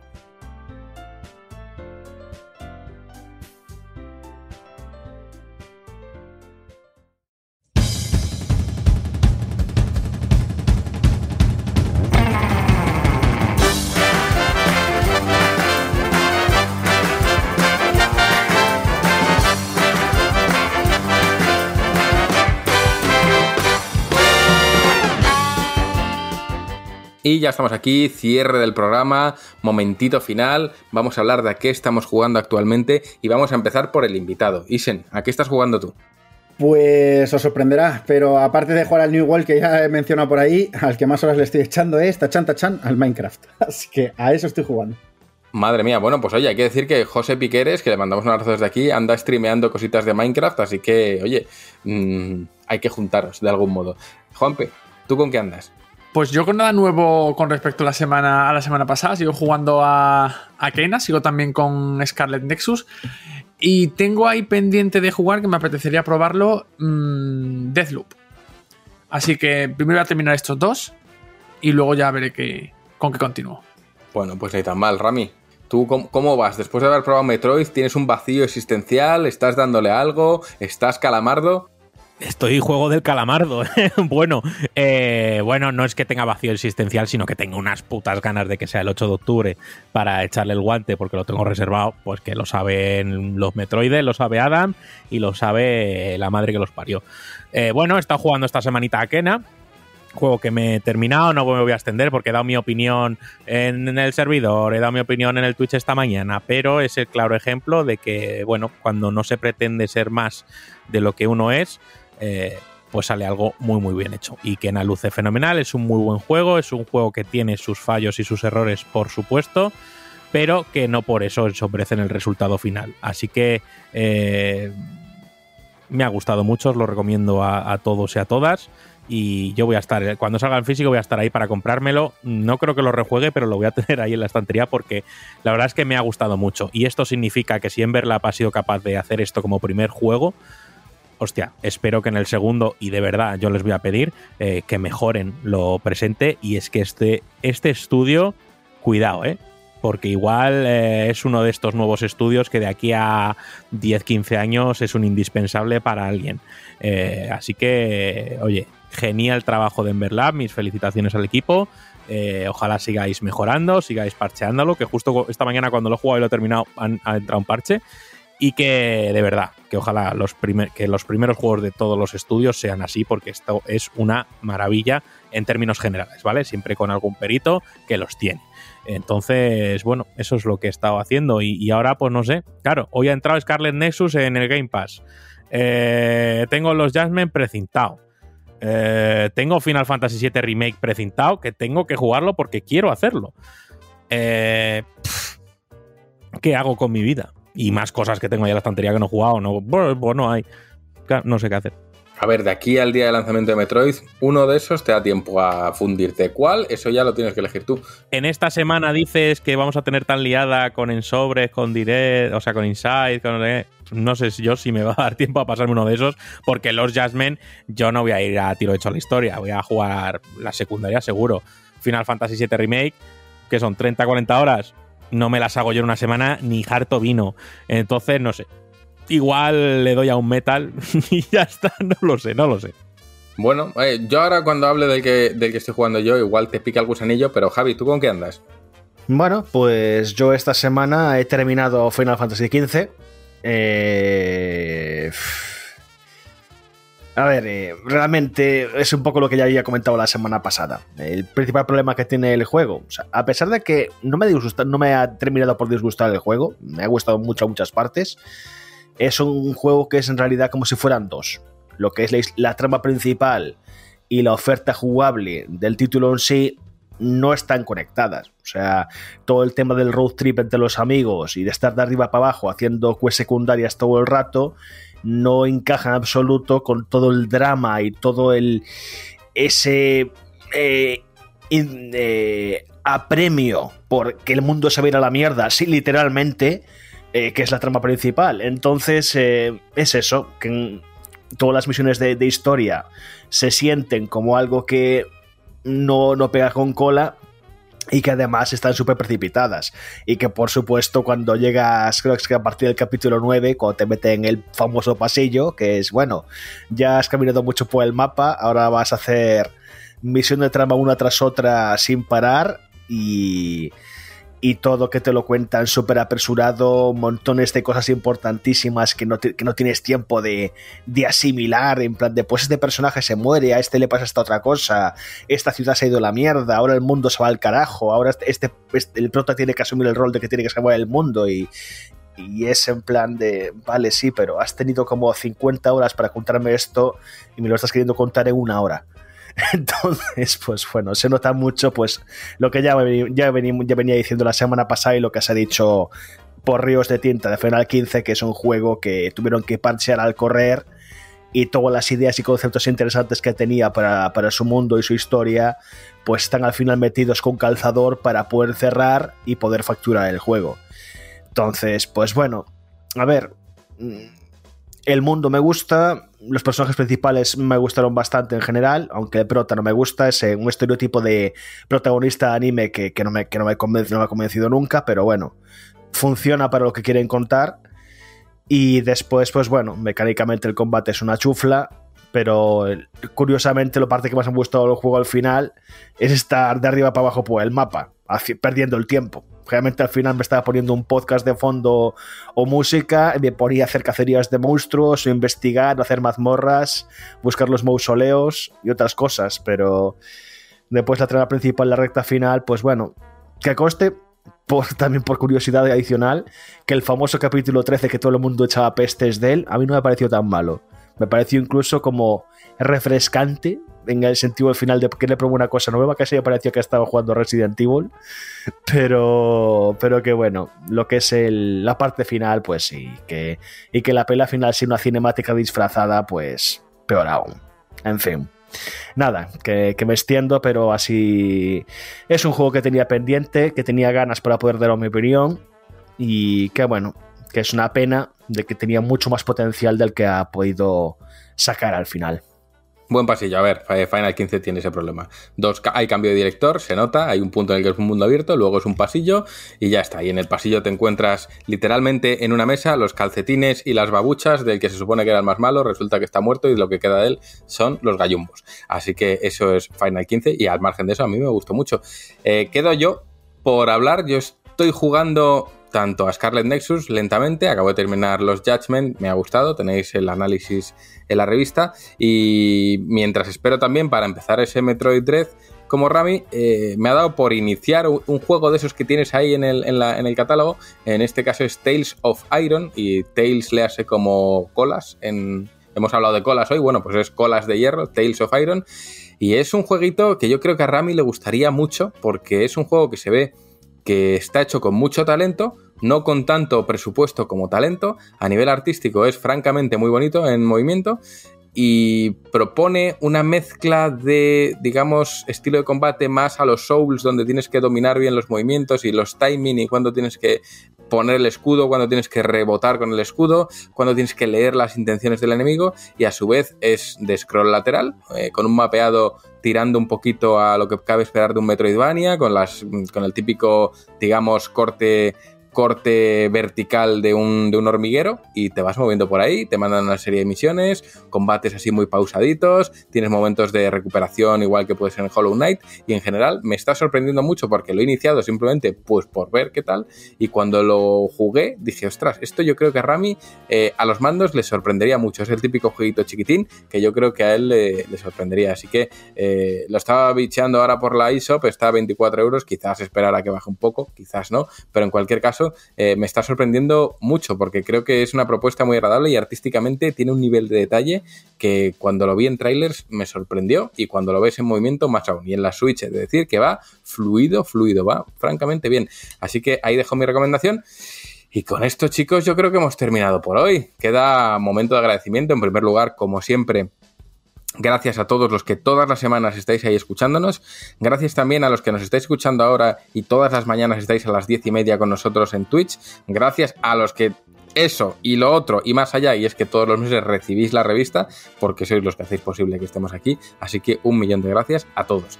Y por orden, igual que hemos entrado, eh, nos vamos. En primer lugar, esa, esa melena ahora gomosa. ¿Cómo van esas gomas, Juanpe? Que te veo hacer gestos de molestia. Bien, bien, a pesar de todo, bien. Al final es algo por lo que hay. Por lo que he pasado. Aquí me he metido yo, no me ha metido nadie. Así que nada, eh, programote que nos ha quedado, creo yo, al final con, esa, con ese regreso inesperado de, de Sergio Carlos, que le ha dado tiempo a venir, a irse a Japón y a volver otra vez. Esos, esas son las, los poderes, tales son los poderes de, de Sergio Carlos. Eh, le doy las gracias por haberse podido incorporar, también las gracias a Isen por haber estado con nosotros y, y nada, que, que al final, a tonto a tonto, cada, cada programa que al principio siempre surge antes de empezar como, uff, que tenemos que hacer el podcast, venga, no sé qué, no sé Al final, cuando terminamos, decimos, es que nos ha quedado un programote, así que, que gracias a todos. Programote, eh, Rami, eres el hombre micrófono. Mm, eh, eres indisociable, ya te empiezo a ver como un, como un señor de estos de la radio ahí ajado a la antigua. Eh, no te separas del micro, Rami, te va a dar sobredosis de micro. Gracias por estar aquí. Pues igual un día me da un chispazo, pero es que esos señores ajados de la radio, joder, fumaban y aquí no me dejáis fumar mi- mis cosas. Que no, Y- tú dale. Vale. Te vas a arrepentir de esto.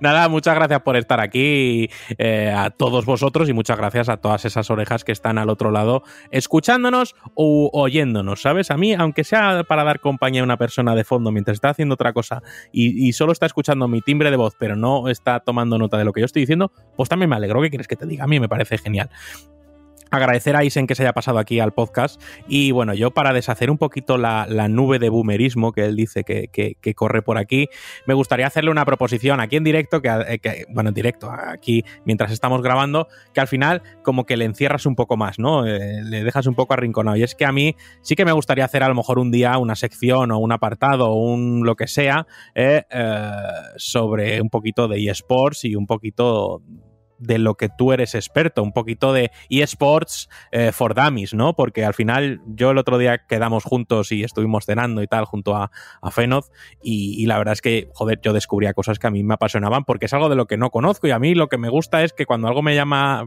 la atención es pues ir a la persona que puede saber algo más que yo y, preguntarle. Entonces, si tú te dejas, eh, un día te robo un ratito y hacemos aquí una sección y hablamos un poco eh, sobre los eSports, sobre su rentabilidad, su no rentabilidad, cómo funciona un equipo, cómo no funciona un equipo, eh, no sé, como tú quieras enfocarlo, porque además vas a ser profe dentro de poco.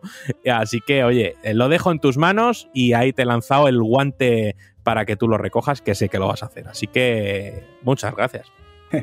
bueno, eh, bueno, en primer lugar, Ramis, muchas gracias por invitarme, muchas gracias a Juan también, Juanpe y, y Javi que, han estado por aquí también. Pues oye, eh, recojo el guante, por supuesto, para mí va a ser un auténtico placer acercaros un poquito, ¿no? También en el mundo de los videojuegos competitivos, no hay que olvidar que, que esta vertiente, ¿no? Esta variante también existe y está muy guay que aquí en GTM, yo como socio que llevo siendo ya dos años, si no recuerdo mal, eh, pues la verdad que es una auténtica maravilla que queráis pues dar ese espacio, ¿no? Y oye, eh, recojo el guante. Por mí, encantado de hacer esa, pequeña sección. Y ya, bueno, como bien decía Ramis, ¿no? Pues voy a ser profe. Pues oye, soy profe para el resto de boomers. Venga, soy profe para el resto de boomers. Yo acepto. Si, si Juan me acepta, yo acepto encantado. Nada, yo aquí Juanpe es el que acepta y no acepta. Yo, yo hago portadas. Eh, no, no, yo decía tema podcast. Yo no decía dentro de la revista. Yo decía ah, tema podcast hacer una sección un día, una, una, o sea, no una sección fija tampoco tiene que ser, sino que un día hagamos un programa. Si tiene aceptación, pues hacemos otro otro día. Yo qué sé, ver, eh, tantear, hacer, cambiar, no sé, o igual. A ver, esa es la magia del podcast, que podemos hacer y deshacer y probar lo que nos apetezca. Y si vosotros lo veis, yo lo veo 10 veces más. O sea que, que para adelante con todo. Aquí firmado ahora en directo. Venga, pues eh, suscribo, suscribo justo debajo y también firmo. Será un placer ponerle un poquito de voz, eh, pues eso, un pequeño espacio para eso, pues yo encantado de la vida. Y oye, eh, Ramis me lo propuso y yo le dije, mira, encantado, si lo queréis hacer, yo encantado de colaborar con vosotros de manera puntual, pues cuando haya cosas importantes que contar o yo qué sé, mira, tenemos a la vuelta de la esquina los mundiales de League of Legends. Eh, cuidado con eso, ¿eh? Miles de. O sea, no, no, miles de millones, no. Millones de euros a repartir entre los ganadores y perdedores. O sea que ahí podemos, podemos meter baza. Bueno, pues dicho queda, ya solo queda darle las gracias también a Javi Bello, que está todas las semanas ahí. Javi, un placer. Pues nada, eh, otra semanita más, otro programa más y nada, eh, no tengo mucho más que decir. Un placer que hayamos estado todos, un placer que haya estado aquí Isen, a ver si se pasa más también. Y esa propuesta de eSports suena muy interesante. Y nada, como siempre digo, la semana que viene, más y mejor.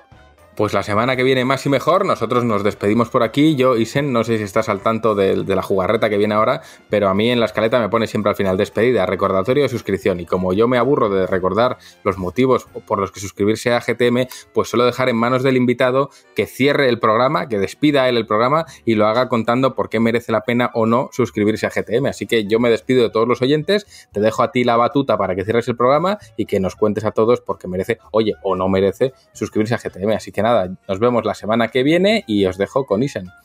Pues a ver, a todos los que nos estáis escuchando en el podcast, ¿por qué tenéis que suscribiros a GTM? Porque el tacto de la revista, ese tacto que te lleva a la infancia, ese tacto que te recuerda la piel de un melocotón, ¿vale? Pues ese tacto solo se puede adquirir cuando te suscribes a la revista. Por lo demás, eh, ¿qué decir? ¿A quién no le gusta tocar un melocotón? Eh, además así, con, ese, con esa pelusita, ¿no? Esa cosa que, ay, qué suave. Pues chicos, de verdad, Ya no solo, ya no solo por la broma, sino que eh, GTM es mucho más que una revista, es una familia que se ha creado alrededor de cada uno de los suscriptores y ya no solo cada uno de los suscriptores, sino cada una de las personas que son capaces de hacer y de llevar adelante este proyecto que es maravilloso y que poco a poco va creciendo y creciendo y creciendo y eso es algo que a mí me llena de emoción porque empecé conociendo a Ramis y a Isa en una pequeña Madrid Games Week, en una esquinita y os puedo asegurar que esas dos caras sonriendo es lo que me imagino cada vez que recibo la revista en mi casa. Así que por eso hay que ser suscriptor de GTM y os esperamos en el siguiente podcast.